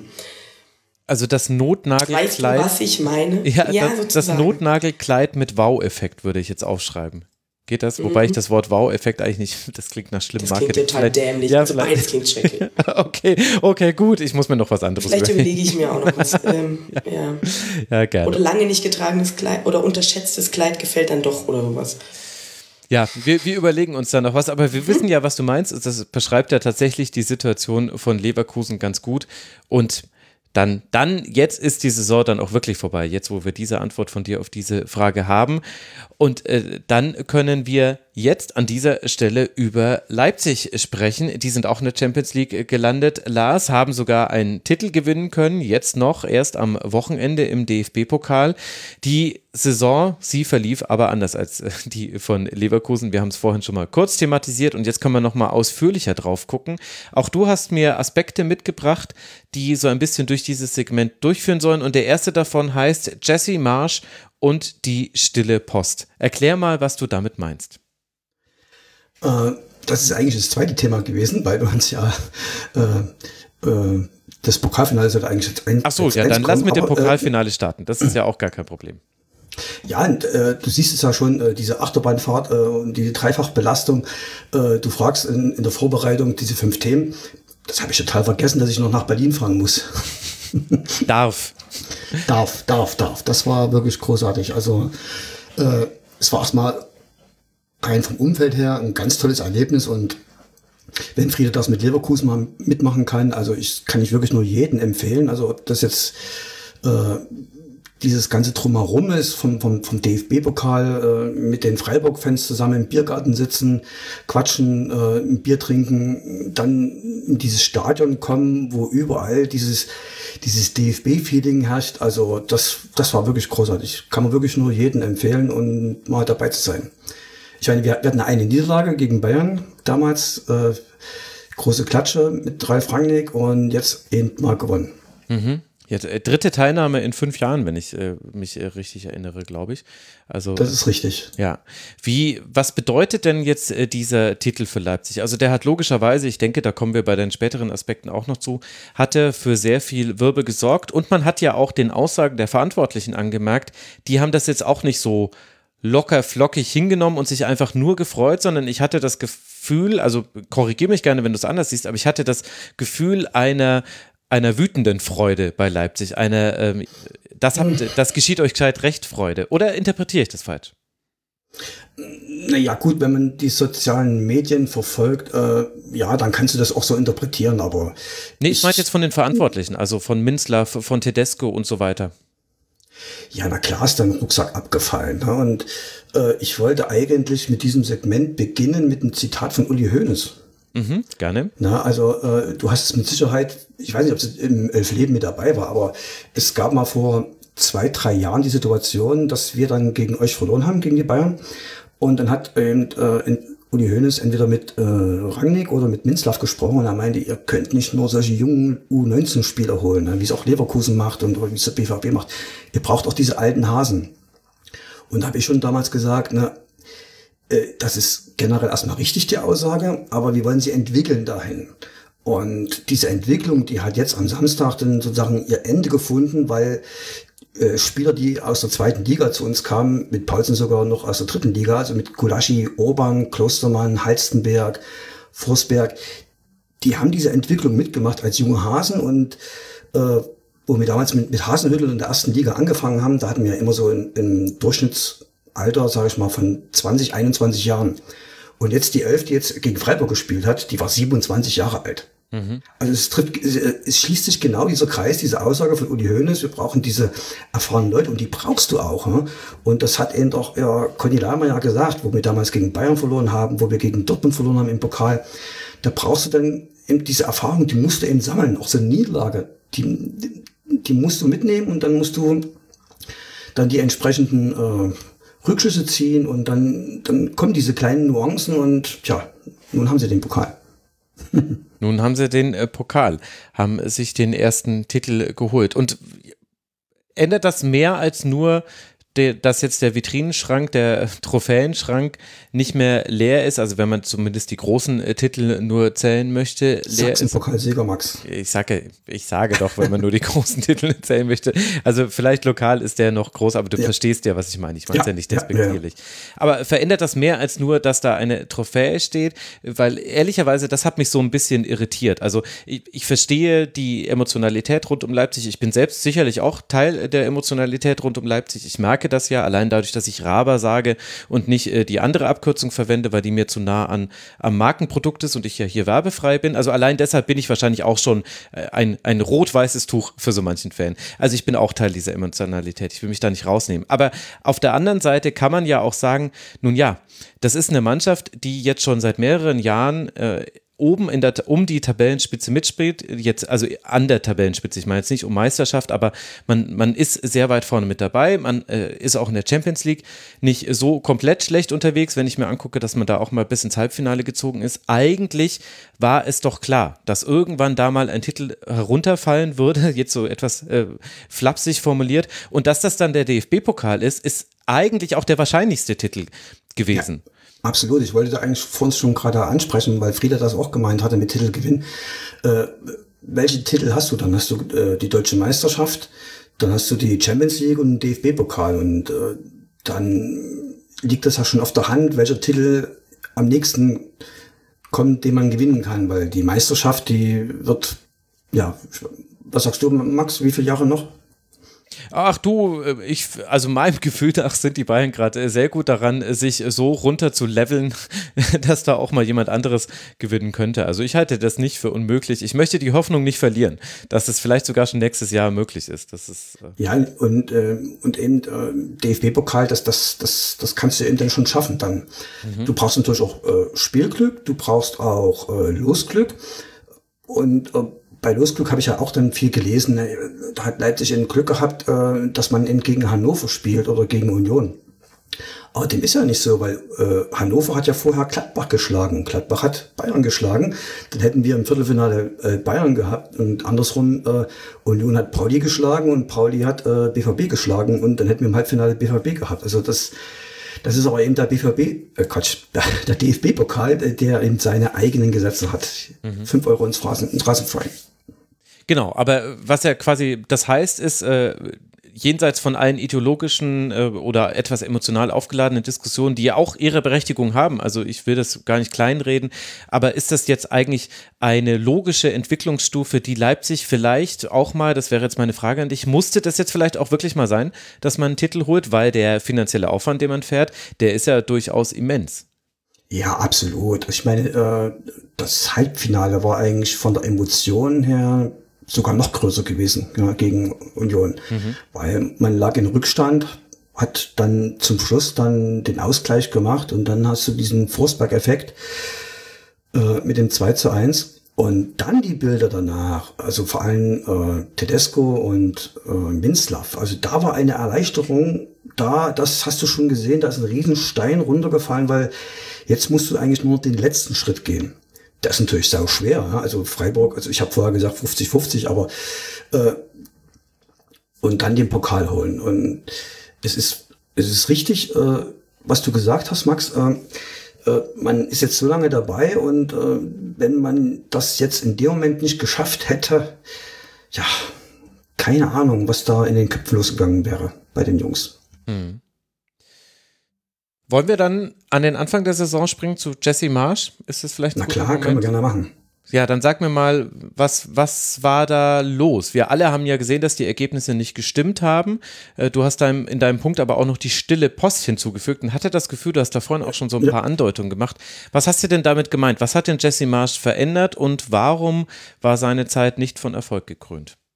Ja, die Sache mit der stillen Post, da kommt dann auch eine Frage dann an, an Frieda dann vielleicht schon mal zu.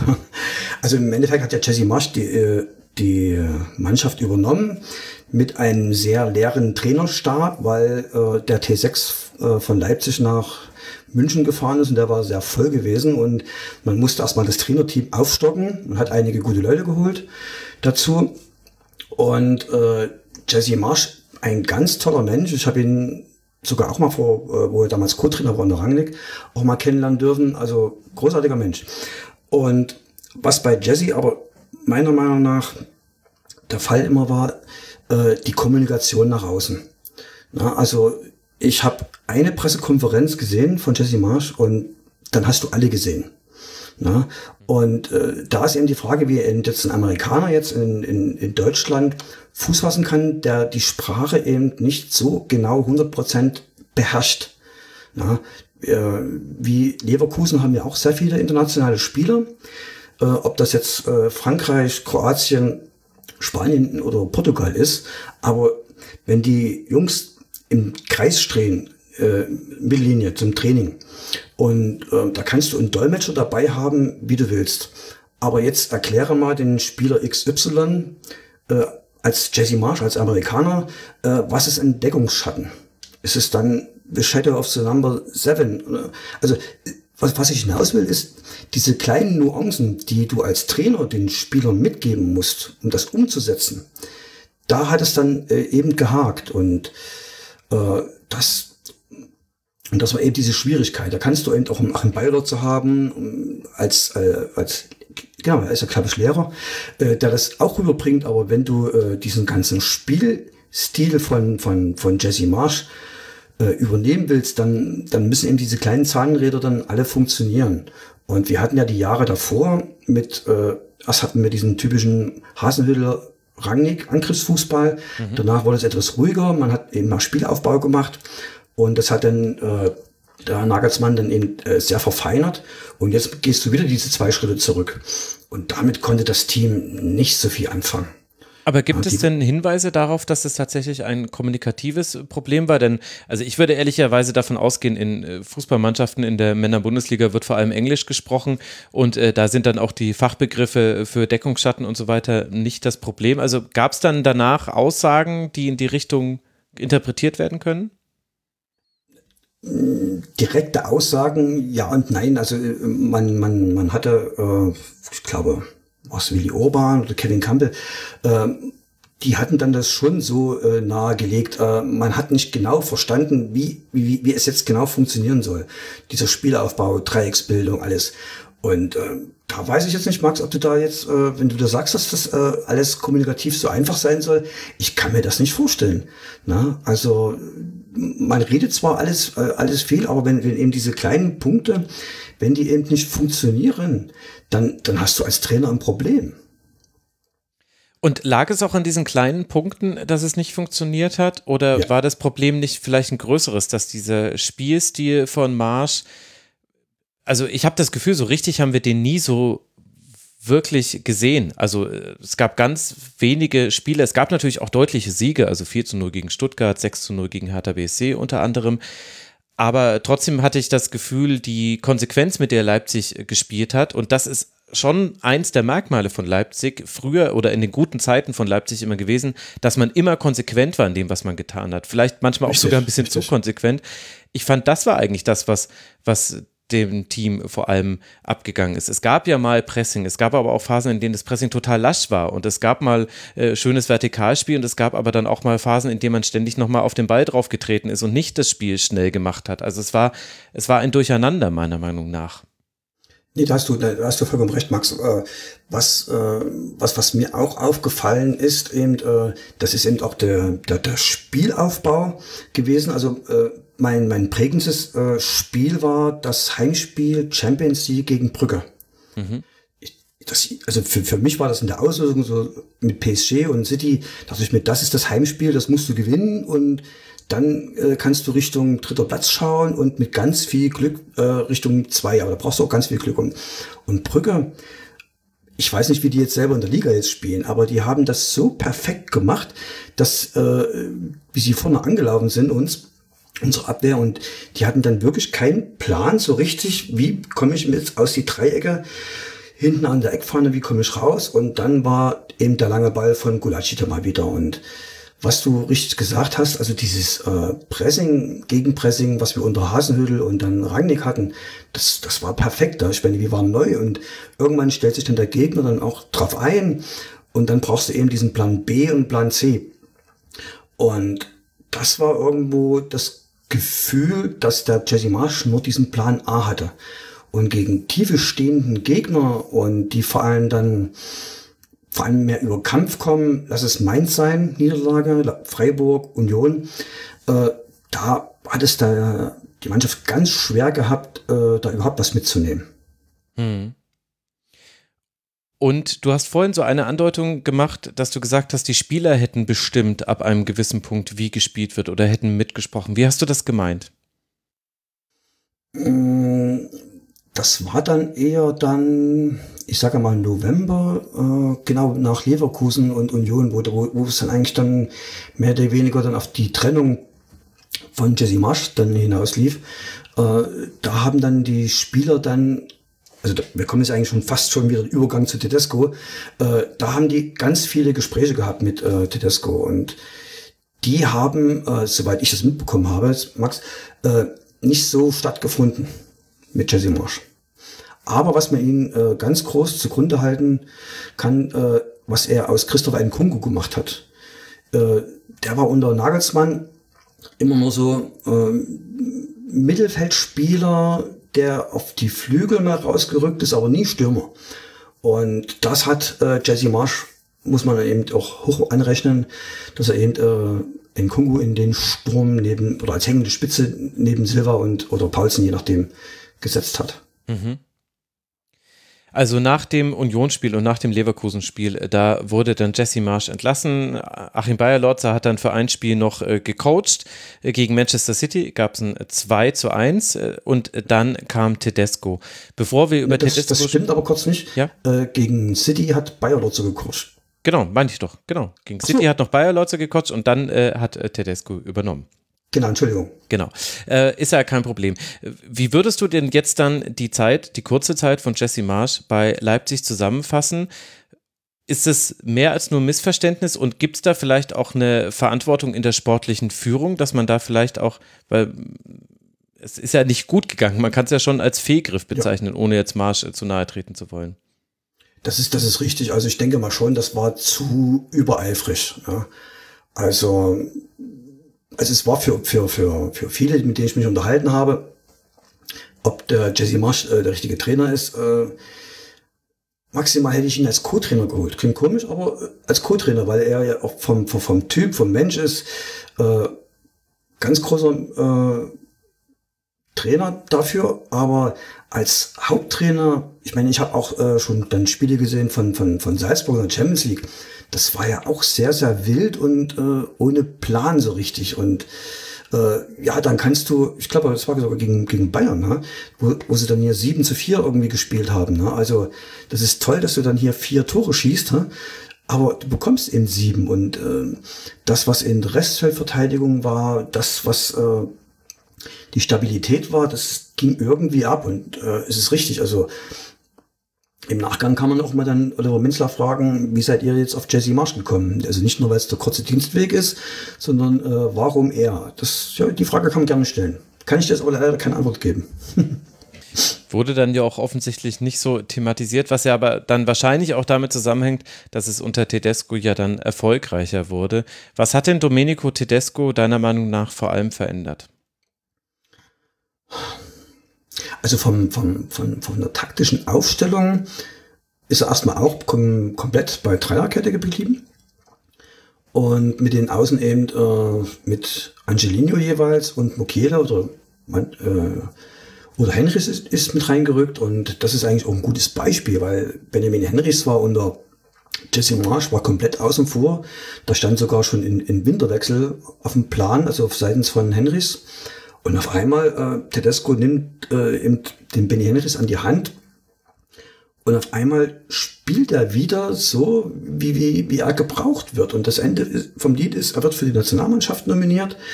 Und jetzt macht er den entscheidenden Elfmeter äh, gegen, Freiburg jetzt im Finale. Also das ist eine sensationelle Entwicklung. Und so hat er eben äh, mit ganz vielen Spielern kommuniziert mit seinem Team, der er mitgebracht hat. Also im, das meinte ich vor uns bei, bei, bei, bei Jesse Marsh auch. Also die, die Sache mit der Sprache, weil Tedesco irgendwie ist auch fünfsprachig äh, unterwegs und redet sehr, sehr viel mit den Spielern, was auch, äh, was auch die Spieler bestätigen und das ist schon mal ein ganz, ganz großer Unterschied gewesen. Ist das auch das, was du meinst mit mehr Ted Lasso oder Schall Keniko, wie du es formuliert hast? ja, äh, das ist richtig, ne? Weil wir hatten ja dann, also vielleicht kommen wir dann noch dahin, aber wir können auch gerne dahin springen. Wir hatten ja dann in, im äh, Februar, März, April hatten wir ja diese Dreifachbelastung. Und äh, so schön wie das dann im Januar vor allem lief, äh, wo man noch ausgeruht war und man hatte viel Training, äh, da hatte man überzeugende Ergebnisse dann eingefahren. So sehr ging das dann darauf, dass du dann alle drei Tage spielen musst und dann gab es dann eben Spiele, wo du sagst, okay, jetzt brauchen wir nur ein Ergebnis. Lass es 1-0 werden. Äh, das ist in der Schal Schalke Nico, wo damals äh, Wieser Naldo 1-0 gemacht hat und das war das Endergebnis. Ne? Und den Ted Lasso hat er eben dann eben rausgelassen bei, bei anderen Spielen. Ob das jetzt hier der BVB war, wo wir dann eben äh, 4-1 gewonnen haben oder, oder in Bergamo, das war dann schon ganz großes Kino. Aber kann das auch zum Problem werden? Also ich habe das ja durchaus auch kritisch angesprochen im Rasenflug. Ich sehe es auch äh, kritisch, weil es eben viele Spiele gab äh, in der Rückrunde, so erfolgreich sie auch verlaufen ist, wo Leipzig zum Teil fürchterliche erste Hälften gespielt hat, wo man in ja. der Offensive zum Teil gar nicht stattgefunden hat. Zum Teil gab es sogar buchstäblich äh, Hälften ohne einen einzigen Schuss. Gegen da, Leverkusen. Ja, zum Beispiel, genau, gegen Leverkusen. Und dann wiederum war man, war umso größer die Abhängigkeit von Nkunku. Und äh, die, der hat natürlich seine Form jetzt gehalten und das ist gut gegangen, aber das fand ich schon auch sehr riskant, so umzustellen. Und ich kann auch nicht so ganz nachvollziehen, warum Leipzig wieder das möchte, so zu spielen. Also, denn dafür scheint mir der Kader eigentlich offensiv zu dicht besetzt sein. Also wenn du Soboslai, Olmo und Forsberg allein schon als potenzielle Achter-Zehner hast, und da habe ich ja noch nicht mal alle genannt, die da rein theoretisch auch noch spielen könnten auf dieser Position, warum willst du denn dann überhaupt einen solchen Fußball spielen? Das ist, das ist wirklich eine sehr gute Frage, Max. Äh, eigentlich hast du es ja schon fast selber beantwortet wieder. äh, nein, nein, ja, ich meine, erstmal könnte die Antwort sein, man wollte erstmal Stabilität und man wollte die Champions League erreichen. Und da das ja auch quasi bis zum letzten Spieltag nicht klar war, äh, ist es ja auch klar, dass du dann von dem, von dem kontrollierteren Ansatz nicht weggehst. Ich habe aber schon das aber, Gefühl, aber, dass das guck, auch guck eher so Todescos Art ist, so spielen zu lassen. Und dann, ehrlich gesagt, werde ich ein bisschen misstrauisch mit Blick auf die nächsten Spiele. Nee, das, das, das ist richtig. Aber äh, schau mal, wo, wo wir dann gestartet sind. Also wir hatten dann hat übernommen. Dann gab es äh, Sieg gegen Gladbach, Unentschieden Augsburg, Niederlage gegen Bielefeld. Und dann war sozusagen Winterpause, Training und dann fing das alles äh, so langsam an, die ganzen äh, Zahnräder alles ineinander zu greifen. Und da standen wir auf dem Tabellenplatz, keine Ahnung, war es zehn oder elf sogar, keine Ahnung. Und die, die, wir brauchten das Fernglas für Platz äh, vier, was man erreichen wollte. Und äh, da musst du ja erstmal als, als, als Trainer, brauchst du dann eine Idee, wie kommst du zu diesem Platz 4? Na, was ist möglich? Ne? Äh, drehst du jetzt alles äh, von links nach rechts? Äh, suchst du jetzt hier nur äh, ein paar grundlegende Dinge? Äh, wo findest du Stabilität? Mit welchem Spielermaterial kannst du das machen? Sind die auch alle gesund und fit? Das waren für uns als Leipziger war das äh, ein ganz großes ganz großen Glück, was wir da hatten. Also wir hatten nur einen Ausfall jetzt in der Rückrunde mit, mit Haidara, der im Afrika war. Aber ansonsten war zum Großteil eigentlich immer 80 Prozent waren eigentlich immer alle für Tedesco äh, greifbar und die konnten dann spielen. Also das, das war äh, ein Vorteil. Aber wie, es ist richtig, es gibt aber auch schon Stimmen, was, was soll nächstes Jahr dann passieren und da können wir uns nur überraschen lassen. Also es wird auf jeden Fall, wenn, wenn alles so weit bleibt und Kader will ich ja noch gar nicht sagen, aber es wird bei der Dreierkette bleiben, es wird bei den äh, Außenspielern sein, die sich mehr nach vorne orientieren sollen. Es wird äh, die, die Doppelsechs sein und dann hast du ja genug Spielermaterial, die da äh, kreativ da nach vorne sein können. Und André Silva geht in seine zweite Saison mit dem Verein und, und in Frankfurt hat er ja dann noch mehr Tore geschossen. Siehst du die Gefahr, dass der Pokalsieg über Schwächen im Saisonfinish hinwegtäuscht, die vielleicht adressiert werden müssten? Weil wenn man sich die Spiele genau anguckt, dann hast du eben dieses 1 zu 0 gegen Leverkusen, wo man keinen Schuss in der ersten Hälfte hat. Ja. Man hat das 2 zu 1 im DFB-Pokal gegen Union, wo du hast ja die Dynamik selber vorhin beschrieben. Man macht, man dreht dieses Spiel, aber zum Spiel gehört auch dazu, dass Taiwo Avoni zwei große Chancen liegen lässt beim Stand von 1 zu 0. Man verliert ja dann auch tatsächlich das Ligaspiel an selber Stelle wenige Tage später. Man scheidet im Halbfinale der Europa League aus, nachdem man mit einer 1 zu 0 Führung in den Ibrox Park gereist ist. Also man kann das ja auch durchaus alles kritischer sehen und kann sagen, da wurden vielleicht Leipzig dann auch äh, aufgezeigt, na, na, was heißt aufgezeigt? Falsch formuliert. Vielleicht. Äh, Worst case. Ja, genau. Also was quasi passieren kann, wenn eben nicht der Best Case eintritt, der halt vorher an vielen Spieltagen eingetreten ist, dass du eben mit ganz wenigen Torschüssen dann doch ein Spiel gewinnst. Also siehst du da eine Gefahr, dass jetzt äh, dieser eine Titel, den man gewonnen hat, das überstrahlt und eben auch die Aufarbeitung, dass man diese Problemfelder angeht? Nein, also Gefahr nicht. Also ich denke mal schon, dass das, das Trainerteam, der ganze Staff, die werden schon die, äh, die Rückrunde von Tedesco äh, schon, die werden sich das alles schon anschauen und mit dem Finger auf dann genau auf diese äh, Stellen zeigen, die du jetzt auch angesprochen hast. Ne? Diese, diese Dreifachbelastung als Fan, das war schon klasse und du hast dann auch schon gesehen, na, kommen wir jetzt über die Ziellinie oder kommen wir das nicht? Also das, äh, da gab es wirklich diesen Worst Case, äh, Platz 5, ja, knapp. kein Finale. Mhm. Na, also das hätte auch passieren können und ja, und dann meint eben auch Tedesco ähm, auf der auf einer Pressekonferenz, ich kann dir jetzt nicht sagen, welches Spiel das war. Also selbst wenn das gewesen wäre, wäre es eine gute, Rückrunde gewesen. Kann ich, konnte ich jetzt nicht so nachvollziehen, aber äh, es wird auf jeden Fall in der Analyse, wird das auf jeden Fall ein Thema sein, dass man äh, oder andersrum, wie, wie, wie kann man dann eben solche Spiele, die du es beschrieben hast, äh, wie kann man die dann eben beschreiben, wo man dann wieder den nächsten Schritt gehen kann? Und äh, ja, der Pokal ist zwar alles ganz gut und schön, aber ich denke mal, die alle Verantwortlichen, die werden sich schon dessen bewusst sein, dass es auch ganz schnell äh, hätte schief gehen können. Diese Aussage von Tedesco, die fand ich bemerkenswert. Wir haben jetzt vorhin bei Seoane über eine sehr ruhige Außendarstellung gesprochen und auch um, um, um gutes Wording würde ich es jetzt fast mal bezeichnen. Ich will das jetzt nicht allein an einer Aussage aufhängen. Du hast ja auch wahrscheinlich noch viel mehr von Domenico Tedesco gehört als ich. Aber wie nimmst du ihn denn wahr? Hat, schafft er es, die richtigen Formulierungen zu treffen, die auch dann im Umfeld verfangen?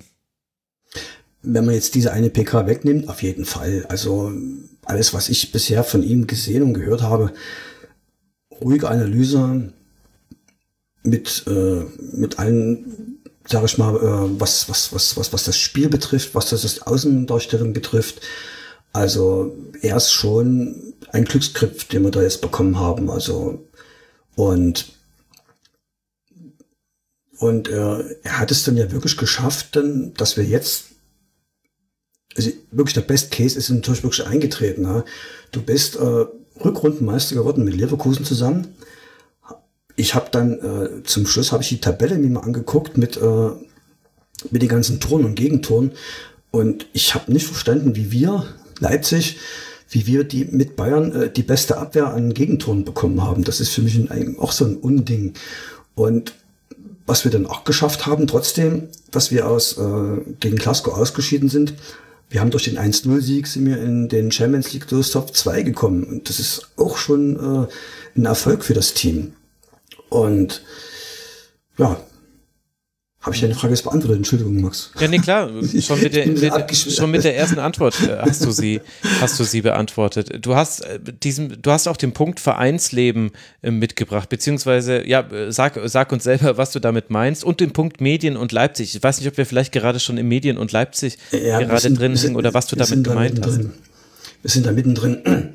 Also, Ralf Rangnick war ja mal äh, auch Trainer bei uns und er ist ja ein großer Sportvisionär und äh, er kennt sich mit Taktik aus, er kennt äh, äh, alle fußballerischen Dinge, aber damals dann, wo wir aufgestiegen sind gegen KSC, also es muss der Spruch gewesen sein gegen KSC, da habe ich schon Uli Krömer gefragt, Da hat er gemeint, dass die Leipziger Fanszene in zwei, drei, vier Jahren so gleich ist wie Schalke, BVB und äh, Eintracht Frankfurt. Und das war natürlich für uns äh, als Fans, wo wir das gehört haben, das war natürlich ein Bärendienst, weil das, mhm.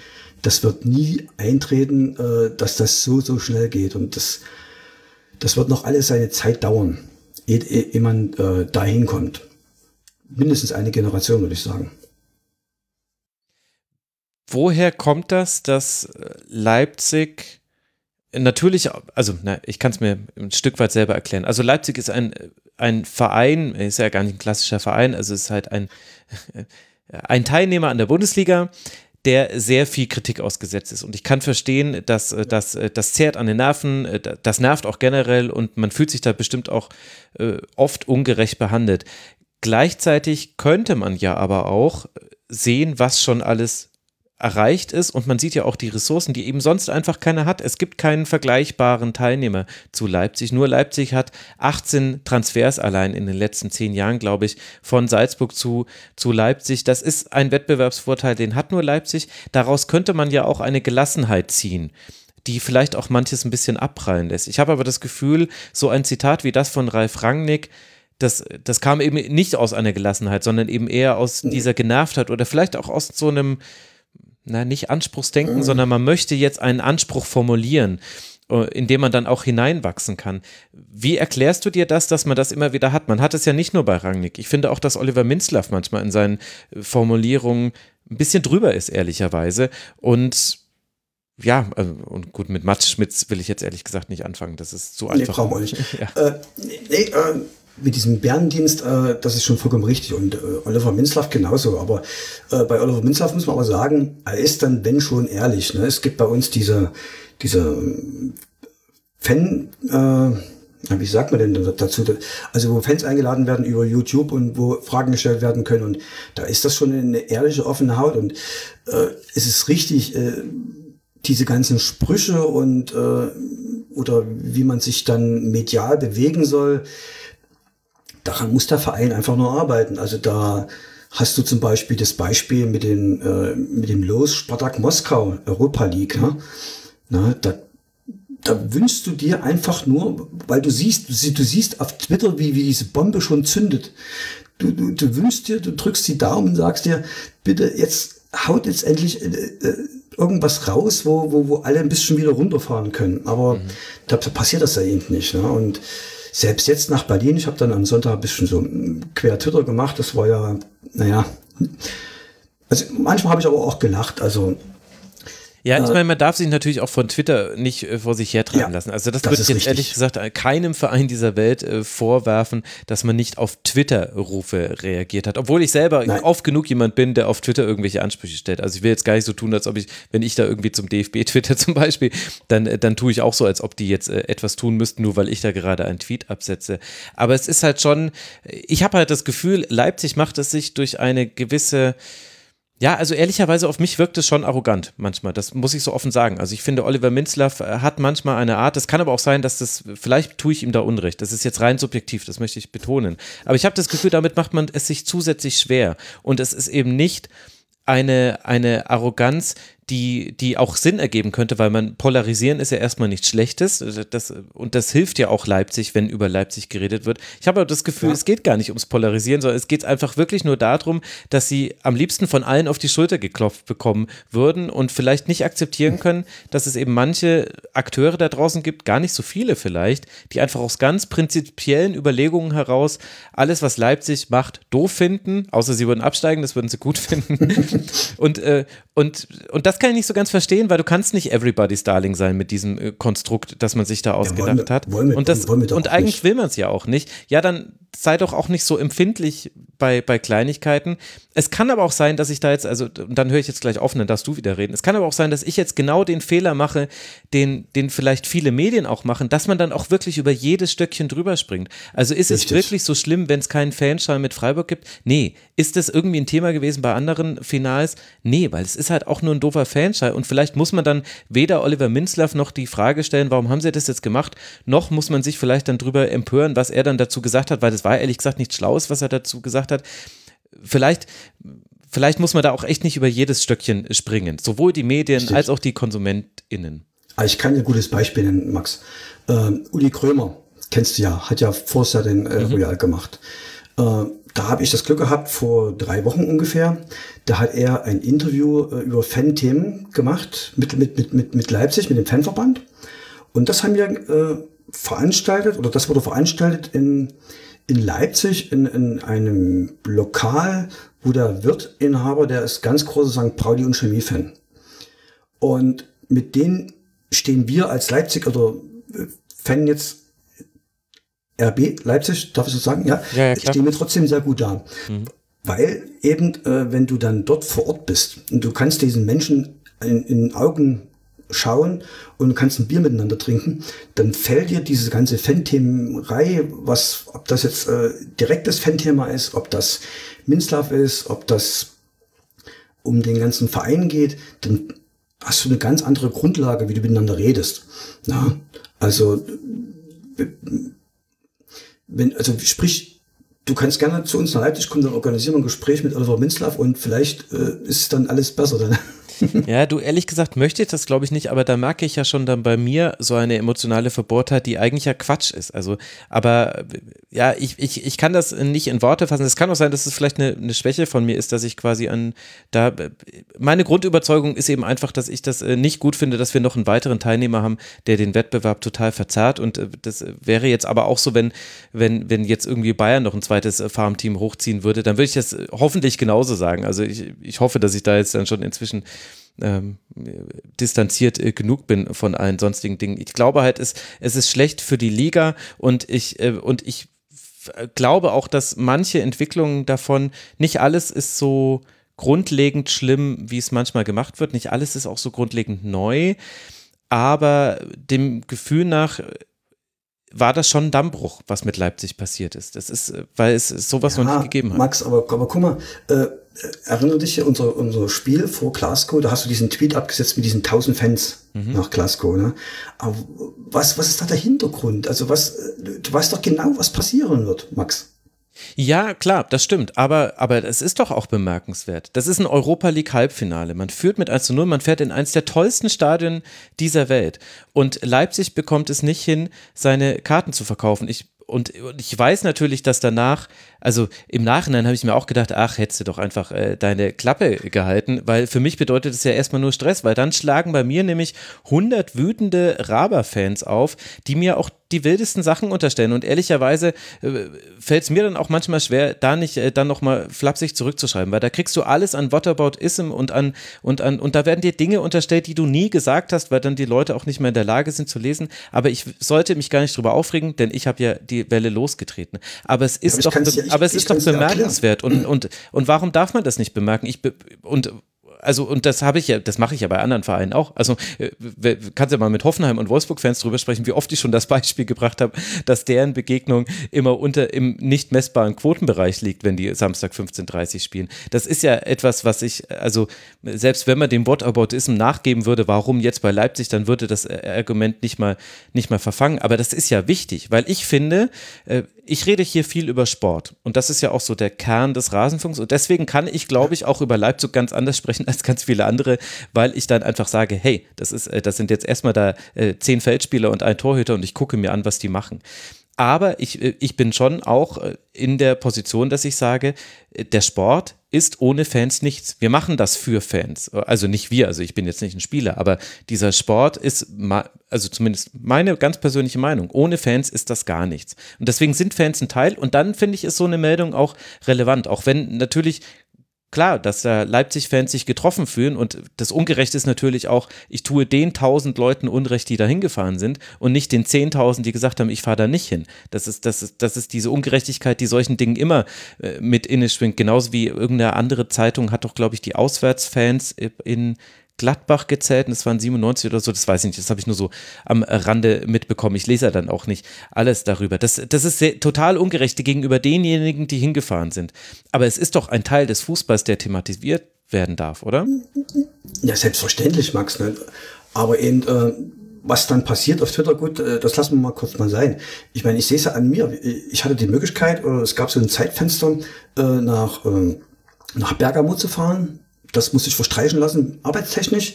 Und dann gab es eben dieses Zeitfenster, fährst du nach Glasgow oder nach Sevilla. Und dann sagst du dir, ja, Finale, das, das muss eigentlich sein. So. Und äh, wenn, wenn mir äh, eine Glaskugel vorher gesagt hätte, wir fliegen in, in Glasgow, äh, scheiden wir aus. Ich wäre hingefahren, weil ich wüsste, ich bräuchte nicht mehr nach Sevilla. Weil es, es geht einfach nicht. Und das ist eben dieser Bärendienst von, von, von, von Rangnick, nochmal diese Brücke zu bringen. Weil äh, du, du hast eben nur eine begrenzte Zahl an Fans, die die, die Möglichkeit haben, zeitlich und vor allem finanziell äh, das Ganze umzusetzen. Ja, du hast zwar einen Fanflieger, äh, haben sie organisiert, äh, alles gut und schön, aber das hat nicht gepasst. Es hätte im Endeffekt hätte ich, glaube ich, acht Tage Urlaub und viereinhalbtausend Euro alles zusammen. Mit äh, Glasgow, mit Sevilla und mit Berlin. Also Berlin jetzt waren ja schon 300 Euro, waren einfach nur mal so weg. Ja, und das. Ich weiß, was du meinst. Du weißt aber natürlich auch, wie leicht ich jetzt mit dem, mit dem Gegenbeispiel Eintracht Frankfurt dagegen halten könne. Aber ich will auch ja, gar nicht, also inhaltlich glaube ich, sind wir uns da auch gar nicht uneinig. Es ist halt nur, es ist halt ein Teil des Fußballs und Leipzig hatte da jetzt wahrscheinlich auch das Problem, dass wir halt gerade das krassestmögliche Gegenbeispiel gesehen haben. Wir haben eben 40.000 Eintracht Frankfurt Fans beim FC Barcelona gesehen, die Teil eines historischen Sieges waren. So historisch, dass Barca seine, seine Ticketvergabe verändern wird. Alle, alle ich weiß, ich hätte aber noch ein, Be ich hätte noch ein Beispiel, noch eine, eine Frage, ja. Max. Ja, gerne. Äh, äh, das gleiche mit, mit, mit, mit Glasgow, da wurde, irgendwann kam das medial rüber, äh, dass die, selbst die tausend Leute, die, die in, in Glasgow waren, dass sie es nicht geschafft haben, diesen Fanmarsch zu organisieren. Da kam auch wieder so, äh, so, so eine kleine Explosion. Und jetzt habe ich erst erfahren vor fünf Tagen vom Fanverband, wie das überhaupt passiert ist. Wie konnte diese Meldung überhaupt entstehen? Äh, da eben äh, eine Frage an dich, weil du kennst dich auch dich sehr gut aus im, im, im Fußball und Fanteam. Äh, wie kann so ein Fanmarsch äh, nein, wie sagen, abgesagt werden oder organisiert werden? Wer kann, kann auf die Idee gekommen sein, wir machen einen Fanmarsch in der Stadt XY äh, zum Stadion? Also die Ursache ist total einfach. Ja. Und da kommen wir wieder zur stillen Post. Das war die schottische Polizei. Die schottische Polizei hat gesagt in Glasgow, bitte macht ab 18, 19 Uhr einen Fanmarsch. Äh, alle, äh, die da kommen, 1000, alle bitte ins Stadion, damit wir die unter Kontrolle haben. Und äh, das ist eben nicht so äh, kommuniziert. Aber warum wurde es denn dann abgesagt? Also. Ja, Weil es ihn gar nicht gab. Aber es, es wurde ja nicht abgesagt. Aber das ist doch auch ein Detail. Also das, das, das bringt uns ja auch nicht weiter, wenn wir jetzt quasi auch ja. wieder über dieses äh, Stöckchen springen. Aber das, das Grundsätzliche, also was ich einerseits schon nachvollziehen kann, aber manchmal muss ich sagen, nervt es mich unglaublich, ist, das ist doch, das sind doch alles keine neuen Themen. Und ich, ich, verstehe die Emotionalität und da bin ich sicherlich auch Teil davon. Klar, ich trete natürlich auch eine Welle los, wenn ich so einen äh, Tweet absetze. Das, das ist mir klar. Aber an den grundlegenden Dingen hat sich doch nichts verändert. Wir, wir sehen an diversen Beispielen, dass es verschiedene Vereine gibt und da gehört eben auch Leipzig mit dazu, die aus ja. verschiedenen Gründen, kann man nicht alles gleichsetzen, aber nicht so das Fanpotenzial haben wie andere Vereine. Ich meine, Leverkusen, das ist auch die, die, der alte Witz von den zwei Leverkusener Fans, die es nur gibt. Ich weiß nicht, Frieda, wie oft hast du diesen Witz in deinem Leben schon gehört?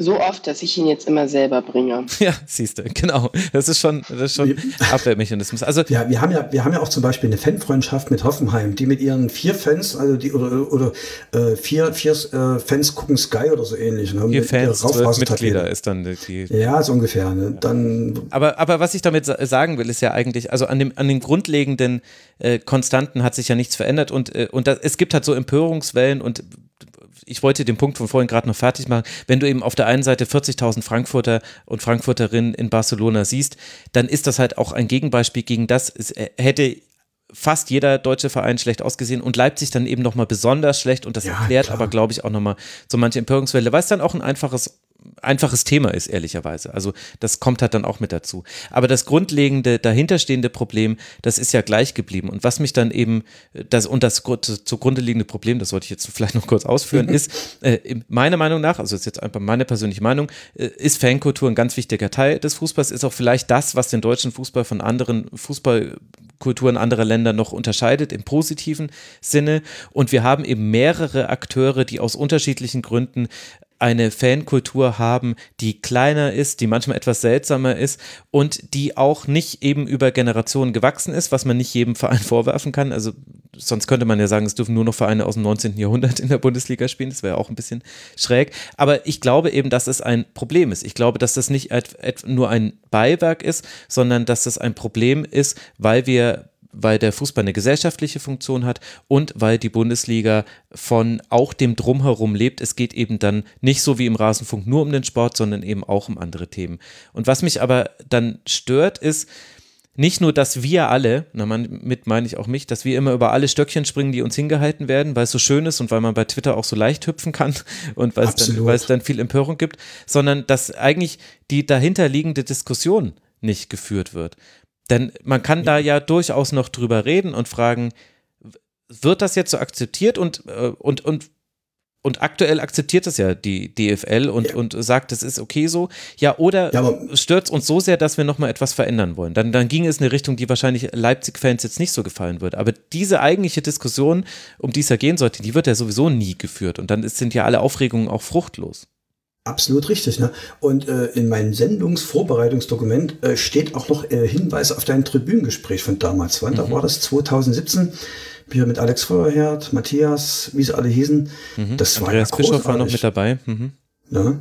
Also, und, und, und genau muss man so dieses Gespräch führen, ne, auf Augenhöhe. Ne? Und wenn jetzt, ähm, jetzt mit diesem Stöckchen hast du vollkommen recht, weil jeder Journalist, da der hebt dieses natürlich auf und wirft es hoch und versucht jetzt irgendwas zu finden. Ja, nicht jeder Journalist. Es gibt auch Journalisten, die, die komplett auf der anderen Seite sind, die sagen, na, das Thema ist doch schon lange durch. Aber, aber es gibt halt immer noch genügend, die auch die Stöckchen.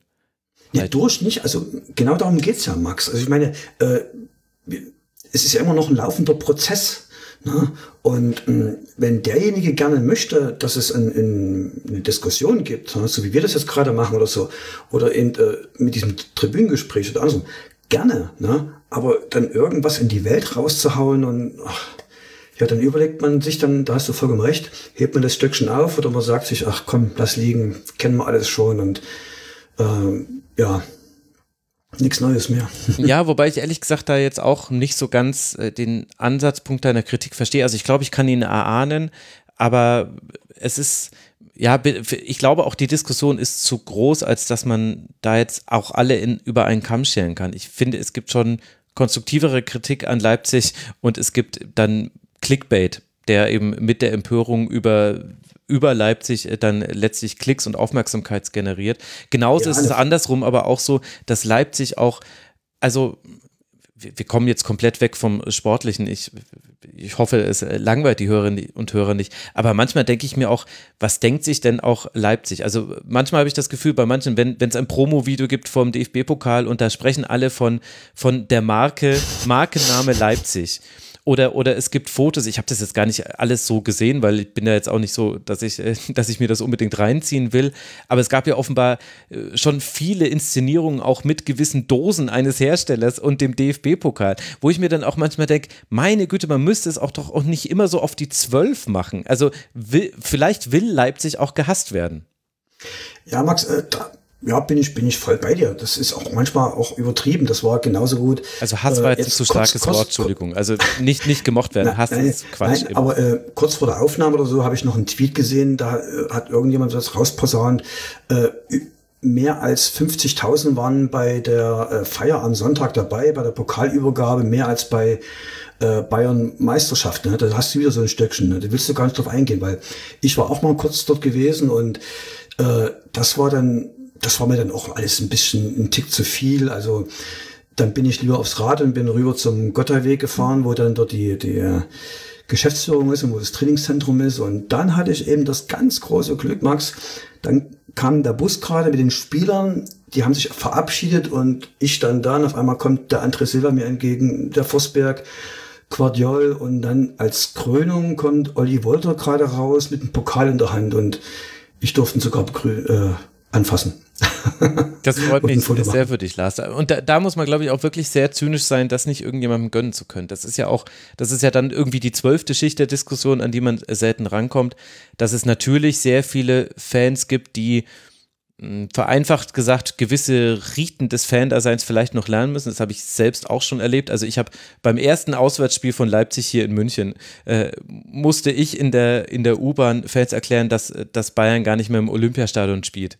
Und, und da, ich, da dachte ich mir, also das war erschreckend. Aber, aber, was ich ja eigentlich sagen wollte, ist, ich wollte mich da jetzt ja gar nicht drüber lustig machen. Der eigentliche Punkt ist, es gibt auch bei Leipzig richtig, also in Anführungszeichen also Fans, die auch quasi äh, nach den Maßstäben, die andere Fans anlegen, als in Anführungszeichen richtige Fußballfans gesehen werden könnten. Es gibt, und die gibt es bei jedem Verein. Es gibt überall die Allesfahrer, es gibt überall diejenigen, die mit ihrem ganzen Seelenheil an einem Verein dranhängen, die in diesem Verein verfallen sind und das ist ja, äh, auf diese Ebene kommt man gar nicht oft in Diskussionen um äh, Fußballvereine wie eben Hoffenheim, Wolfsburg, Leipzig, Leverkusen ist da vielleicht auch ein Beispiel. Aber das gibt es einfach überall. Und eigentlich ja. müsste man sich auch auf den Grundkonsens einigen. Äh, es geht ja sowieso nie gegen Menschen. Also was, was wäre ich, dass ich jetzt irgendjemandem im Leipzig sagen wollen würde, ihr seid doof, weil ihr, weil ihr Raber-Fans seid. Das ist ja, also ehrlich gesagt, geht es mich ja eigentlich auch gar nichts an. Aber ja, weil, weil, im Endeffekt, wenn, wenn wir den Sonderzug gemacht haben, damals nach, äh, gegen Dortmund, wo ich auch mit vor Ort war, und du kommst auf die Strobeallee und da passieren eben solche Sachen, wie sie eben passiert sind, äh, da weiß ich auch, äh, das sind ein paar Verrückte. Was, äh, was ist da passiert? Da musst du mich kurz abholen. Gab es da Übergriffe oder? Ja klar, das erste Mal äh, das Auswärtsspiel 2017 im Februar. Ach so, äh, nicht, nicht im DFB-Pokalfinale, sondern äh, auswärts in Dortmund. Ja, ja, in Bundesliga vor vier Jahren. Ah, okay, aber, äh, ja. Mhm. Da hatte ich dann aber dann auch äh, äh, dann im, auf dem Rückweg dann wiederum Leute getroffen, Dortmunder ganz vernünftige Menschen, die haben gesagt, hier, ihr müsst zum Stadion, dann äh, zur Station sowieso und das ist richtig, da musst du schon auch unterscheiden können, also ja. Aber gut, ich meine, ich glaube, da sind wir uns ja sowieso einig, sonst würden wir ja gar nicht so ruhig miteinander sprechen. Richtig. Sondern hätten uns schon längst beschimpft. Äh, meine, meine Frage Nein, ist dann eigentlich, weil ich glaube, diese Diskussion äh, würden wir auch nicht äh, fertig bringen.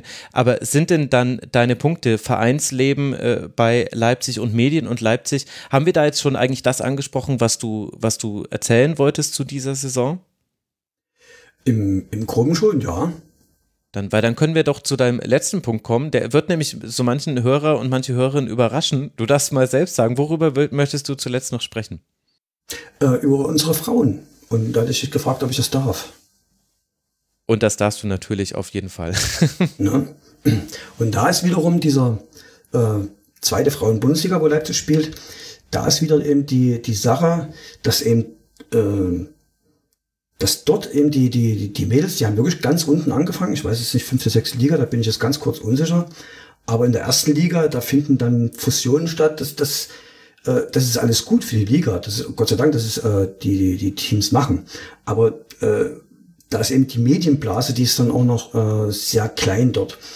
Und man hat jetzt eben, äh, man ist jetzt wieder in der zweiten Liga und man hat eben äh, Genau an dem gestrigen Tag hat man zwar gewonnen und man hätte, oder andersrum, man hat den letzten Spieltag und hat es immer noch vier Punkte Rückstand auf Duisburg, die damit aufgestiegen sind und äh, Leipzig end nicht. Und was, äh, was ich auch so gehört habe, also ich habe auch viel äh, Frauenbundesliga gesehen und vor allem auch hier Champions League jetzt, hier Wolfsburg gegen Barcelona, ganz großes Kino. Und äh, was ich aber auch im, im, im, Vorfeld dann gehört habe von Almut Schuld oder so, dass äh, die, die, die erste Frauen-Bundesliga, äh, die braucht irgendwie noch Zugpferde. Und da hat sie eben auch uns äh, RB Leipzig gemeint, mit, dem, mit diesem kleinen Hintergrund, ja, wenn die ein bisschen Geld reinstecken könnten und aufsteigen, dann haben wir hier wieder ein bisschen, äh, man hat in, in, in eine bessere Liga, kommt vielleicht welche und äh, kann der Liga allen äh, Frauen da noch gut tun. Ja. Würden jetzt auch wieder nicht alles so sehen, aber ich verstehe ja, deine Argumentation, ja. ja. Was, was, was ich überhaupt nicht gewusst habe, du weißt das mit Sicherheit, Max, äh, ich habe dann mal irgendwann mal geschaut, äh, was brauchst du jetzt als VWL Wolfsburg als Budget äh, für die für die erste Liga, wenn du Meister werden möchtest. Und das hat mir ein bisschen die Kinder darunter gehauen, weil ich hatte jetzt echt gedacht, vor allem Wolfsburg, ich bin auch Champions League, das wird irgendwas ganz groß zweistelliges sein, irgendwas um die 20, 25 Millionen. Aber das ist im Endeffekt die Summe, die zum Beispiel die Herren jetzt im DFB-Pokalfinale bekommen haben. Ne? Mhm. Ihre 5 Millionen. Genau. Und wenn das jetzt zum Beispiel der Verein investieren würde in die Frauenmannschaft und unsere, ja, dann wäre der Aufstieg vielleicht, äh, würde vielleicht kommen. Und dann gab es eben, äh, genau heute kurz vor der Aufnahme, drei Stunden, glaube ich, davor, am, am, am Montagabend oder Nachmittag, gab es eben die Mitteilung, dass die Trainerin Katja Kreulich, mhm. die wird im Sommer den Verein verlassen. Es soll angeblich äh, Unstimmigkeiten im Verein gegeben haben. Hm, ja, kann ich jetzt ehrlich gesagt nicht einordnen. Ja, wenn, wenn, wenn, wenn du Platz drei wirst, ich meine, das war auch äh, Oliver Minzlaff, der das dann äh, Forster gesagt hat. Also, wenn man zwischen die zwei Zeilen lesen will, kann, hat Minzlaff schon äh, gefordert, äh, Aufstieg schon. Ne? Er hat es nicht so gesagt. Na? Wir wünschen uns das gern und wir wollen wir wollen es auch gern. Aber eben, äh, vielleicht ist dann äh, der Moment die Frau Gräulich da an den äh, daran gescheitert. Das kann durchaus sein. Und jetzt wird man einen neuen Trainer suchen und da weiß ich jetzt nicht, da kannst du vielleicht weiterhelfen, Max? Euer Bayern-Trainer, der scheidet doch gerade auch aus im, im Ja, ja, der, der, ist entlassen worden. Den könnte man holen. Würde, würde der sich zutrauen, in die zweite Liga zu gehen? Ach du, das, also da bin ich viel zu weit weg, das, äh, das da bist du kann ich nicht sagen. Äh, ja. Ich wüsste jetzt auch ehrlich gesagt gar nicht, ob ich den mir als Leipzig holen würde. Aber es ist zumindest halt interessant zu sehen, wie der Frauenfußball aktuell noch strukturiert ist, dass da eben äh, ja. Teams wie Duisburg und Meppen jetzt den Aufstieg geschafft haben und eben nicht jemand wie Leipzig und auch welche Rolle die Zweitvertretungen dort spielen. Also das habe ich im Kurzpass mit Sascha Reis auch mhm. angesprochen, der das äh, durchaus mit Unbehagen siegt. Also in der zweiten Frauen-Bundesliga spielen ja auch die zweite Mannschaft von Eintracht Frankfurt, die zweite Mannschaft ja. von FC Bayern, von Wolfsburg und von Hoffenheim. Das sind vier von 14 Plätze, also es ist ja auch noch eine kleinere Liga gehen erstmal an Zweitvertretung, was schon wirklich ein Problem werden kann, sollte der Frauenfußball, so wie man es eigentlich antizipieren kann, in den nächsten fünf Jahren deutlich wachsen in Deutschland. Da müsste man meiner Meinung nach, muss man dafür jetzt eine Lösung finden, ob man das wirklich haben möchte. Klar brauchen die Zweitvertretungen ein kompetitives Umfeld. Das ist das alte dritte Liga-Problem, das wir schon oft genug hatten im deutschen Fußball. Aber kann man da nicht vielleicht im Frauenfußball einen anderen Weg gehen? Die können doch ihre eigene Liga machen, die Zweitvertretungen, damit eben auch noch die wenigen Frauenfußballstandorte, die reine Frauenfußballstandorte sind, dass die noch einen Platz haben. Denn die werden über kurz oder lang ihren Platz wahrscheinlich nicht mehr in der ersten Liga haben, mehrheitlich, sondern in der zweiten Liga. Und das fände ich persönlich gut, aber das ist jetzt wieder nur ganz subjektiv. Das kann man natürlich auch anders sehen. Nein, die haben äh, ihren, ihren Stadion-Spielort, das ist äh, das Stadion am, am Bad, wo, wo die Herren damals in der Oberliga gespielt haben. Und da war ich äh, im Jahr, wie viel schaffe ich, wie viele Frauen spiele? Vielleicht zwei. Eigentlich im Endeffekt bin ich dann äh, so verwöhnt, sage mir, ich mache das in dem Sommer, ist eine schöne Radtour dorthin, äh, schön durch den Wald am See entlang und äh, schaust dir mal die, die, die Mädels an. Und aber auf der anderen Seite muss man sagen, äh, das wird richtig gut angenommen. Also wenn man jetzt äh, äh, das letzte Woche das Spiel sieht, also da waren bestimmt über 500 Leute im Stadion und äh, mit inklus inklusive Support sogar und die hatten dann sogar aufgerufen, wir fahren alle nach Duisburg äh, zum letzten Spiel dann. Also da, da muss man sagen, also die, die, die, die Frauen sind äh, da auch ja, sehr gut angenommen worden von den Fans und da gibt's auch ganz viel Unterstützung. Und ähm, wir hatten ja, oder, man, oder jeder Verein macht das ja, man hat ja diese, äh, man kommt aus der Sommervorbereitung und man macht immer dann dieses erste Spiel, Testspiel. Und das war bei den Herren, das kann ich dir gar nicht sagen, wer das bei uns war, aber es war im umgebauten neuen Stadion. Da haben erst die Herren gespielt mit äh, Spielervorstellungen etc. Und da waren 12.000, 13.000 da und danach haben dann die Mädels dann gegen Frankfurt gespielt aus der ersten Liga. Mhm. Haben dann zwar, glaube ich, 4 zu 2 verloren, aber die konnten mal in diesem neuen großen Stadion vor 6.000 Fans dann spielen. Also das, das war, schon, war schon richtig gut. Sehr gut, dann haben wir jetzt auch den Frauenfußball hier mal thematisiert. Was uns jetzt aber noch fehlt, ja. Lars, ist unbedingt das Kleidungsstück, das die Saison von Leipzig beschreibt. Ja, also ich habe eben drei, weil wir hatten ja diese legendäre Dreifachbelastung für Spieler, für Fans etc. Und äh, ein Kleidungsstück äh, ist äh, für die für die für die für den europäischen äh, Teil, wo wir dann eben gescheitert sind, ist in ein schottischer Kilt. Mhm. Ja, okay. Und äh, weil wir den Pokal gewonnen haben, gibt es eine Anspielung auf Emil Forsberg, der bei der Pressekonferenz, äh, ich glaube gegen äh, Manchester City, sich so verplappert hat. Er hat nicht äh, von äh, Titel geredet, hätte ich mich selber weiter verredet, äh, sondern eben äh, mit Doppel-T und das L ganz hinten. Und da gibt's es jetzt natürlich einen, einen, einen goldenen Büstenhalter dafür. Okay. Und für die ganze Bundesliga, da habe ich extra einen Uli Krömer gefragt, was wir das tun nehmen. Und das kommt von ihm. Das ist dieser berühmte äh, Tedesco-Kragen. Ja, die hatte ah, ja. ja, ja, äh, okay. zugeknöpften. Da, ja, das äh, steht dann äh, für die Bundesliga. Okay, wunderbar. Ich habe es äh, notiert. Dann äh, danke ich euch beiden sehr, sehr herzlich. Äh, sorry, Frieda, dass wir dich jetzt äh, kaum noch mit einbezogen haben, aber ich äh, hat äh, große Freude gemacht, euch beide hier mit dabei zu haben. Ich danke dir, Lars, at aus-le1 heißt du auf Twitter, werde ich natürlich verlinken. Danke, ja. Lars, dass du mit dabei warst. Ja, danke Max, hat viel Spaß gemacht und die Stimme hat komischerweise äh, dann doch gut gehalten. Also ich habe, ja, siehst, ich, hab's dir doch ich hatte gesagt. echt ein schlechtes Gefühl gehabt. ich hab's dir doch gesagt. Und äh, dir, Frieda, auch ganz herzlichen Dank. Ed Frieda Elaine auf Twitter, Friederike Baudisch. Danke dir, Frieda, für deine Zeit. Danke, Max, für die Einladung. Sehr, sehr gerne. Und dann wünsche ich euch noch eine gute Zeit. Macht's gut. Ciao. Ja, gut. Ciao, ciao. Tschüss, Max. Und damit endet dieser erste Teil des Rasenfunk Royals. Im nächsten geht es dann gleich weiter. Einen von sechs habt ihr geschafft, wenn ihr vorne angefangen habt. Ganz herzlichen Dank für eure Aufmerksamkeit. Großen Dank nochmal an alle Gäste, die mitgemacht haben. Ohne die Gäste ginge es nicht. Gerade im Rasenfunk Royal ist das wirklich eindeutig so.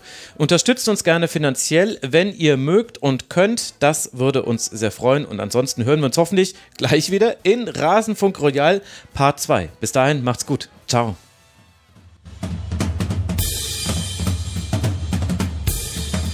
Das war die Rasenfunk-Schlusskonferenz. Wir gehen nun zurück in die angeschlossenen Funkhäuser.